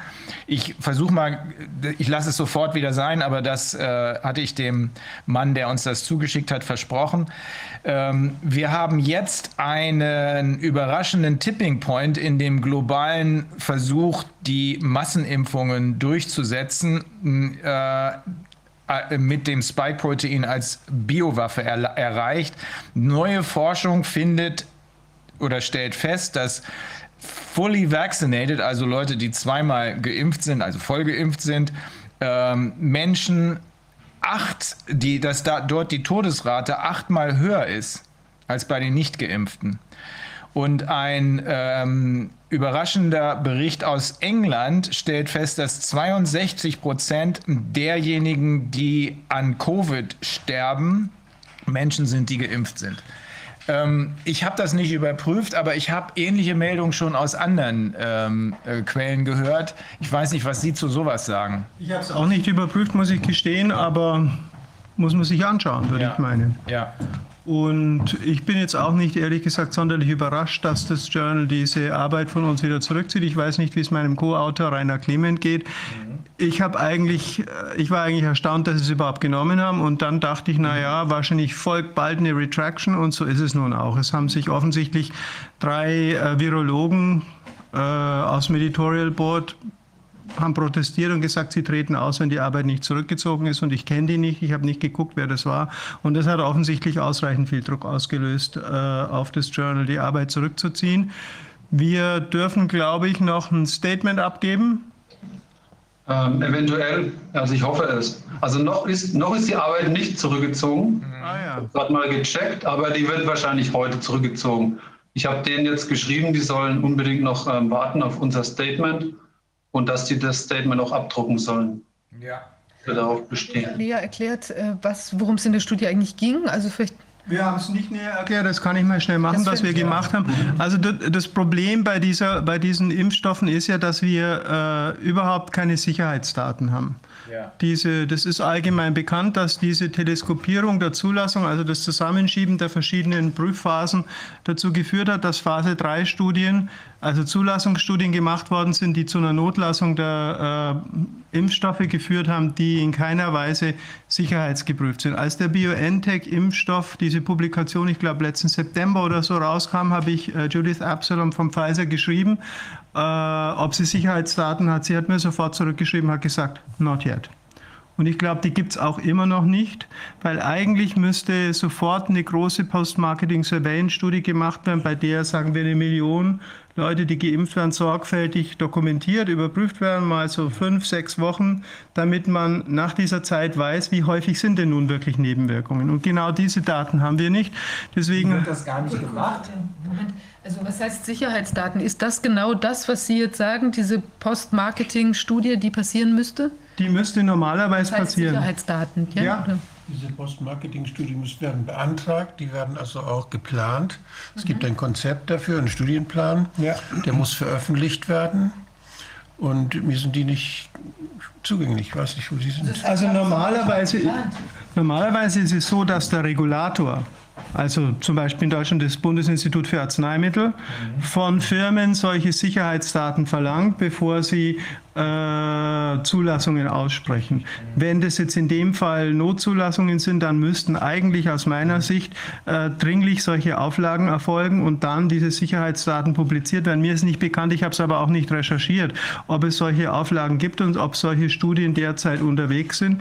Jedenfalls gab es die bis vor kurzem nicht. Rainer, korrigiere mich, wenn ich was Falsches sage. Und das war auch der Grund, weswegen wir versucht haben, mit den Daten, die vorhanden sind, möglichst viel Information zu generieren. Und deswegen haben wir die einzige Studie, die äh, wirklich publiziert worden ist, die an so Sicherheitsdaten heranreicht. Diese naturalistische, also im Feld durchgeführte Impfstudie äh, in Israel, die Dagan und Kollegen publiziert haben im New England Journal of Medicine genommen, um die äh, absolute Risikodifferenz auszurechnen, weil das muss man ja machen. Man muss wissen, wie häufig taucht der Vorfall, den man verhindern will, in dem Fall Todesfälle, in einer ungeimpften Gruppe auf, wie häufig taucht dieser Vorfall in einer geimpften Gruppe auf. Dann kann man, wenn man das standardisiert auf die Menschen, die man untersucht hat, diese Risikodifferenz ausrechnen, also wie hoch ist die, die der Unterschied. Wenn man den reziprok nimmt, dann hat man die Number needed to vaccinate, um einen Todesfall zu verhindern. Und das haben wir anhand dieser Dagan-Studie gemacht. Rainer Clement ist der Physiker und der hat meine wackelige Mathematik kontrolliert und äh, wobei die Daten stehen sogar in der Originalpublikation drinnen. Wenn man die nimmt, kommt man drauf, dass man ungefähr 16.000 Menschen impfen muss mit diesem BioNTech-Impfstoff, um einen Todesfall zu verhindern. Jetzt in diesem Fall in dieser vierwöchigen Beobachtungsphase.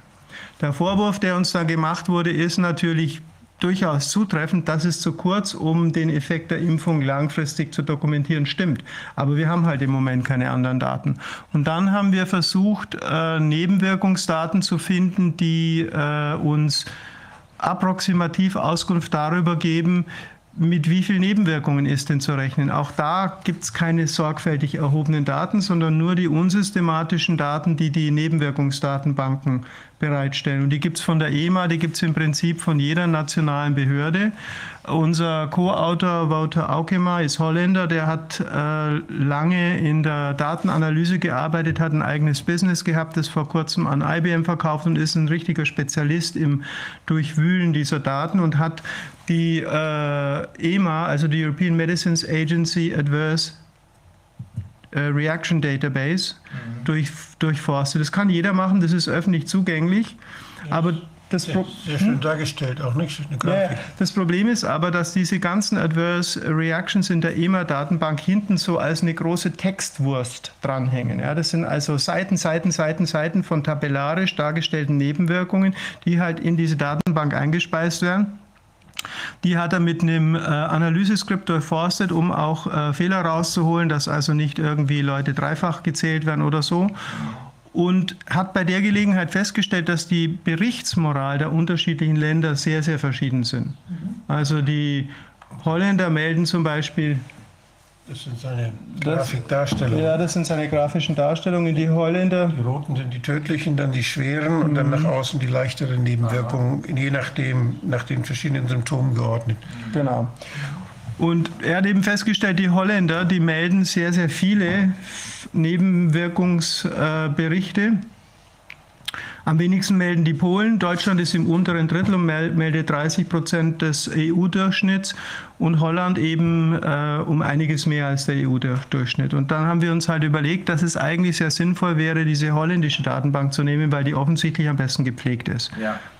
Dann fanden wir auf dieser holländischen Datenbank oder in der, auf der Webseite von LAREP, der, der holländischen Behörde, ähm, dass die auch sich darum kümmern, dass die Daten von Investigators. Wir haben geschrieben Medical Specialists, da haben sie sich jetzt darüber aufgeregt, es seien keine Medical Specialists, nennen wir sie Investigators, geprüft werden, äh, damit jetzt nicht irgendwelcher Schrott da drinnen steht. Ja? Aber es ist natürlich klar, solche Nebenwirkungsdatenbanken, die können nur auf, in, in Grenzen auf Kausalität überprüft werden. Dazu muss es Obduktionen geben, dazu muss es genaue medizinische Untersuchungen geben. Die werden dann natürlich nicht gemacht, sondern es sind eben Assoziationen, die in aller Regel dann dazu führen sollten, man könnte auch sagen müssten, dass diese äh, Sicherheitsstudien, die es eben noch nicht gibt, durchgeführt werden. Und der, der Sinn unserer Arbeit war eigentlich mal, durch, diese, äh, durch diesen Vergleich rauszufinden, wie ist eigentlich das Verhältnis von Nebenwirkungen zu Nutzen approximativ. Und da sieht man eben, äh, wir haben 4,11 Todesfälle auf 100.000 Impfungen in dieser holländischen Datenbank. Und wenn man das eben mit den 16.000, die man impfen muss, um einen Todesfall zu verhindern, hochrechnet, dann brauchen wir, dann verhindern wir mit 100.000 Impfungen sechs Todesfälle. Und wir sehen, 4,11 auf 100.000, was eben das Verhältnis 2 zu 3 ausmacht. Das ist das, was wir berichtet haben. Wir haben natürlich, das gebe ich selbstkritisch durchaus zu, etwas scharf formuliert und haben äh, assoziiert, dass das durchaus auch eine Kausalität sein könnte, was ja nicht auszuschließen ist. Und das hat uns nun so ein kleines bisschen auch, äh, das ist uns kritisch angemerkt worden, da würde ich durchaus auch sagen, zu Recht aber das war Absicht, weil wir eben wirklich provozieren wollten, dass da mal jemand hinschaut. Vielleicht hat mein Kollege da noch ein paar Ergänzungen, Rainer. Ähm, ja, ich kann auch gerne noch ein paar Folien zeigen, was so ähm, ja. quasi auf sozialen Netzwerken äh, die Auswirkungen waren. Ja, gerne. Das ist nämlich auch ganz interessant. Also das, unser Artikel hat wirklich so ein kleines Erdbeben ausgelöst.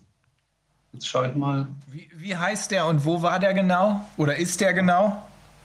Der ist in Vaccines ähm, publiziert worden, das ist ein Online-Journal. Mhm. Genau. Ähm, Moment. Ich habe noch mal eine kleine Zwischenfrage. Diese, auch selbst wenn die holländische Datenbank gut gepflegt ist, dann wissen wir ja doch, dass es gerade bei der Meldung von den Todesfällen, also ähm, ja wahrscheinlich auch in Holland noch ein Unterreporting äh, gegeben davon, haben dürfte. Das ist wahrscheinlich jetzt nicht eingerechnet, oder? Nee, nee, nee, davon ist auszugehen. Das sagen wir auch in unserer Diskussion, dass diese Nebenwirkungsdatenbanken notorisch schlecht sind, weil es empirische Studien gibt, die zeigen, dass bis zu 95 Prozent der wirklich vorkommenden Nebenwirkungen gar nicht in diesen Datenbanken auftauchen auftauchen. Das weiß man aus anderen Zusammenhängen, also andere äh, Nebenwirkungen von anderen Arzneimitteln oder so. Deswegen halte ich die Aufregung eigentlich für übersteuert, weil davon auszugehen ist, dass äh, tatsächlich relativ viele Todesfälle vorliegen. Wir haben einfach die Daten genommen, die da sind. Wir geben gerne zu, das sind schlechte Daten, aber es sind die besten, die wir haben. Ich habe damals bei der Schweinegrippe für Pandemrix nachgeguckt genau. und habe das verglichen Schweden mit Deutschland. Und wir haben, weil da ungefähr gleich viel Impfung gegeben worden sind. Schweden 10.000, 10 Millionen Einwohner, 4 Millionen Impfungen. Mhm. Deutschland 80 Millionen Einwohner, 4 Millionen Impfungen. Mhm. Also achtmal so viele Einwohner. Und die Schweden haben doppelt so viel, bei den 4 Millionen doppelt so viel äh, Nebenwirkungen gemeldet bekommen mhm. wie Deutschland. Und das war für mich ganz eindeutig. Die Schweden sind ja nicht anders als die Deutschen. So von der biologischen Konstitution ist der Unterschied nicht so groß. Das war derselbe Impfstoff, dieselbe Zahl von Impfungen. Wird sorgfältiger Das sagt eindeutig, dass die Pharmakovigilanz in Schweden besser ist als in Deutschland. Genau. Mehr das, nicht. das war auch das Argument, weswegen ja. wir die Daten verwendet haben. Und nun hat sich eben der Chef von LAREP, also der, der Chef der, der Medizinabteilung von LAREP, äh, Professor Dr. Peuenbrock heißt der oder Bruck, gemeldet und hat eben diesen Protest an das Journal geschickt, dass äh, man diese Daten nicht dafür verwenden dürfe, Kausalität bei den Todesfällen zu erzeugen. Hat er recht, ist jetzt nicht unbedingt äh, etwas, was, in, was im Vordergrund steht, sondern wir wollten eigentlich äh, vor allem die, die relativ hohe Zahl anprangern. Die, die, einzige Alternative zu dieser Kausalität wäre dass es, eine, dass es andere Faktoren gibt, die ursächlich dieses Missverhältnis dann äh, begründen. Das heißt, es müssten andere Kausalitäten da sein. Das heißt, andere Leute lassen sich impfen als die, die sich nicht impfen lassen. Es ist eine Selektion, die da stattfindet. Oder solche anderen Dinge könnten da theoretisch eine Rolle spielen. Also ich finde es auf jeden Fall, anders geht es doch gar nicht. Äh, wenn die offenbar diese äh, Sicherheitsstudien gar nicht durchführen, obwohl sie ja eigentlich durchgeführt werden müssten. Jedenfalls, sonst hätten sie ja welche gefunden, wenn die durchgeführt worden wären. Ne? gibt es die jetzt mittlerweile, das weiß ich nicht, aber damals, als wir geguckt haben, gab es sie nicht. Ja, also muss man, es gibt doch keinen anderen Weg, als auf diese Weise äh, jedenfalls das Scheinwerferlicht da drauf zu packen. Das war ja unser Ziel. Ja. Solche Beobachtungsstudien müssen, äh, werden meistens bei der Zulassung, ja wird es ausgesprochen, dass die gemacht werden müssen. Und dann müssen sie angemeldet werden, ich weiß es vom BfArM, weil wir diese, gerade wir haben diese Post-Marketing-Studie haben wir gründlich untersucht, über mehrere Jahre. Mhm. Haben wir uns die ganzen Anmeldungen schicken lassen. Und wir haben die Verträge uns schicken lassen, die dann äh, da abgeschlossen wurden zwischen den Leuten, die die Studien machen und der Firma. Mhm. Und da waren häufig, häufig Gagging Clauses dabei. Das heißt, waren häufig Verabredungen, dass die nur mit Zustimmung, nur mit Zustimmung der, der Firma dann veröffentlicht, des Sponsors veröffentlicht werden dürfen. Die wurden sehr, sehr häufig gemacht von diesen, diesen klinischen Studien, die, diese Spezialunternehmen, die klinische Studien machen. Zahlreiche, es gibt einen unheimlich großen Markt da, diese, diese Studienunternehmen. Mhm. Und ähm, da ist es so, dass das BfArM nur geprüft hat, handelt es sich wirklich nur um eine Beobachtungsstudie oder ist es, handelt es sich um eine klinische Studie? Wenn es eine Beobachtungsstudie ist, braucht man keine Ethikkommission. Das heißt, dann kann das, das kann das gemacht werden, dann muss es nur registriert, muss, wird es dann nur beim, beim BfArM registriert. Mhm. Bei der klinischen Studie ist es viel, wird die, ist die Überwachung und die, auch die, das Registrieren und das, das ja, nachher dann nachforschen, ob wirklich veröffentlicht wird oder nicht. Die, die beim BfArM haben überhaupt nicht geguckt, welche davon veröffentlicht wurde oder nicht. Die haben angemeldet und dann war das Ganze, haben sie nur geguckt, war das, war das eine Studie, eine Beobachtungsstudie, wo jetzt, äh, war das wirklich nur eine Beobachtungsstudie oder war es eine klinische Studie, muss man eine Ethikkommission haben oder nicht. Und wenn das nicht der Fall war, dann, dann, war das Ding, dann lief das Ding irgendwo und wurde dann mehr für Werbe, Werbezwecke verwendet. Und es wurde auch verwendet, um die Ärzte zu bestechen, dass sie bei dieser Studie mitmachen. Denn das ist ja Arbeit und jeder Arzt, der da mitmacht, der kriegt dann Geld dafür, dass er da mitmacht. Und so, so gab es Schätzungen, das hat Markus Grill übrigens mal geschätzt, mhm. der jetzt da beim ARD die, der, der äh, hauptverantwortliche Redakteur in dieser Thematik ist. Der hat mal geschätzt, wenn ich mich da richtig erinnere, äh, waren das 30 Prozent der, der, der Medikamente, die äh, auf den Markt kommen, die werden mit Hilfe solcher Beobachtungsstudien, als Marketingstudien wurde das sogar bezeichnet, äh, dann auf den Markt gedrückt. Da gab es die große Kritik. Ich kann die Zahlen kann ich nicht mehr genau sagen, aber das, das war mal ein großes Thema. 30 Prozent? Naja, sagt, also ein großer Teil. Ich, das war einer der großen, weiß nicht, ob er da beim Spiegel oder beim Stern irgendwo einer der großen. Aber wie schnell müsste denn sowas, also wenn schon, wir jetzt mal theoretisch davon ausgehen, dass das dann direkt danach gemacht wird, also das war ja am Ende, also 27. Dezember oder so ist das doch losgegangen mit der Impferei oder 28. oder so. Ja. Das heißt also quasi, eigentlich hätten fünf Wochen später. Ja, eigentlich müssten wir die Daten jetzt haben. Müsste ja. das vorliegen, also spätestens Man Mitte kann Februar. Zwei Monate beobachten, aber die Planung hätte ja durchaus schon laufen können, wenn man schon von Teleskopierung redet. Während die klinische Studie geplant wird, man hätte durchaus auch im im Rahmen äh, der, der, äh, der ersten Impfkohorten sowas machen können. Beobachtet man die acht Wochen, zwölf Wochen zum Beispiel, dann hat man, glaube ich, ein ganz gutes Fenster mindestens für die unmittelbaren und die sekundär durch Autoimmunprozesse verursachten Nebenwirkungen. Und wenn man das bei, den, bei der ersten Million Menschen macht, dann wären, dann wären im Februar, im März die Daten vorgelegen, die wären längst schon ausgewertet und wir wüssten es. Dieser Prozess der begleitenden äh, Nutzen-Schaden-Analyse, äh, der wird regelmäßig durchgeführt bei sogenannten Innovationen im Arzneimittelmarkt, die dann von den Pharmafirmen im, im beschleunigten Verfahren nach dem Amnok dann äh, schon verkauft werden dürfen. Und das macht immer das IQWIC. Diese Studien werden vom IQWIC gemacht. Die, die, machen diese Prüfung von Nutzen und Schaden. Die beauftragen dann auch noch andere Institute und arbeiten da zusammen mit Wissenschaftlern und schreiben das aus und berichten dann darüber, was sie finden. Das IQWIC, das hat Herr Windler ja selbst mal äh, beklagt, in, in, auch in, in äh, Zeitungsartikeln, ist diesmal nicht eingeschaltet worden. Das heißt, diese Nutzen-Schadensanalyse äh, fehlt. Die läuft nicht unter öffentlicher Aufsicht und das ist absolut skandalös. Vielleicht sollten wir uns mal ja. Ja. Rainer Clemens äh, Dinge angucken hier. Ja, wir sollten, noch sagen, wir sollten noch kurz sagen, wer Sie sind, Herr Clement, nämlich ja. Medizinphysiker und Forscher am Leopoldiner Krankenhaus in Schweinfurt. Das ist richtig, wobei jetzt diese Arbeit hier nichts mit meiner Tätigkeit am Krankenhaus zu tun hat. Mhm. Das war quasi Freizeitvergnügen, ähm, weil mich das Thema halt ziemlich interessiert, auch persönlich. Ähm, ja. Genau.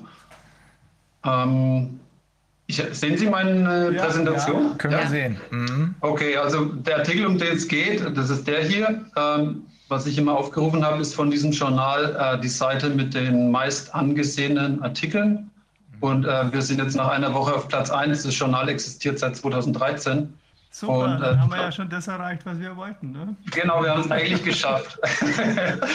Deswegen, ich ärgere mich jetzt gar nicht mal so arg, ähm, dass es retracted wird oder zurückgezogen. Ähm, damit habe ich persönlich nämlich auch gerechnet. Aber wir haben tatsächlich ähm, eine heftige Diskussion losgetreten. Äh, das Editorial Board, das sieht man hier unten, die haben dann diesen Expression of Concern veröffentlicht, ich glaube schon zwei Tage nach unserem Artikel. Ähm, der jetzt auch schon viel angeschaut wurde. Ähm, ich selbst bin nicht auf Twitter, aber ich von vielen ähm, Freunden und Kollegen habe ich so ein bisschen mitbekommen, was da abging. Das will ich jetzt mal zeigen. Ja.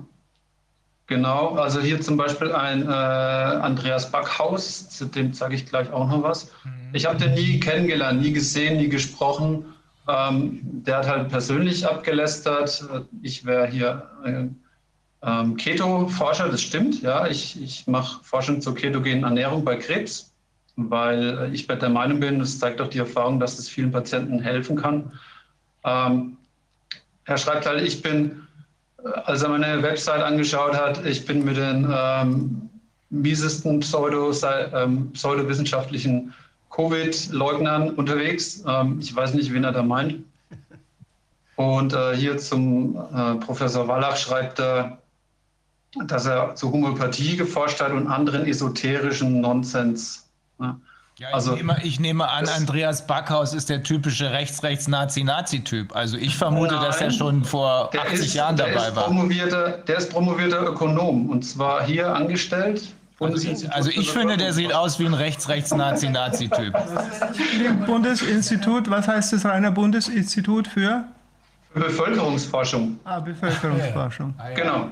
Ja, es hätte auch Gender ja. sein können, ne? würde noch passender sein. Wahrscheinlich macht er auch Genderforschung. Ja, so sieht er jedenfalls aus. Also ich glaube, passen, ja. kann er inhaltlich jetzt was dazu sagen? Muss man auch nicht unfair nee, Also ich finde, er ja. sieht aus wie ein ganz schwerer Verbrecher. Das sieht man doch so. Das ist, halt das, das ist halt das Ding in sozialen Medien. Äh, die Leute schreiben Sachen, die sie einem nie ins Gesicht sagen würden, ja. weil sie sich nicht trauen würden. Ja. Das ist halt genau so ein Beispiel. Also habe ich nur mal als Beispiel rausgepickt. Mhm. Ähm, interessanter war die Reaktion zum Beispiel von Florian Krammer. Der war ziemlich hoch im, im Editorial Board von dem Journal. Mhm. Und ähm, er wurde hier angeschrieben, how in the fuck did this piece of shit get past the editorial staff? Also wie zur Hölle konnte unser ganz mieses Paper ähm, überhaupt veröffentlicht werden? Und Florian Krammer hat geantwortet, ähm, er wurde gestern aufmerksam auf das, gemacht auf das Paper hat es gelesen und hat eine E-Mail geschrieben und hat, sie hat sich dann quasi aus dem Editorial Board verabschiedet. Und ähm, das haben dann noch ein paar andere Editoren gemacht und damit haben die natürlich einen Riesendruck erzeugt auf das Journal. Ja.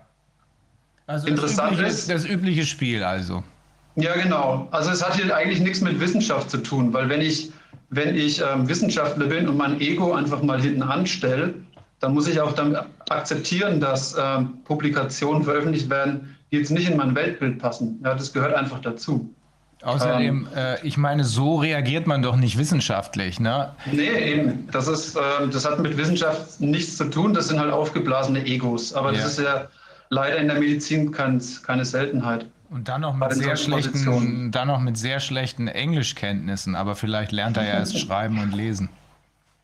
Ja, interessant ist auch, Florian Krammer ähm, wurde von der Bill und Melinda Gates Stiftung ähm, finanziert. Ja, dann wissen wir ja schon wieder alles.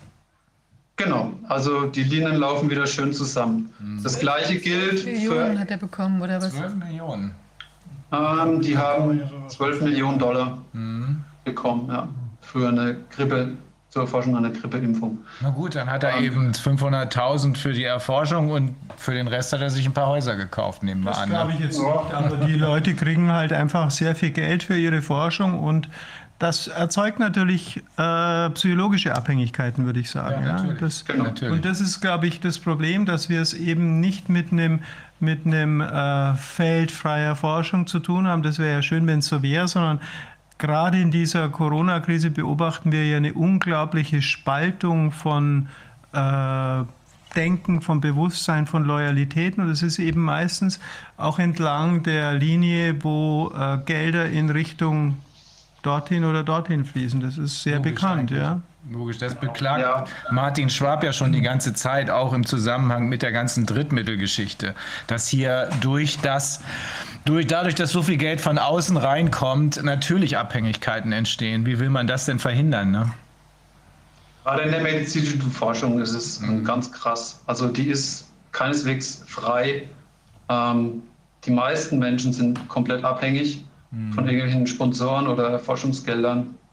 Oder haben halt inzwischen wirklich so aufgeblasene Egos, dass sie halt eine, Welt, eine Weltsicht verteidigen, ein Weltbild. Mhm. Das hat man auch häufig. Ja, wer 30 Jahre quasi eine Meinung vertreten hat und auf einmal äh, deuten die Fakten in die andere Richtung, der wird sich schwer tun, damit seine Meinung aufzugeben.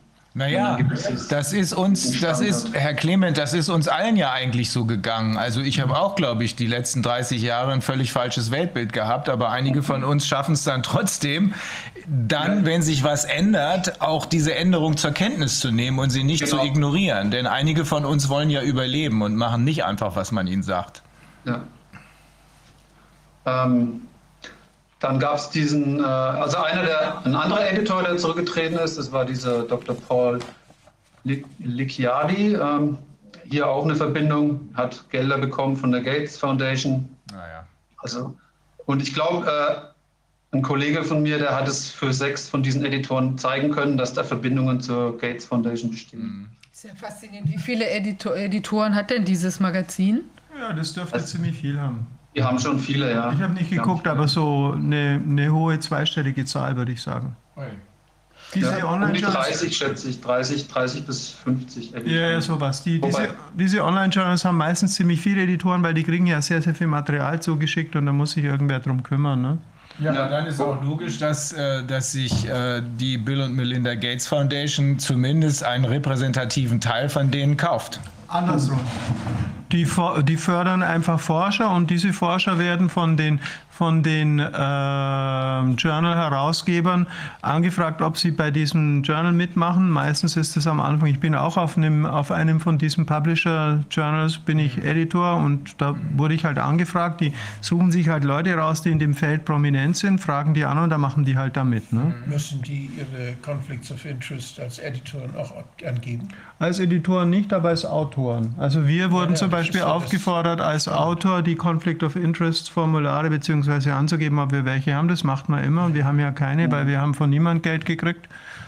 Der einzige Conflict of Interest, den man mittlerweile wahrscheinlich angeben muss, ist, dass man an der Wahrheit interessiert ist. Ne? Ja, aber ich, ich, wollte, ich, wollte, damit auch eben nicht sagen, dass die alle gekauft sind, aber dass die sich eine Reihe von Leuten da rauskaufen, das scheint mir offensichtlich zu sein, weil ist das denn wirklich Zufall, dass ausgerechnet die Leute, die von der Bill und Melinda Gates Foundation Geld kriegen, jetzt den meisten Schaum vorm Mund haben? Nee, ich glaube, es ist andersrum. Die Leute, die werden von, von, von Förderern äh, gefördert, unter anderem eben der Bill und Melinda Gates Stiftung, weil die eben sehr viel in Impfforschung investieren. Dann kommen sie in das Journal, dann sitzen sie dann im Editorial Board, dann wird was publiziert, was dieser Stiftung nicht passt und dann üben sie Druck auf die Editoren aus, möglicherweise um über die Editoren das, äh, das Journal Deshalb müsste anzugehen. das Editorial Board eigentlich auch seine Conflicts of Interest publizieren. Das ist selbstverständlich.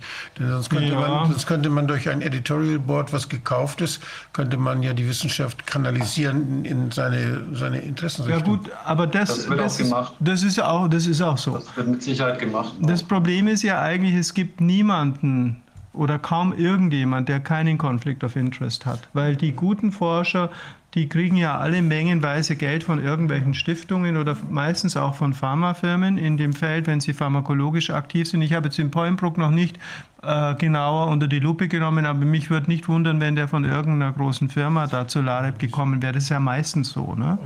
Dann, da muss man den, dann kann man wenigstens den, die Bias-Möglichkeit erkennen können, wenn, man, ja, klar. wenn die versteckt wird. Das ist ja das Problem. Also wenn sie es veröffentlichen müssen, kann man ja drüber reden. Ich, ich, ich habe mal eine ganz andere Frage. Sie sind aber auch als Psychologe äh, schon mal bei uns gewesen und ich frage mich jetzt ganz ernsthaft, äh, wenn ich das lese, was äh, Sie, Herr Clement, da gerade zitiert haben, wenn ich außerdem in manche der juristischen Entscheidungen ähm, von Gerichten reinsehe, die ähm, sich zu der Entscheidung des Weimarer Richters geäußert haben. Es gibt zwei, des ersten und des zweiten Weimarer Richters. Wenn ich dann die Reaktion sehe, jetzt hier 14, das haben wir noch gar nicht gesagt, ne? 14 Hausdurchsuchungen bei erneut diesem Weimarer Richter, seinem Kollegen, der es vorher, der vorher ja eine sehr schöne Entscheidung geschrieben hat, die alle völlig auf dem Boden der Rechtsordnung stehen. Wenn ich diese Reaktion sehe, Durchsuchung Beschlagnahme, auch bei den ganzen Sachverständigen, bei einem Künstler, der die zufällig kennt. Diese Wortwahl, die Sie eben zitiert haben, was ist da los? Zeigen die, was zeigen die damit? Was kommt damit zum Ausdruck? Verzweiflung, Angst? Weil das wissenschaftlich ist das nicht und juristisch ist das auch nicht. Wenn ich also ausbrechender Rechtsakt, das ist ein Quatschwort, wenn ich sowas höre, dann scheint jemand irgendwie besonders drastisch wirken zu wollen. Ja, ich glaube, es ist Verzweiflung, aber es ist vielleicht noch eine, eine es geht sogar ein Stockwerk tiefer, glaube ich. Ich, ja. meine Diagnose wäre, dass wir es hier gar nicht mit einem wissenschaftlichen Diskurs zu tun haben. Wir haben es im Prinzip mit, äh, mit einem quasi religiösen äh, Kampf um ein Weltbild zu tun. Ja, wer ist der Mensch? Ja. Was ist der Mensch? Sind wir nur Roboter? Sind wir nur biologische Maschinen, die man äh, mit willkürlichen Prozessen in die Richtung steuern kann, äh, in die man sie haben will, oder ist da noch was anderes dahinter? Ich glaube, das ist wirklich, es geht wirklich darum, ist das materielle Substrat das Zentrale oder nicht? Das ist, glaube ich, der zugrunde liegende Konflikt, der hier zutage tritt. Und deswegen wird auch diese Corona-Krise so hochgehypt, weil, äh, weil diese, diese Angst so groß ist, die mit dem, mit, dem, äh, mit dem materiellen Erreger verbunden ist. Und weil man versucht, diese, diese Angst mit einem auch wiederum auf materieller Basis konstruierten Gegenmittel, in dem Fall eben mit einem Impfstoff, zu steuern. Und alles, was da dazwischen funkt, das wird als extrem bedrohlich erlebt und deswegen ist es Verzweiflung würde ja, ich sagen. Also mein Eindruck ist das, weil ähm, so äußert man sich nicht wissenschaftlich, so Nein. äußert man sich nicht juristisch. Also ich mache manchmal auch meine kleinen Gags, aber ich glaube, jeder merkt, dass das ein Gag ist. Ich würde ja so nicht schreiben, wenn ich einen wissenschaftlichen mhm. Artikel veröffentlichen würde. Ich habe immer wieder, heute Morgen schon wieder, bin ich mit einem Taxifahrer hierher gekommen. Ähm, das war jemand aus Montenegro, dessen Frau ist Biochemikerin und ähm, voll informiert der Mann, voll informiert. Ähm, ich habe immer wieder festgestellt, dass diese Leute, mit denen kann man sich ganz normal über all das unterhalten, worüber wir hier sprechen. Mit dem nun besonders, weil der aufgrund seiner äh, Ehefrau über eben weitergehende Kenntnisse verfügt. Aber keiner von denen dreht am Rad. Keiner von denen äh, meint, er müsste jetzt, wie gesagt, mit Schaum vorm Mund für irgendwas kämpfen. Aber das ist ja so ein Kampf, der hier abgeht, ja, ne? Klar. Das ist ein Kampf. Aber glauben Sie, dass das, was hier auf dieser vorderen Ebene zu sehen ist, da wo diese Auseinandersetzung stattfindet, da hinten sind ja ganz, ganz viele Millionen Menschen, die teilweise gar nichts machen, teilweise interessiert beobachten, teilweise vorsichtig Positionen beziehen. Glauben Sie, dass das, was hier als, als Machtkampf stattfindet zwischen denjenigen, die sich äußern, wir versuchen ja, bis auf die kleinen Gag-Einlagen, keinen Schaum vor Mund zu haben und die anderen drehen am Rad. Glaub, wie wirkt das auf die, auf die restliche Bevölkerung? Kriegen, merken die das? Werden die dadurch misstrauisch ich bin mir nicht so ganz sicher, ob das, ob das Menschen merken. Also ich habe gute Freunde, die eigentlich klug sind, die, äh, die merken das nicht. Die sind halt einfach jetzt im Rahmen der, des, ich würde mal sagen, Mainstream-Narrativs und Mainstream-Diskurses durchaus zufrieden mit dem, was passiert. Das sagen ja auch die Umfragen. Ne? Die zwei Drittel oder drei Viertel der Bevölkerung ist eigentlich ganz glücklich mit. Gekauft. Ja, glaube ich auch. Ja gut, aber das ist mindestens mal das, was man so liest. Ne? Und dadurch entsteht, entsteht so, ein, so ein Eindruck, es ist eigentlich alles in Ordnung. Und von daher kriegen viele das einfach auch gar nicht mit, was da für ein, für ein Kampf tobt. Und ich glaube, vielen, vielen, vielen ist es auch nicht klar, dass es hier nicht nur äh, darum geht, ist dieses Virus gefährlich oder nicht, ist diese Impfung gefährlich oder nicht, sondern es geht eigentlich um viel tiefer liegende Dinge. Wie wollen wir unser Leben gestalten? Gestern stand in der Frankfurter Allgemeinen, äh, dass Elon Musk jetzt seine 30.000 äh, Satelliten in, in Umlauf bringt, ja, um, das, um dieses 5G-Internet vor allem für die Reichen und für seine eigenen Maschinen zu platzieren. Niemand wird gefragt, wem gehört der Weltraum. Ja? Also das sind so diese Themen, die im Hintergrund ablaufen. Ähm, wollen wir diese, ich, ich nenne es jetzt mal ganz bewusst, diese Transhumanisierung von uns Menschen, wollen wir das? Da wird niemand gefragt. Normaler ja? Mensch will das nicht. Und deswegen Der weiß es aber auch nicht, dass das, ja. das, das, das, dass das möglicherweise die Agenda ist, die dahinter steht. Ja? Mhm. Also ist es nach wie vor das äh, Informationsdefizit, was daher rührt, dass die Mainstream-Medien gekauft sind und nur eine dieser religiösen, äh, eine einzige religiöse Fantasie zum Besten geben. Ja, würde ich mhm. sagen. Ja. Mhm. Aber wie sehen Sie das zum Beispiel, dass dieses, es ist ja komisch, dass es Leute gibt, die gucken den Ausschuss oder die, die äh, lesen Reitschuster oder die ähm, sind ansonsten gut informiert sozusagen oder haben die andere, hören von den anderen also den, oder wie, wie man sagen, der evidenzbasierten Herangehensweise an das Thema.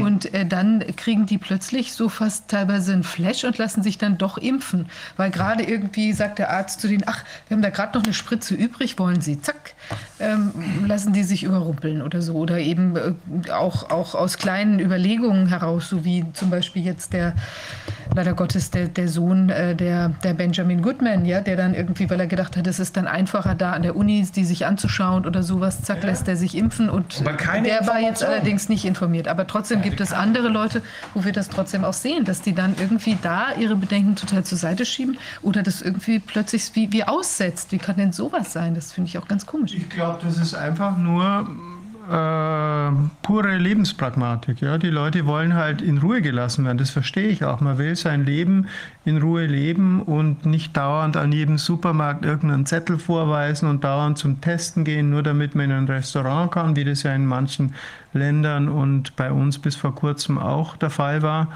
Äh, und dann erhoffen sie sich einfach mehr Freiheit und mehr Unkompliziertheit in ihrem Leben. Und das kann ich gut verstehen. Ja. Das ist pragmatisch, aber eben merkwürdig, dass dabei völlig außer Acht gelassen ist, was wir sehen und was wir hier besprechen. Weil das kann ja jeder sehen und ist ja nicht geheim gehalten, im, Gegensatz, im naja, Gegenteil. Naja, das, doch, es ist eben, wenn man jetzt an unseren Artikel hinguckt und wie der gehandhabt ja, wird, dann ist es eben doch so, dass es eine sehr, sehr äh, starke Polarisierung der Meinungen gibt und die Meinung bestimmt auch, was wir sehen. Mhm. Ja, die, die Vormeinung bestimmt effektiv, was wir sehen. Ich verwende in meinen Vorlesungen bei meinen Studenten immer gern das Beispiel äh, von der Entdeckung des Herzschlags durch William Harvey, ungefähr 1623. Ne? Mhm. Als der publiziert hat, es gibt einen Herzschlag und das Herz schlägt, hat der Wortführer der damaligen Ärzteschaft, der hieß Emilio Parisano, äh, publiziert, das sei Unfug, es gibt keinen Herzschlag und keiner ist in Venedig, der das hört. Als ich das zum ersten Mal ge gehört habe, habe ich gedacht, das ist Unfug, das gibt es nicht. Dann habe ich mich in die Bibliothek gehockt und habe dieses Dokument rausgefischt und das findet man tatsächlich, ich zeige das immer original im Latein, auf Seite 107 steht es, da steht es wortwörtlich dort. Und das ist ganz interessant, weil der ist praktisch von der, von der aristotelischen Physiologie gekommen und in der aristotelischen Physiologie, in der galenisch-aristotelischen, äh, war das Herz ein Konvektionserwärmer, dass das Blut erwärmt und dann wird es abgekühlt im Gehirn. Sieht ja jeder, dass das ein Kühler ist und dann fällt es wieder runter. Kreislauf erklärt, brauche ich keinen Herzschlag. Und deswegen wurde er nicht gehört. Ja? Und so ist es hier auch. Ich habe eine Vormeinung und diese Vormeinung definiert, was ich sehe. Und wenn jetzt einer kommt, so wie wir, und wir sehen was anderes und versuchen es zu publizieren, dann kommt natürlich die andere Meinung und sagt, das ist Quatsch, das gibt es gar nicht. Aber das war doch bisher noch nie so. Also wenn wir haben doch, äh, ich meine, das ist jetzt ein extremes Beispiel und das benutzen Sie ja auch, um zu sagen, doch, es war doch schon immer so. Ja, ne? es war immer so. Nur ist es vielleicht nicht immer so äh, allgemein relevant gewesen. Ja? Dem ja. durchschnittlichen Menschen des 17. Jahrhunderts war, war das wurscht, ob es einen Herzschlag gibt. Ja. Aber für uns ist es eben ja, für uns war es eben für uns ist es eben relevant. Ja. ja. Oh oh. Und Herr Clement, gibt es äh, über Sie, äh, haben Sie Schwierigkeiten äh, bei sich an der Uni oder ist noch alles im Lot? Ich bin ja nicht an der Uni. Ich bin an einem ähm, städtischen Krankenhaus angestellt. Ach so. Mhm. Ich habe keine Probleme. Mhm. Also ich habe auch nie diesen Druck verspürt, den jetzt viele schon verspürt haben. Mhm. Äh, ich habe allerdings auch nicht so viel Patientenkontakt. Mhm. Ich habe schon Patientenkontakt hin und wieder, ähm, bei Patienten, die das erste Mal zur Bestrahlung kommen zum Beispiel. Aber da halte ich einfach meinen Abstand und ähm, ich habe nie diesen Druck gehabt, mich jetzt impfen zu lassen. Und äh, gut, es ist auch bei mir persönlich so, wenn ich Druck verspüre, dann reagiere ich eher im Gegenteil. Ähm, das kann ich halt überhaupt nicht haben. Mhm. Ähm, von daher würde ich mich auch niemals einem Druck beugen, persönlich. Mhm. Ja, weil ich, ich recherchiere halt selbst ziemlich viel. Ich halte sehr viel von Selbstverantwortung. Ähm, ich habe auch gelernt, dass man im Prinzip seine Gesundheitsprobleme auch sehr gut, die allermeisten zumindest, äh, selbst in den Griff bekommen kann. Äh, Ernährung, Sport, Vitamin D und gesunde Lebensweise und so weiter. Ich meine, das brauche ich hier nicht sagen. Mhm. Ähm, das wird halt leider den Menschen nicht verklickert. Mhm. Ja, und das ist eigentlich das Grundproblem, was wir gesellschaftlich, glaube ich, haben. Die meisten Menschen, ähm, die haben diese Lebenspragmatik, die, über, die geben aber auch gern dann ihre Verantwortung einfach komplett ab. Also wenn sie was haben, gehen sie zum Arzt und erwarten halt ein Rezept für irgendwas, was dann hilft, anstatt selbst mal zu forschen, was könnte mir denn helfen, was ich selbst tun kann. Und das ist wahrscheinlich in der Corona-Krise auch ein grundlegendes Problem, warum das so gut funktioniert, was die ähm, ganz oben hier mit uns machen. Ja, das würde nicht funktionieren, wenn wir eine, ähm, ja, wenn wir eine souveräne Bevölkerung hätten, die ähm, Selbstverantwortung übernimmt und einfach sagt, ähm, okay, da ist dieser Virus, aber wir können uns ja stärken und so schlimm ist es schon nicht. Und vor allem, wenn man sich informiert, stellt man ja auch tatsächlich fest, so schlimm ist er nicht, wie in den Medien immer berichtet wird. Ich finde es ganz spannend, diese Technik, die man da beobachten kann, dass ja, wir, wir neigen dazu, die Dinge zu vereinfachen, damit wir sie wegräumen können. Wir schaffen Ordnung bei uns und dann macht uns das nicht so viel Arbeit. Wir reduzieren Komplexität mhm. und merken uns das Wesentliche. Also wir vereinfachen immer. Mhm. Und was die machen, wenn sie uns jetzt was erklären, dann gehen Sie in die Moleküle, dann gehen Sie in die ja. DNA, in die RNA ja. und dann sprechen Sie von, wie heißt es, diese, was wir, was wir vorhin hörten, diese Medizin, diese neue? Ja, ja. Präzisionsmedizin. Ja. Und das heißt, das ist so fein und so, das verstehst, kannst du gar nicht verstehen. Aber wir in unseren Laboren, wir können das. Das heißt, die setzen auf unser Vertrauen, machen es kompliziert, dass wir es nicht überschauen können und setzen auf unser Vertrauen. Und damit schaffen sie, und da machen sie auch Eindruck, was die alles wissen. Der ist ja so schlau, der Professor. Und, und dann glauben die Leute das. Und die, die machen es eben nicht, dass sie, oder selten nur. Ich meine, der, der Drosten, der Herr Professor, der uns so viel vormacht, nicht? der hat doch mal sehr einfach 2014 dieses Bild mit dem, mit dem Virus, was über die, über die Schleimhaut huscht, da hat er mal sehr schön anschaulich gesagt, wie irrelevant das ist, wenn da Viren sind.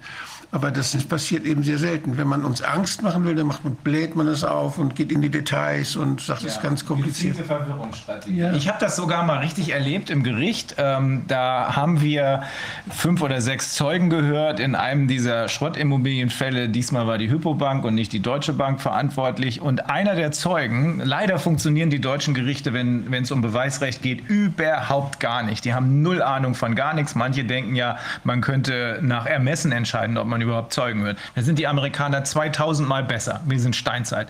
Jedenfalls hat der Richter diesen einen Zeugen von den ganz vielen, der besonders viel Mist geredet hat. Eine Frage und dann hat er sozusagen 20 Seiten Mist erzählt. Also als hätte er Karl May auswendig gelernt. Und es war so klar, dass das Absicht war, damit wir eben nicht auf den Kern der Dinge zu sprechen kommen und damit die eine Wahrheit, die er dann doch zugestehen musste, untergeht in dem ganzen Berg. Dann standen, und ich habe den Richter immer gebeten, bitte sorgen Sie dafür, dass er meine Frage weil der hat ja die Lufthoheit da, dass er meine Frage, so wie ich sie jetzt gestellt habe, mit Ja oder Nein beantwortet. Nein, der fing wieder an. Der, der, Richter schreibt den ganzen Müll auf. Dann stehen wir draußen auf dem Flur. Die haben nicht gesehen, dass ich hinter ihnen, hinter so einer Säule stand. Da stand ich mit dem Handy und habe da rumgefummelt. Und die unterhalten sich. Der Anwalt oder zwei Anwälte waren da und diese ganzen Zeugen. Und der King, der sich als King fühlte, weil er eben so viel Mist ins Protokoll gebracht hat, sagte genau das. So müsst ihr das machen. Redet einfach einen Haufen dummes Zeug, macht das Protokoll dicht damit und dann merken die gar nicht mehr, worum es geht. Und genau das machen die hier auch mit uns. Ja. ja. Okay, ich hätte, glaube ich, noch ähm, ja. ein, ein, zwei Folien habe ich noch. Ähm, wollen wir schnell durchgehen? Ja. Also wir haben ja über die Verbindung geredet, Bill und Melinda Gates zu den Editoren. Interessanterweise ähm, sponsert die Bill und Melinda Gates Foundation sogar ähm, den ganzen Journal, äh, ja, das ganze ähm, drumherum, was diese Journale herausgibt, nämlich den äh, Publisher NDPI. Ähm, also ist auch ganz interessant. Ich weiß nicht, inwieweit das eine Rolle spielt bezüglich kritischer Artikel, aber zumindest bekommen die auch sehr viel Geld. Und äh, die Bill und Melinda Gates Foundation hat sogar Zugang zum Online Submission System. Das heißt, äh, da, wo man seine Artikel einreicht, bevor sie überhaupt veröffentlicht werden. Ähm, also wenn ich das richtig lese, dann, dann haben die Zugang dazu und können sich diese Artikel vor der Veröffentlichung auch anschauen. Ne? Vielleicht nehmen sie auch so Einfluss. Ist jetzt Spekulation von meiner Seite, aber denkbar ist es. Also letztendlich zeigt es halt, das Wissenschaftssystem ist wahrscheinlich genauso korrumpiert wie alle anderen Systeme, die gerade ähm, ja, auf dem Spiel stehen und zum Glück auch, denke ich, am Wackeln sind. Ne? Wir wir müssen wahrscheinlich. Das haben wir nicht gesehen. nee, das haben wir nicht gewusst, aber ähm, unser Schuss hat trotzdem gut gesessen. Also es wackelt, denke ich. Ja. Ne? also wir haben da schon die, was losgetreten. Also für die anderen, die haben ja auch einen Fehler gemacht, weil die haben es ja offenbar angenommen. Also die haben einen Riesenfehler gemacht und der kommt nämlich jetzt gleich. Ähm, das ist heute erschienen in, in Science. Das ist so ähm, das, ja, ich würde sagen, unter den Top 5, auf jeden Fall Top 10 Wissenschaftsjournalen weltweit. Ähm, Und die haben quasi unsere Geschichte mal aufgenommen und haben einen Artikel äh, drüber geschrieben. Und eben hier, dass ähm, Wissenschaftler äh, ihren Posten gekündigt haben aus dem Editorial Board und dadurch protestieren wollten gegen unsere Studie, die behauptet, dass, ähm, dass äh, Covid-19-Impfungen Tode verursachen können. Ähm, ja, können Impfungen Tode verursachen? Natürlich können sie es. Ich meine, der Professor Wallach hat es ja schon gesagt, wir haben wahrscheinlich die Kausalität tatsächlich ein bisschen ähm, unter den Tisch gekehrt. Die Frage nach der Kausalität. Aber zumindest war die, ist, ist doch die Datenbank, ich meine, dann kann man sich den ganzen Aufwand ja auch sparen. Wozu sammle ich überhaupt Nebenwirkungen, wenn ich dann sage, das ist alles Schrott, und ich kann die eh nicht verwerten. Dann kann ich mir den ganzen Aufwand sparen. Ne? Und Herr Clement, die Datenbanken, also es ist auch bei, äh, bei VAERS auch nicht anders. Die Datenbanken fragen doch nicht nach Kausalität, sondern sie fragen nur nach, nach Nebenwirkungen ja. im Zusammenhang mit einer Impfung. Ja, genau. Sonst kann man die in der Tat, wie Sie sagen, gleich in die Tonne kloppen, dann brauchen wir keine Datenbanken. Wenn das ja, das Kriterium wäre, weil die Kausalität kann ich doch erst feststellen, wenn ich erstmal weiß, dass es ein Problem gibt. Und dass es ein Problem gibt, kann ich nur feststellen, indem ich erstmal mir einen Überblick verschaffe. Was passiert nach Impfungen? Und dann das muss ich richtig. reingucken. Mhm. Aber das, ähm, Toten, wir können Sie. Ja. Bei den Corona-Toten, wie sind die denn jetzt äh, hochgerechnet worden? Ist das auf der Basis der tatsächlich entstandenen Corona-Toten? Ja, diese Studie, die wir verwendet haben, das waren tatsächlich die, die Todesfälle mhm. aufgrund aber, der Infektion. Aber anhand von PCR-Tests auch. Von, ja als gut, aber die, aber die waren natürlich schon in dieser Studie relativ gut gemonitort. Ich glaube nicht, dass sie sie obduziert haben. Die haben einfach PCR-Tests gemacht, dann haben sie geguckt, wie viele Leute kriegen schwere Symptome und dann haben sie geguckt, ja. wie viele Leute sind gestorben. Wir haben doch als, als Diagnosen haben wir die Diagnosen, die der Krankenhauskodierer kodiert die, die erscheinen bei der Abrechnung mit den Krankenkassen zum Beispiel. Und daher gibt es eben diese finanziellen Anreize. Wenn da Covid-19 steht, dann wird die Diagnose hingeschrieben, weil es dann mehr Geld gibt.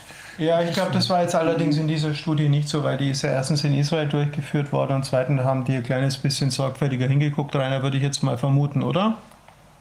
Wahrscheinlich haben sie auch nach den Symptomen geschaut, denke ich auch. Ja, denke ich schon. In der Studie. Ja, aber grundsätzlich muss man natürlich jetzt auch jede Kausalität in Frage stellen, die von einem PCR-Test ausgeht, der positiv ist, zum baldigen Ableben. Und, und das wird halt, das wird halt nie hinterfragt. Also da gibt es ja tausende medizinische Publikationen inzwischen, die einfach davon ausgehen, wenn jemand einen positiven PCR-Test hatte, war er ein Corona-Toter. Das wird nie hinterfragt. Da gibt es keine Editoren, die dann zurücktreten oder so. Aber im Fall der Impfung darf es natürlich nicht sein, dass danach jemand an der Impfung stirbt. Also es kann einfach nicht sein, was nicht sein darf. Ja. So ja, ja jetzt auch diese Patientenakten hatte ja jemand für uns analysiert und da war es ja von 100 äh, Corona toten Patienten quasi, äh, hat sich ja plötzlich herausgestellt, dass niemand von denen tatsächlich an Corona kausal mhm. verstorben ist, sondern eben an Vorerkrankungen oder sowas. Und teilweise gab es noch nicht mal einen positiven Test. Also ja, das hat der Professor Püschel ja schon letztes Jahr im März äh, durch seine Obduktion auch bestätigt. Ja. Und hier ähm, in diesem äh, Science-Artikel, der heute erschienen ist, schreibt, schreibt, eben auch jemand, der in diesem Editorial Board saß, äh, Helen, ja, ich kann den Nachnamen nicht so gut aussprechen. The paper is a case of garbage in, garbage out. Ich meine, das ist natürlich ein geläufiger Begriff. Immer wenn ich schrottige Daten habe, kriege ich auch schrottige Ergebnisse raus. Das ist allgemeine Weisheit so in der Datenanalyse. Und das wird uns vorgeworfen. Aber zur Verteidigung muss ich halt sagen, es sind ja nicht unsere Daten, es sind ja hochoffizielle Daten aus der ähm, niederländischen Nebenwirkungsdatenbank. Und äh, letztlich geben sie ja damit zu, dass die Daten Schrott sind. Und das ist für mich halt so ein Ding, wo ich sage, es ist eigentlich, eigentlich haben wir da jetzt was losgetreten, ähm, das hat riesen Auswirkungen, ja. weil wir machen gerade das größte medizinische Experiment der Menschheitsgeschichte. Jetzt wissen wir das. Und alles, was wir an Nebenwirkungsdaten sammeln, alles, was wir tracken, ist letztlich Schrott, ist gar nicht zu gebrauchen. Wenn jemand die Daten verwenden möchte, kann er nicht machen, weil man kann keinerlei Aussage darüber, also davon herleiten. Jetzt wissen wir, dass wir nichts wissen können. Und, Richtig, und da das von den Verantwortlichen so organisiert worden ist, wissen wir auch, dass wir nichts wissen sollen. Genau das ist der Punkt. Genau das ist der Punkt. Das ist das, was ich damit vorhin meinte. Man hätte längst Studien haben müssen zu all den Maßnahmen, die hier ergriffen werden. Der Einzige, der da mal genau hingeguckt hat, weiß wer das ist? Stefan Kohn der als Bevölkerungsschützer gleich zu Beginn, im Mai, glaube ich, äh, kam er raus mit dem Ding, äh, geguckt hat, wie viel Evidenz, und der ist richtig klug, wie viel Evidenz gibt es dafür, dass hier ein besonders schwerwiegendes äh, Virus unterwegs ist keine. Wie viel Evidenz gibt es dafür, dass das, was hier angerichtet wird mit den Maßnahmen, grauenvoll ist? Ja, wir sehen es ja inzwischen alle. Ne? Und jetzt noch zu sagen, aber ich gucke es mir nicht an, jetzt noch, wo hier diese äh, Sicherheitsstudien auf jeden Fall durchgeführt werden müssten, weil wir ja die Nebenwirkungen sehen die Nebenwirkungen in Anführungsstrichen. Äh, dazu sagen, nö, äh, ist irgendwie nicht so richtig wichtig, das zeigt eigentlich wirklich unwiderlegbar, zumindest ein kluger Richter, der nicht völlig irre ist, äh, muss zu diesem Ergebnis kommen, unwiderlegbar, dass es um was völlig anderes geht als um die Gesundheit, nämlich um das glatte Gegenteil. Mhm. Und gibt es denn auch positive Kommentare zu, der, zu den Studien jetzt? Also wir haben andere darauf reagiert oder ja, auf dieses, dass es auch. unsachlich ja, ist, das zurückzuziehen? Haben, also ich habe viele Zuschriften von Leuten gekriegt. Ich hatte jetzt gar keine Zeit reinzugucken, weil wie gesagt die letzten Tage sehr beschäftigt war. Aber ich habe viele Zuschriften von Leuten gekriegt, die äh, dankbar waren. Ich habe auch kritische gekriegt. Mhm. Und es gibt, glaube ich, das ganze Spektrum, Rainer, oder? Wie siehst du das? Sehe ich ähnlich, wobei ich glaube, die positive Resonanz überwiegt. Tatsächlich? Weil viele, ja, ja, ich glaube, viele Wissenschaftler sind, die, sehen, die merken, dass hier was nicht stimmt und, und die sehen einfach diese einseitige Berichterstattung auch in den wissenschaftlichen Journalen. Sonst hätten und, wir ja ähm, auch nicht drei relativ positive Gutachten gekriegt. Zwei ja. waren durchwegs positiv und mhm. eines war ein genau. kleines bisschen kritisch, aber da war nichts dabei, was nicht auszuräumen ist. Mhm. Meine, wenn, das Journal ist ja auch nicht blöd, ja. Also die Editoren des Journals, die schicken das ja nicht an Gutachtern, die nichts von der Sache verstehen, weil sie sich ja auch ein Stück weit absichern müssen. Ja. Und wenn das nicht so wäre, dass hinter diesen Daten auch ein Argument steckt, das man ernst nehmen müsste, dann wären nicht drei Gutachter zu dem Schluss gekommen, dass das Paper publiziert werden sollte. Klar, Gutachter können ja. sich immer irren, aber jetzt nicht äh, in so einer drastischen Art nicht und Weise. So, nicht sind gleich drei. Ist ja auch nicht jetzt irgendeiner oder irgendein Buddy, der mhm. da so eine, eine, Empfehlung ausspricht oder so, sondern das ist ja schon dann noch eine ganz andere Konstellation. Also es ist schon faszinierend. Es zeigt aber doch, gerade das, das hat ja, das ist ja kontraproduktiv. Diese Reaktion dieser Leute ist ja absolut kontraproduktiv. Genauso wie ja, Simone Gold uns gesagt hat, hier dieser enorme Push, Vaccine-Push hat in den USA dazu geführt, dass bei 43 oder so Prozent absolut Schluss ist. Weil die Leute put off sind, die werden abgeturnt. Und das kann doch hier nicht anders sein, wenn es gibt ja da draußen schon noch ein paar klare Wissenschaftler mit klaren Köpfen, ob sie sich nun impfen lassen oder nicht, aber ich glaube, so ein Schaum vom Mund-Kram, der turnt jeden ab, ne? Kann doch nicht anders sein. Eigentlich schon, sagen wir ne? Wir haben ja zu Anfang für die Werbung auch geworben mit, den, mit der typischen Werbekampagne, es sind nur noch drei Plätze da. Ja, ja. Ne? Genau. Das, so ging das ja genau. los. So wie Drücker das. Rettet macht. euch, ja. ja, ja. Und das ist ja auch mit der Zeit abgelatscht. Ja. Dann sehen die Leute diese Impfzentren, wo es, wo es leer ist, wo keiner hingeht, riesige Hallen mhm. und die warten auf die paar Leute und dann soll angeblich nur noch drei Impfungen da. Das ist ja, ja passt ja nicht. Alles Psychoterror, ja. der hier abgeht. Wobei ich kenne einige, bei denen hat es gut funktioniert. Ja, ja.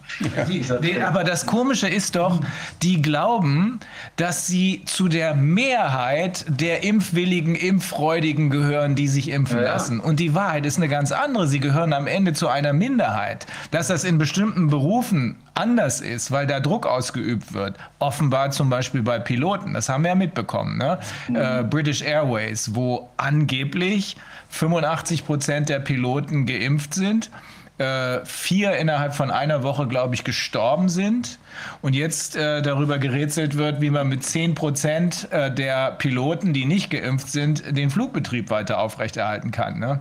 Gut, das mag sein, dass das beabsichtigt ist, weil, äh, beabsichtigt ist, weil sie wollen uns ja am Reisen hindern, hat uns ja auch ähm, die englische Journalistin Sally Beck gesagt. Aber so richtig voll beabsichtigt ist das nicht. Also ich glaube nicht, dass die hier noch irgendwas wirklich unter Kontrolle haben. Das ist zu widersprüchlich, was hier abgeht. Rainer, warst du eigentlich ja. fertig mit deinen. Ich war fertig, ja. Okay. Ja. Genau. Ja. Es bleibt spannend.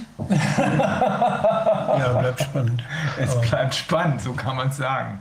Ja, äh, also und um das auch nochmal zu sagen, es ist keineswegs so, wie manche Leute versuchen den Eindruck zu erwecken, dass hier im Hintergrund keine juristische Arbeit läuft. Wir gehen zwar davon aus, dass in Deutschland der Rechtsstaat vollkommen kaputt ist, ähm, aber es gibt einzelne Ausnahmen und deswegen habe ich ja von Anfang an gesagt, die internationale Zusammenarbeit muss es sein und es läuft auf der internationalen Ebene sehr, sehr viel, sehr, sehr Wichtiges. Wir wollen nur nicht verhindern, wir wollen nur nicht dafür sorgen, dass da jemand reingrätscht. Deswegen sagen wir da im Moment nicht so richtig was dazu. Aber es läuft schon was.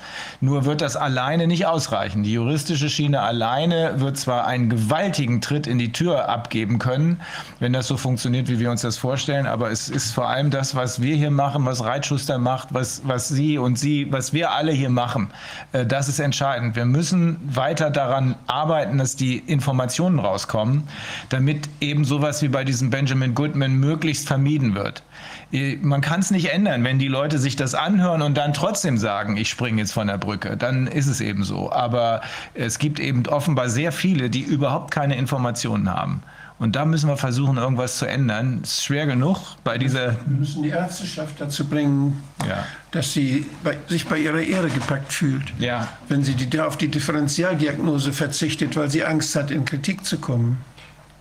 Vielleicht muss man bei der Ärzteschaft auch nochmal ein Bewusstsein dafür wecken, dass wenn jemand jemand anderen impft, und der wird dadurch verletzt, dass es im Wesentlichen eigentlich ein Akt der Körperverletzung ist. Ja, natürlich, so oder so hier. Schon deshalb, weil keine Information da ist. Informed Consent heißt es ja, ne?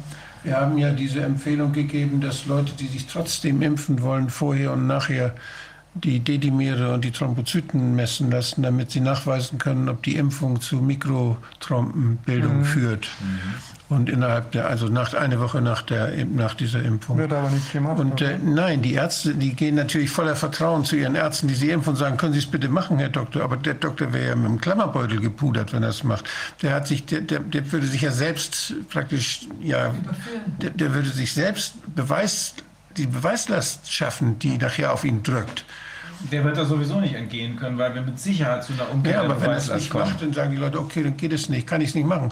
Das mhm. ist also deshalb die Empfehlung nochmal, gehen Sie dann nicht zu dem Arzt, der impft. Der hat Interessenkonflikte. Ja. Ja. Und dann gehen Sie zum anderen Arzt vorher, zu Ihrem Hausarzt, gehen Sie zum Heilpraktiker. Ja. Der darf das auch machen. Lassen Sie es vorher und nachher und bewahren Sie es gut auf. Das ist wertvoll.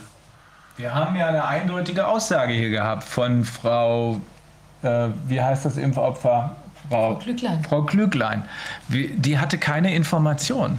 Mhm. Und als wir ihr gesagt haben, wie unser, ich meine, jetzt hat sie sich natürlich informiert, ne, wie unser Informationsstand ist, und wir haben sie gefragt, man muss da nicht fragen, sondern es gilt äh, bei solchen ja, es gibt ja zwei unterschiedliche Arten, wie man Leute verwirren kann. Entweder indem man etwas verschweigt oder indem man noch einen draufsetzt und eine Lügengeschichte erfindet, damit die Wahrheit darunter verschwindet. Too much information. Ja, zum Beispiel.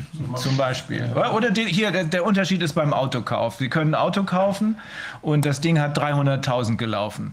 Wenn nicht darüber geredet wird, dass das Auto schon 300.000 drauf hat, dann ist das nicht unbedingt eine Täuschung. Wenn aber darüber geredet wird und gesagt wird, das Auto hat erst 50.000 gelaufen, obwohl er in Wahrheit 300.000, dann haben sie eine richtige arglistige Täuschung. Mhm. Und wir haben es hier mit beiden, mit beiden zu tun. Es werden Teile verschwiegen, Teile werden bewusst falsch erzählt, damit ein, ein Irrtum entsteht. Mhm. Und äh, vor dem Hintergrund geht man immer davon aus, bei solchen Informationsdefiziten, wenn eine Informationspflicht besteht, und die besteht hier, Informed Consent, aufgeklärte Auf, äh, Einwilligung, also Einwilligung nach Aufklärung, dann geht man immer davon aus, dass es diese Vermutung aufklärungsrichtigen Verhaltens, dass wenn man ordentlich aufgeklärt worden wäre, man nicht mitgemacht hätte. Und bei Frau Klüglein haben wir es richtig abgefragt, diese Vermutung, ne, die, man, die eigentlich ausreichend ist. Und sie hat gesagt, wenn ich das gewusst hätte, hätte ich es nie getan. Sie hatte sowieso schon ein schlechtes Gefühl, als sie dahin gegangen ist. Ne?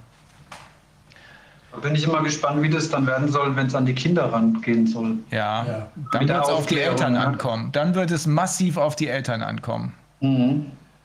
Aber ob da sich bei manchen Ärzten vielleicht das Gewissen dann ein bisschen regt? Oder dass sie zumindest sich mehr Mühe geben, aufzuklären oder mal zu recherchieren? Mhm. Weil ja doch so ein, so ein Kind vor sich zu haben, ist, glaube ich, was anderes als so einen gestandenen Erwachsenen. Ich habe ja auch in dem Rebuttal, das wir dem Journal geschickt haben, weil wir haben ja auch eine Antwort gegeben auf diese, auf diese Expression of Concern. Wir haben nur die von, von Poembrook gekriegt. Das mit den Editoren wusste ich nicht. Ne? Mhm. Aber auf, diese, auf diese, diesen Text von Poembrook habe ich auch geantwortet und geschrieben, es geht eigentlich auch darum, dass die, die Beweislast andersrum ist. Ja? Es ist ja nicht so, dass wir beweisen müssen, dass das tatsächlich Kausalität ist, sondern es muss umgekehrt bewiesen werden, dass diese Impfstoffe sauber sind und dass die vermutete Kausalität keine ist. So ist eigentlich die Logik, ja.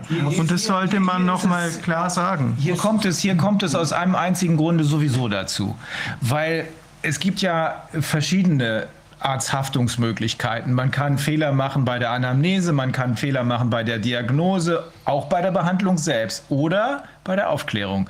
Und wenn da ein Fehler gemacht wird, das ist ganz, ganz wichtig zu wissen. Es ist nicht der Patient, der beweisen muss, dass er nicht aufgeklärt wurde. Es ist immer, immer der, der, Arzt, der beweisen muss, dass er aufgeklärt hat. Und es reicht doch nicht, einen Text, wo alles drin steht, der ganz, ganz lang ist, ja. zu übergeben, einfach kurz, und dann hat man fünf Minuten Zeit, das nee. durchzufliegen. Man muss mit den Patienten reden. Ja. Ganz genau. Das ist inzwischen ja auch gesetzlich geregelt, netterweise im 630e BGB.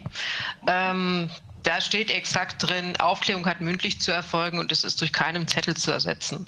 Also klar, im, im, irgendein Behandlungszettel mit irgendeinem Aufklärungsbogen ist immer toll, der muss aber individualisiert sein und man muss natürlich ein Gespräch geführt haben. Und sobald nur ein Zettel überreicht wird, äh, ist die Aufklärung nichts wert. Ja, sehr gut, sehr gut. Was, wo steht das? 630e BGB, ich glaube mhm. Absatz oder Nummer 2, eins von beiden. Sehr wichtig. Ja, das bürgerliche Gesetzbuch ist einigermaßen gut durchschaubar sogar, ne? aber da gibt es ja noch einen Haufen Nebengesetze, die teilweise jetzt da mit reingenommen wurden. Das kann man, kann man für das Sozialgesetzbuch nicht sagen. Nee, das kann man, ist, auch da muss man sagen, äh, diese Verwirrung im Steuerrecht ist ja noch schlimmer. Diese Verwirrung ist Absicht. Diese Verwirrung ist Absicht. Wir werden in Zukunft mit wesentlich weniger gesetzlichen Regelungen auskommen können. Aber erstmal stoppen wir und dann wir haben da was vor. machen wir was. Wir haben was vor. Wir haben was vor. Vielen Dank, Antonia. Gerne, danke schon, euch. Schon wieder eine Runde schlauer.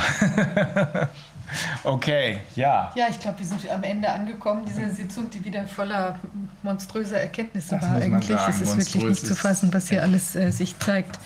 Ja, Wahnsinn.